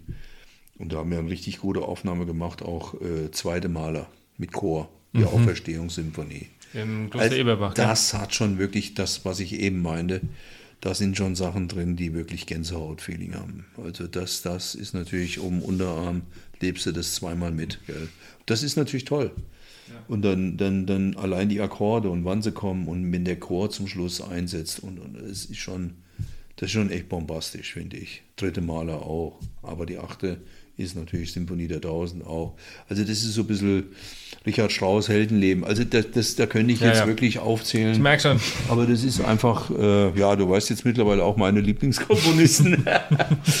aber, aber das sind so die Sachen, ähm, und wenn du das einmal so richtig nah, wo du sitzt und mitgespielt und erlebt hast, auch wie da die Bühne wirklich bebt und zittert, wenn die Schlagzeuger ja. auf diesen riesen Trommeln und Crescendo und Bub, das ist schon cool. Ja. Cool. Abschließend, was sind deine privaten Wünsche für die Zukunft und äh, die Wünsche für die Blasmusikszene? Und da ist Blasmusikszene sehr weit gefasst. okay. Also fangen wir bei privat an, weil das ist äh, nach wie vor wichtig, weil das Wichtigste überhaupt sowieso, das wissen wir alle, Gesundheit ist natürlich, äh, glaube ich, ja, mindestens an erster Stelle. Gleich dahinter, wenn nicht sogar ebenbürtig, ist natürlich das private Verhältnis zu den Personen, die uns den Rücken frei halten, nämlich unsere Frauen. Ja. ja ist so. Ähm, Gesundheit in der Familie, das ist klar, das ist ganz hoch oben. Also da brauchen wir, aber sowas muss man eigentlich gar nicht reden, weil das ist ganz selbstverständlich für mich. Also ähm, so, dann Blasmusikszene, die blasende Szene generell. Ja ja, wünsche ich mir, dass es einfach mehr Eigeninitiative gibt, wenn man was machen will, dass es weniger Leute gibt, die sich irgendwas abgucken mhm. und einfach nur eine schlechte Kopie machen. Weil selbst wenn die Kopie gut ist, es bleibt eine Kopie. vermeintlich besser ist als das Original, es bleibt trotzdem eine Kopie. Es ist einfach zu jeder Zeit eine Kopie, egal wie gut oder schlecht du bist. Und das versuche ich auch den meinen Studenten oder Leute, die mit mir arbeiten, zu vermitteln Finde deinen eigenen Weg, dass man sofort an den ersten vier, fünf Takten hört, der spielt, der spielt, der spielt. Okay? Und dann wird man sehen. Wichtig ist, dass man so spielt, dass es den anderen gefällt. Und das kannst du nur, wenn du auch von innen raus dein Typ spielst. Okay? Ja. Weil, wie gesagt, du kannst es nicht jedem recht machen, sonst bist du der, der Läufer auf dem Hochseil, auf dem Trapez, mhm. fünf Zentimeter rüber, du fällst runter und fünf Zentimeter auf die andere Seite rüber und du fällst auch runter. Ja. Also guck, dass du auf dem Seil bleibst und dann bleibst du stabil mit deiner Stange in der Hand, okay? Und das war es eigentlich im Prinzip. Ansonsten wünsche ich mir, wie gesagt, dass alles noch ein bisschen so weitergeht, nicht zu früh der Stecker gezogen wird. Ja, was soll man sonst sagen, Andi? Ansonsten viel erlebt und als Abschlusssatz fällt mir jetzt eigentlich nichts Besseres ein, als es gibt noch genug zu tun. Vielen lieben Dank, Hans-Rainer Schmidt, ja, für gerne. die ja, drei Stunden, glaube ich, die wir jetzt gesprochen haben. Ja, jetzt musst du, musst du gucken, Dank. wie du damit zurechtkommst. Vielen lieben Dank, dass ihr euch die Zeit genommen habt, diese Folge euch anzuhören. Und ich hoffe, euch ging es genauso wie mir während des Gesprächs. Ich war einfach zwischen beeindruckt und ja, respektvoll davor sitzend. Ähm, war da, glaube ich, alles dabei. Ich hoffe, ihr konntet auch ein paar Dinge für euch mitnehmen. Und ich kann nur noch mal herzlichen Dank an Hans-Reiner Schmidt sagen, der sich so viel Zeit genommen hat, auch wirklich so ein bisschen aus dem Nähkästchen zu plaudern. Ich hatte ganz am Anfang im Intro ja erwähnt, dass ich jetzt noch mal ganz kurz erkläre, wieso er auch ausschlaggebend ist für den Namen On Air und das ist ganz einfach. Nicht nur, dass meine Frau ähm, den Titel vorgeschlagen hat, liegt es daran, dass ich mit Hans Reiner ja relativ viel zusammenarbeiten durfte in den letzten Jahren und einer seiner typischen Sprüche oder seine typischen Anweisungen ist ja, spielt einfach auf der Luft. Und deswegen dachte ich mir damals auch, On Air passt super, weil auf der Luft, mit Luft, On Air unser Blasinstrument funktioniert quasi nur on air und darum hat er auch einen gewissen Anteil an diesem Titel des Podcasts. Ich würde mich freuen, wenn ihr diesen Podcast abonniert. Ich freue mich auch über Shoutouts auf Instagram. Lasst mich ein bisschen teilhaben, wo ihr diesen Podcast hört, was ihr vielleicht daraus auch mitnehmt. Da würde ich mich sehr freuen. Schreibt mir gern auch über Instagram oder auch per E-Mail info at andischreck.de In der nächsten Folge habe ich mich mit dem Big Band Trompeter und Allrounder, so könnte man das eigentlich sagen, weil Big Band Trompeter wird ihm gar nicht gerecht, mit dem Allround Trompeter Benny Brown getroffen. Ich wünsche euch bis dahin eine gute Zeit.